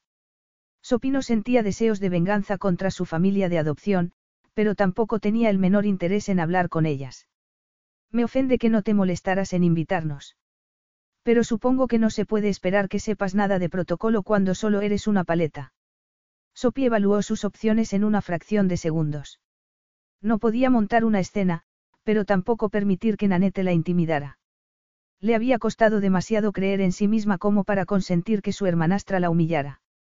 Así que recurrió a sus viejas armas, la paciencia y la cortesía, al tiempo que intentaba proyectar la imagen de sofisticación que estaba esforzándose en perfeccionar. En cualquier caso, me alegro de verte, mintió. ¿Dónde habéis encontrado cobijo? Nanette rió con superioridad. Muy aguda. Sopino se dejó provocar. Tu hermana y tu madre están bien. Perseveró. ¿De verdad quieres que hagamos esto? Sí, mamá ha alquilado un pequeño apartamento en Viena, pero nosotras preferiríamos estar aquí, en París. Podrías habernos dicho que tenía sangre real, Nanette entornó los ojos con malevolencia. Me extraña que tu madre no lo comentara, dado que mencionaba a mi familia siempre que podía. Sophie se dio cuenta de que estaba rebajándose al nivel de Nanette. De soslayo, vio a un guardaespaldas junto a la puerta de cristal. Hizo una señal indicando que estaba bien. Vaya, se ve que por fin te han salido las garras. Soltó Nanette tras un instante de desconcierto. Sophie relajó las manos. Nanette era un poco más alta que ella y tenía que alzar la barbilla para mirarla por encima de la nariz. Alguien me dijo en una ocasión que debía mantener mis estándares y no humillarme, dijo con una sonrisa burlona. Esta conversación no da más de sí. Discúlpame. Ahora que tienes un título y un prometido al que probablemente has engañado, está por debajo de ti saludar a tu hermanastra. Claro que no, dijo Sophie, sintiendo que la sangre le bullía en las venas. Tú misma has insistido siempre en lo superior que eres a mí. Dudo que quieras rebajarte a hablar conmigo. Acusar a una estafadora no es rebajarse, soltó Nanette. Es cuestión de supervivencia. Me acusas a mí de estafadora. Sophie se enfureció. Vosotras vendisteis mi casa a mi espalda. ¿Es eso lo que pasó? Porque todo parece haber sido planeado. ¿De qué conocías al príncipe? No lo conocía. Eso es imposible, replicó Nanette enfurecida. ¿Cómo averiguó tu origen? Ni siquiera comprendo que le baste que tengas un título. Tienes dinero. ¿Es eso lo que necesita de ti? Se acabó. exclamó Sophie indignada. Cállate antes de decir algo de lo que te arrepientas. Tú sí que deberías de arrepentirte de habernos echado en mitad de la noche para hacerte con el control del hotel. Sophie se dijo que no debía dejarse provocar. A través del cristal volvió a percibir movimiento, pero tenía que poder resolver la situación por sí sola. Yo no di esa orden, dijo con firmeza. Pero no pudo contenerse y añadió, podrías haber elegido vosotras mismas la fecha de marcharos, Nanete. Deberías haberlo hecho hace años. Resulta que la alumna se ha convertido en maestra. Preguntó Nanete entre sarcástica y sorprendida. Permite que te demuestre cuánto te falta por aprender, Sopi. Discúlpate por haberme insultado o voy a entrar en el salón y a decir que no eres más que la encargada de un hotel con espíritu de cortesana, que es a lo que suena todo esto. Nadie se cree que estés enamorada, concluyó con desdén. Es evidente que has puesto a Príncipe en un apuro y que ahora lo estás chantajeando. ¿Quién está aquí recurriendo al chantaje? Nanette ladeó al cabeza y esbozó una sonrisa malévola. Dime por qué habría de callarme. Impulsada por la rabia y el dolor, pidió un paso hacia ella. No pensaba permitir que aquella difamadora volviera a pisotearla, y mucho menos que hiciera daño a Rhys. Piénsatelo dos veces, Nanette, dijo en un tono amenazador que brotó de su pecho y de una valentía que desconocía tener. Fíjate en el lugar que ocupo ahora. No te conviene enfrentarte a mí. No me hagas reír, Sopi. Me llamo Casiopea, dijo Sopi majestuosa, pero puedes llamarme Alteza Real. Nanette reaccionó como una víbora, dándole una bofetada que hizo tambalearse a Sopi. La puerta a su espalda se abrió de par en par y en medio de la confusión, Sopi vio a ristirar de Nanette hacia un guardaespaldas. Sácala de aquí. Haz que la arresten por agresión. No puedes hacer eso. Gritó Nanette mientras se la llevaban. Te ha herido. Rhys se colocó de manera que nadie pudiera ver a Sopi desde el interior. Creo que sí, dijo Sopi, pasándose la lengua por los dientes y percibiendo el sabor acre de sangre. Al tocarse la mandíbula notó que estaba ardiendo. Se estremeció de arriba abajo y buscó refugio en Rhys, pero este solo le pasó un brazo, en tensión, por los hombros. Será mejor que te pongas hielo. Subamos. ¿Qué va a pensar la gente de que me vaya? Nos han visto. Haré una declaración oficial. No te preocupes. Rhys parecía tan furioso que a Sopi se le formó un nudo en el estómago. Él se adelantó para abrirle la puerta. Afortunadamente, el balcón estaba junto a los ascensores. Uno de los guardaespaldas los esperaba con la puerta abierta y solo tuvieron que cruzar el vestíbulo. Algunos invitados los vieron y se oyó un murmullo especulativo, pero en cuestión de segundos subían en silencio a su suite. Lo siento mucho, musitó ella con el corazón acelerado al ver la expresión rocosa de Rhys. He intentado evitarlo. Ni siquiera sabía que Nanette estuviera aquí. Rhys se dirigió al guardaespaldas. Averigua quién la ha traído y elimínalo de la lista de invitados. El hombre asintió y repitió las órdenes en un pinganillo. Rhys, Sopi posó la mano en su brazo. Parecía hecho de mármol. Sea quien sea, no puedes culparlo. Tuvo que mentir para conseguir un pase de seguridad. Si yo hubiera visto su nombre en la lista, lo habría tachado. Entraron en la suite y Rhys ordenó a la asistente de Sopi que les llevara un parche de hielo. La mujer, alarmada, volvió con un parche envuelto en una toalla. ¿Quieres que llame al médico? Estoy bien, insistió Sopi. Apunte estos nombres, dijo Rhys a la asistente. Y los dictó. Quiero que salte la alerta con cualquiera de ellas. Saber dónde viven y a qué se dedican. Dígale a Gerard que quiero hablar por teléfono con mi abogado y mi jefe de relaciones públicas lo antes posible. Sí, señor, la mujer salió precipitadamente y los dejó solos. No creo que viniera con la intención de pegarme. La he provocado yo, dijo Sopi devastada. Debería de haberme marchado en lugar de permitir que me irritara, pero, le he dicho que me llamara Alteza. Concluyó avergonzada. Y así debería ser, dijo él fríamente. Sopi negó con la cabeza. No, me he rebajado a su nivel. Ha sido culpa mía. No es verdad. Sopi nunca había visto a Ristán enfadado. ¿Te había pegado antes? Preguntó él. No. Ni siquiera pensé que fuera capaz de hacerlo. Estás sacando las cosas de quicio.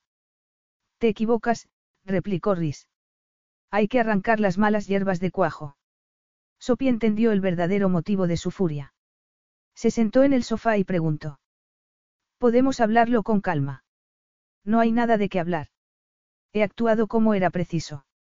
No vamos a volver a la fiesta, así que puedes darte un baño, pero sigue aplicándote el hielo, dijo él, fijando la mirada en la marca roja de su barbilla. No debería de haberte dejado sola, se estremeció antes de endurecer su expresión. No volverá a pasar. Rhys, no ha sido culpa tuya. Por la actitud abstraída de Rhys, Sophie supo que había viajado a un lugar en el que nadie podía alcanzarlo. Un baño suena bien, musitó, necesitando un rato a solas. Llámame si me necesitas. Sophie despertó horas más tarde y vio que Rhys no estaba en la cama. Preocupada, fue a buscarlo y lo encontró en el cuarto de invitados. No quería molestarte, dijo él al verla en la puerta.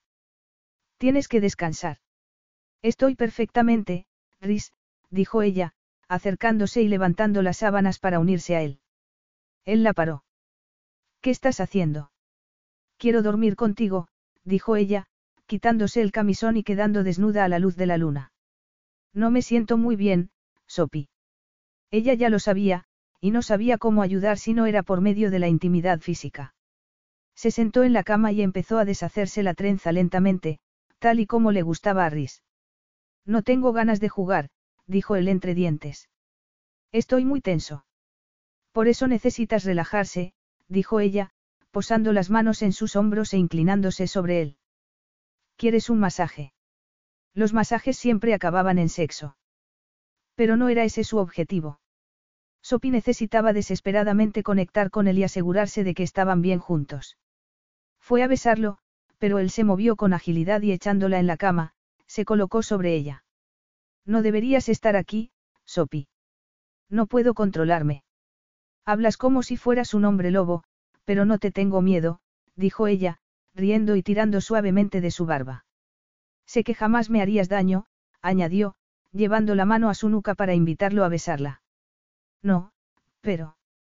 Sophie alzó la cabeza para besarlo y Rhys atrapó su boca con una fiera desesperación y una urgencia primaria, como si quisiera arrastrarla consigo a un lugar oscuro. Al moverse para acomodarse bajo él, Sophie notó a través de las sábanas que estaba plenamente endurecido. Él la inmovilizó y le mordisqueó el cuello antes de abrir los labios e ir bajando hacia su seno para succionarle frenéticamente un pezón. Sophie sintió al instante una corriente hacia su núcleo. Normalmente se tomaban su tiempo para llegar a aquel punto de excitación, pero, contagiada de su anhelo, le presionó los hombros para animarle a que siguiera devorándola. Aquel no era el hombre civilizado que solía hacerle el amor, sino alguien más primario y salvaje, su igual.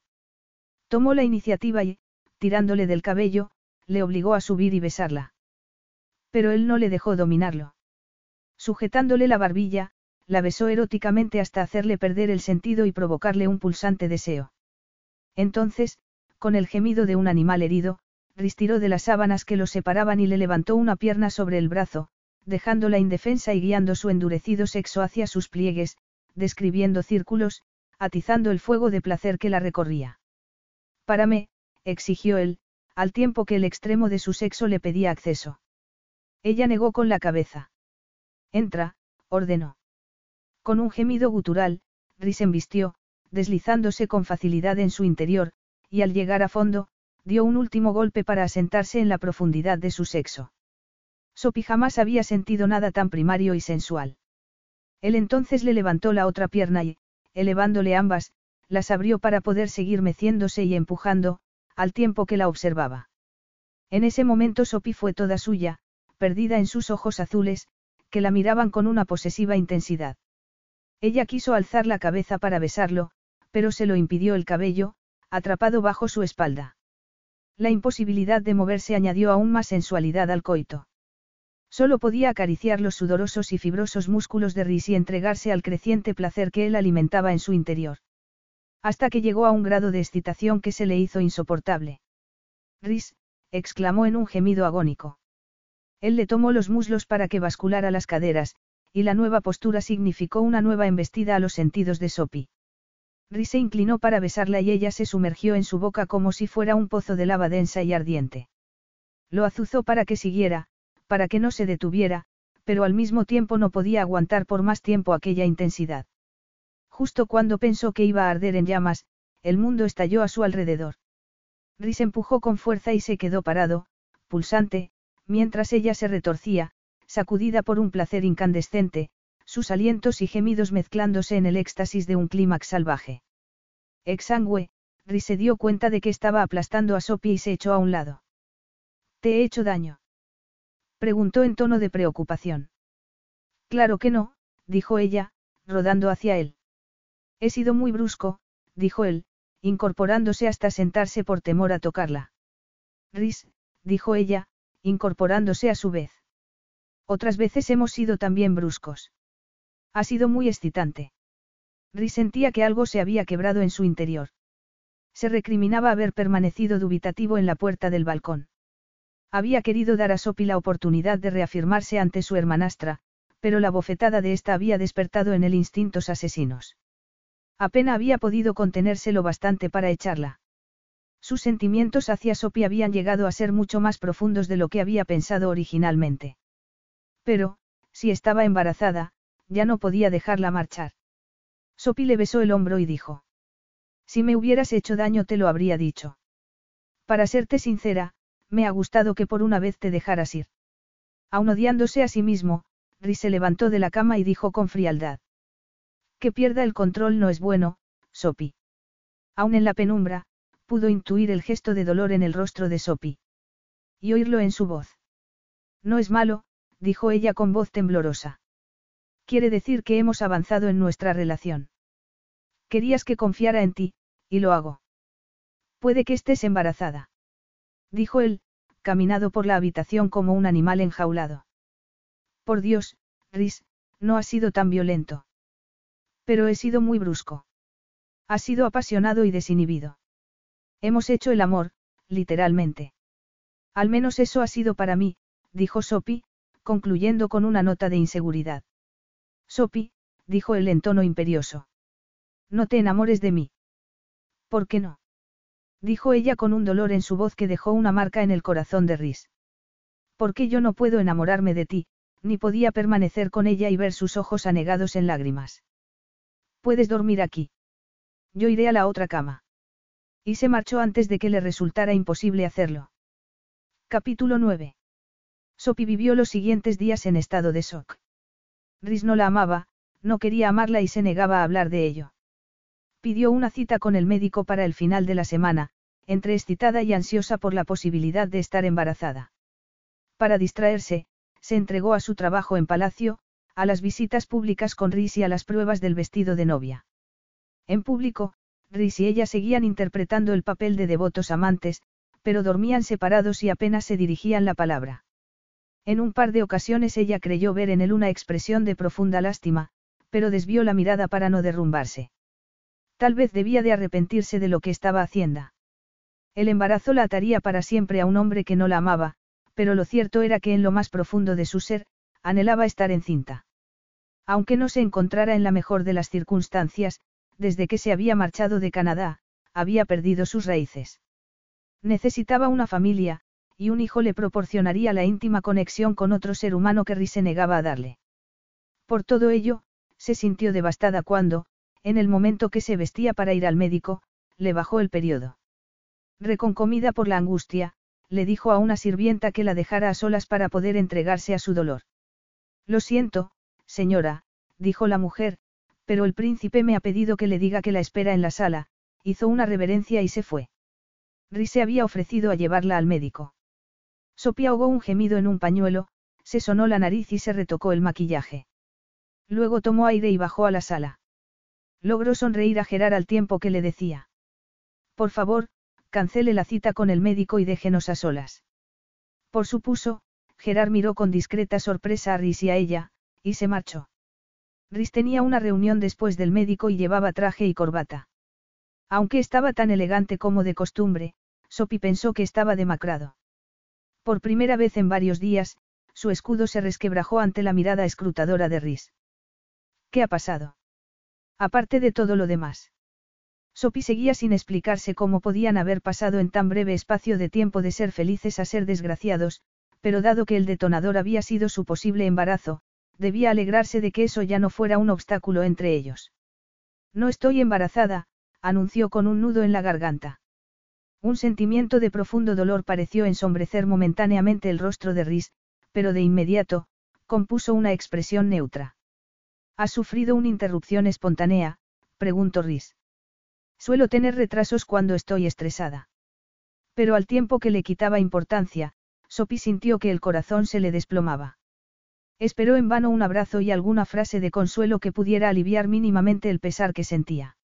En lugar de eso, oyó que Rhys tomaba aliento para decir algo, pero pareció cambiar de idea. Aún así, ella lo adivinó, la próxima vez. El estómago se le contrajo aún más. Permaneció paralizada por la dimensión real del tormento al que se había expuesto.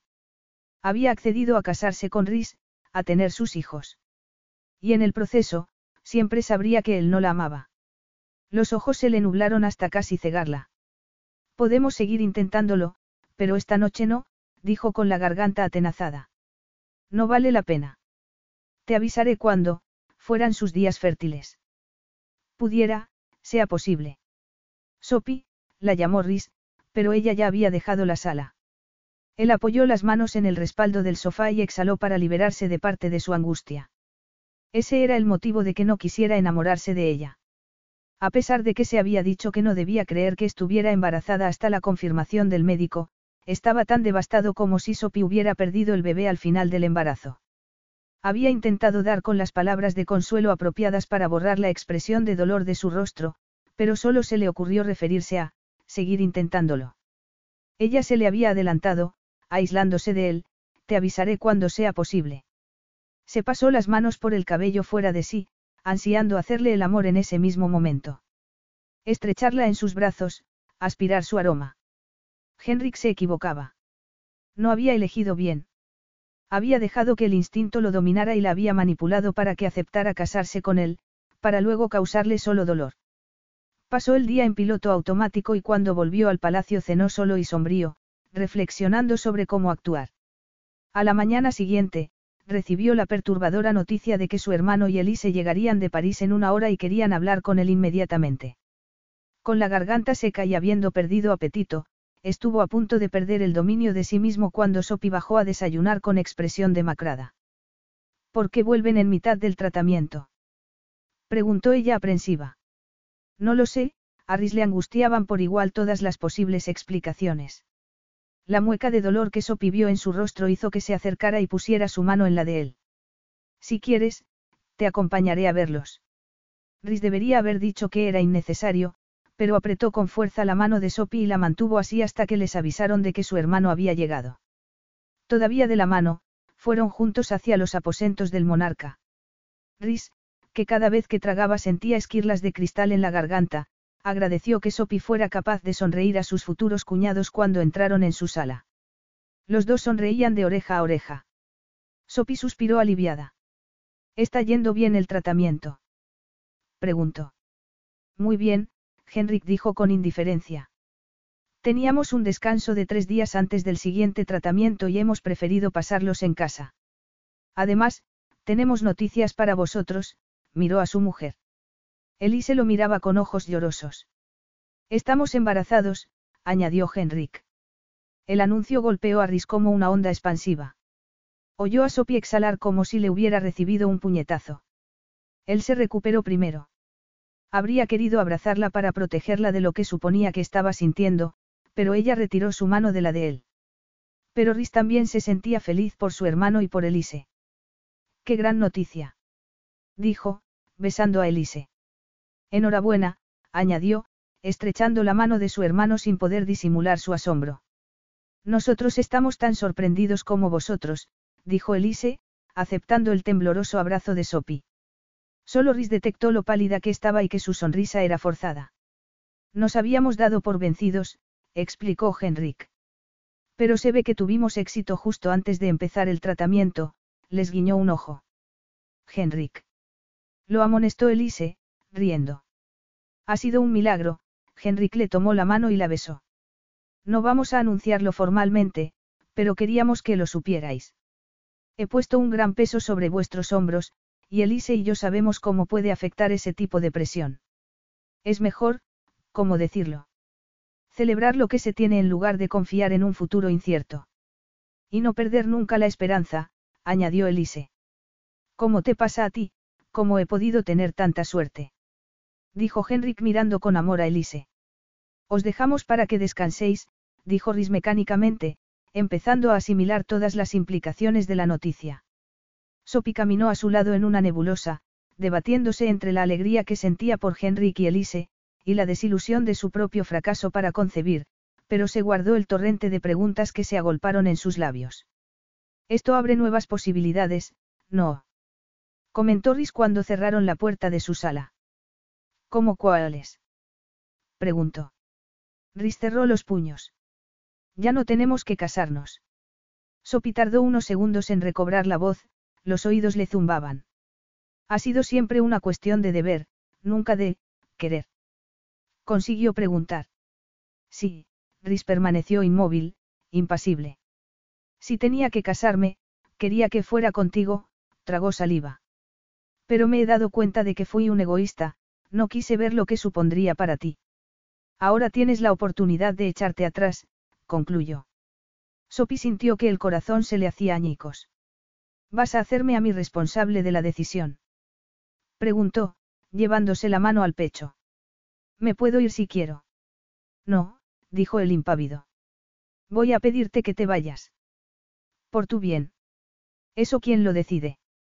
Preguntó ella con voz ronca. Riz cerró los ojos como si sintiera un dolor insoportable. Sopi, tú nunca has querido casarte conmigo. No, tú no quieres casarte conmigo, replicó ella. Yo te amo. Querría casarme contigo si tú me quisieras, pero no es así. Es porque no me he quedado. No acabes esa frase, dijo él entre dientes. Pero en parte es por lo que actúo como lo hago. Este título impone demasiada presión sobre ti y no quiero que sufras por ello. Menos, después de ver cuánto te ha dolido no, risalzó una mano y dejó la frase en suspenso. Sopino le dijo que podría soportar esa presión si él la amaba. Riz rompió el tenso silencio diciendo. Ordenaré que preparen tu viaje a Canadá. No te molestes, dijo ella con frialdad. Gracias a ti, cuento con mis propios medios. Por ejemplo, una casa en Suecia. Aunque parezca lo contrario, hago esto por ti, dijo Rhys. No mientas. Lo haces porque te gusta sufrir. No sé por qué sientes la necesidad de castigarte, pero si eso es lo que quieres, allá tú. Capítulo 10. Cuando Rhys informó a Henrik y Elise de la noticia, lo miraron perplejos. Me encantaba, dijo Elise con tristeza. ¿Y si la próxima mujer que elijas no es, ella? La pregunta fue cómo echar sal en la herida de Rhys. Que Henrik tuviera un sucesor no significaba que pudieran tener más hijos, así que él tendría que casarse igualmente y proporcionar posibles herederos a la familia. La idea de acostarse con otra mujer que no fuera Sopi le repugnaba, y para dejar de pensar en ella tuvo que entregarse a su trabajo. Tienes peor cara que yo. Ven a dar una vuelta, dijo Henrik una mañana, después de su siguiente sesión de tratamiento. Apenas llegaron al paseo que rodeaba el lago, preguntó. ¿Qué piensas hacer respecto a Sopi? Nada. Lo nuestro ha acabado. ¿Por qué? Y no te inventes excusas. Estoy convencido de que estabas enamorado de ella. La amaba tanto que apenas podía respirar desde que Sopi se había ido. Por las noches, alargaba las manos hacia su lado de la cama, buscándola. Cuando oía pasos fuera del despacho, se le aceleraba el corazón pensado que pudiera ser ella. Se preguntaba si tendría hijos con otro hombre. Llegaron al final de un muelle, el mismo desde el que años atrás habían tomado un fueraborda para huir de su hogar. La amo, verbalizarlo por primera vez le quitó un peso del pecho. Pues no seas idiota y ve a buscarla. Rhys ansiaba hacerlo. No estaba seguro de poder superar el vacío que sentía desde que la había expulsado de su lado, pero la cobardía no era lo único que había motivado su decisión. No he llevado bien tu enfermedad, Henrik. No dejo de pensar que debería de haberme pasado a mí, no a ti. No digas eso. exclamó Henrik. Fui yo quien atacó al guarda aquel día, dijo Rhys con una voz enraizada en el pánico de aquella noche. Eras un niño, dijo Henrik con dulzura. No puedes culparte por los actos de un monstruo. Elise tardó tiempo en convencerme que mi responsabilidad era el futuro de Verina, no el pasado. También para ti. No podemos cambiar el pasado, Rhys. No puedo dejar de pensar que, mis acciones te obligaron a madurar cuando eras solo un niño. Mereces ser feliz, Henrik. Has tenido que luchar por todo, la corona, Elise, tener un hijo. Ahora luchas por tu vida. Para mí, en cambio, todo ha sido fácil. No es una increíble casualidad que la mujer que amo tenga un título. Rhys rió con amargura. Durante unos días pensamos que estaba embarazada y yo me sentí, Rhys desvió la mirada para intentar contener la emoción. No podía soportar ser tan feliz. La facilidad con la que había obtenido tanta felicidad. Así que la ahuyentaste de ti para castigarte. ¿Y si tienes que asumir el trono? Te casarás con alguien a quien odies solo por poder sentirte desgraciado. No quiero planteármelo, Henrik. No quiero el trono. Quiero a mi hermano. Hoy estás de suerte, aquí me tienes. Y voy a ser un buen hermano y a decirte que quiero que seas feliz, Henrik frunció el ceño con gesto de impaciencia. No oses hacerte el mártir y esperar que te alabe. Sí, el amor exige sacrificios. Pero más a menudo nos da fuerza para atravesar el infierno y salir indemnes. ¿Cómo crees que tuve el valor de escapar de aquí? Por ti. De no ser por ti, habría muerto. Risintió el corazón en la garganta. Siempre me sentí un lastre para ti, por eso se había esforzado tanto en seguir adelante. Siempre he querido compensarte por ese tiempo. Eso es lo que Sopi representa. Una manera de pagarme. Henrik resopló ante la absurda lógica de su hermano. Puede que te sorprenda, Rhys, pero no eres un dios. No puedes decidir mi destino. Todo el dolor que te estás causando tanto a ti como a Sopi no sirve de nada. Rhys empezaba a comprenderlo. Aunque puede que hagas lo correcto al dejarla marchar para que encuentre a alguien que la ame como se merece. Rhys miró a su hermano con rabia. Vaya, te he ofendido, me alegro. Dijo Henrik con sorna. Tienes suerte de que tenga prisa y no te tire al lago, masculló Rhys. Sacó el teléfono de camino al palacio y llamó a Gerard, a quien había ordenado que permaneciera en contacto con Sopi por si necesitaba algo. O, como era el caso, por si él la necesitaba a ella. El guardés de la casa de campo Basile Munier era un viudo que dio la bienvenida a Sopi con un cálido abrazo. Vivía con su hija en el pueblo más próximo y acudía a diario a atender el jardín y la propiedad. La casa era una mansión de dos pisos, con torretas en cada esquina, situada frente a un fiordo. Se accedía a ella por un camino adoquinado que atravesaba un bosque. Sopi se enamoró de ella a primera vista, y más aún después de plantar varios geranios a la entrada y descubrir el sendero que descendía hasta el pueblo. Había pensado pasar allí solo unos días para recuperarse de su dolor, pero había de decidido quedarse hasta el festival de mitad del verano. La gente del pueblo le había contado que se trataba de una celebración con comida, bebida y música, que concluía con todo el pueblo contemplando la puesta de sol tras las montañas. Suspirando, pasó junto a una casa abandonada que siempre le inspiraba. Probablemente allí había vivido una familia, quizá con media docena de niños, trabajando y luchando para salir adelante. Si la gente sobrevivía a las circunstancias más adversas, ella podría remendar su corazón roto. Observó una flor silvestre que desconocía y se agachó para cortarla. Le habían contado que una de las tradiciones del festival consistía en que las mujeres hicieran un ramo con siete flores diferentes. Si las ponían bajo la almohada, conseguirían al marido de sus sueños. Con aquella, Sophie había reunido las siete. En tiempos difíciles, solo cabían medidas desesperadas. Se ajustó la bolsa de la compra al hombro y el sombrero sobre la cabeza para protegerse del sol y ascendió los últimos metros hasta llegar al patio en el que solía pasar las tardes. Ah, exclamó. Y el ramo se le cayó de la mano. Rhys estaba sentado en una silla, con expresión alerta. ¿Qué haces aquí? preguntó Sopi con el corazón acelerado. La puerta estaba cerrada y no hay cobertura, dijo él, dejando el teléfono a un lado. Sopi dejó la bolsa sobre la mesa para sacar las llaves y disimular la ansiedad que le causaba su presencia. ¿Cómo están Henrik y Elise? Muy bien. Así que no le llevaba malas noticias. Pero eso no explicaba que estuviera allí. Sopi abrió la puerta y Riz la siguió a la cocina. ¡Qué bonito! Riz la atravesó hacia la sala, desde cuyos ventanales se divisaba la ladera, el pueblo y el fiordo, que espejeaba en la distancia. Lo sé. Me está costando marcharme, Sopi guardó la compra y sirvió dos limonadas. Ahora entiendo que mi madre quisiera Casiopea. Debía recordarle a esta casa. Risa sintió y continuó observando las vistas. Sopi le acercó un vaso. Gracias, murmuró él, volviendo hacia ella la mirada. De pronto frunció el ceño. Cielo santo, Sopi, solo han pasado nueve días. Ah, Sopi se llevó la mano al cabello, que se había cortado en una melena a la altura de la barbilla. En la peluquería del pueblo donan cabello a los niños con cáncer. Y le había servido de venganza hacia él. Se volvió hacia la ventana y bebió. Podía sentir la mirada de Riz clavada en ella. Si todavía hubiera sido mi amante, lo habría consultado contigo, dijo, atreviéndose a bromear. ¿Quieres que nos sentemos fuera? preguntó. Hace una brisa muy agradable. Sopi, la ironía es que me gustas más cuando tomas tus propias decisiones y la mantienes, dijo él entre dientes. Pero me va a costar perdonarte, hasta que vuelva a crecerte. Hagas lo que hagas, te amo. Sopi sintió que se le nublaba la mirada. Se mordió el labio y empezó a temblar.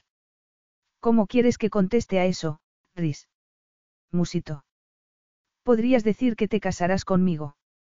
Comprenderás que no tropiece con la misma piedra sin pensármelo. Entonces mándame al infierno, Riz dejó el vaso en una mesa. Tomó el rostro de Sopi entre las manos y la obligó a mirarlo. Tenías razón. Creía que debía sufrir y lo he conseguido. ¿Por qué?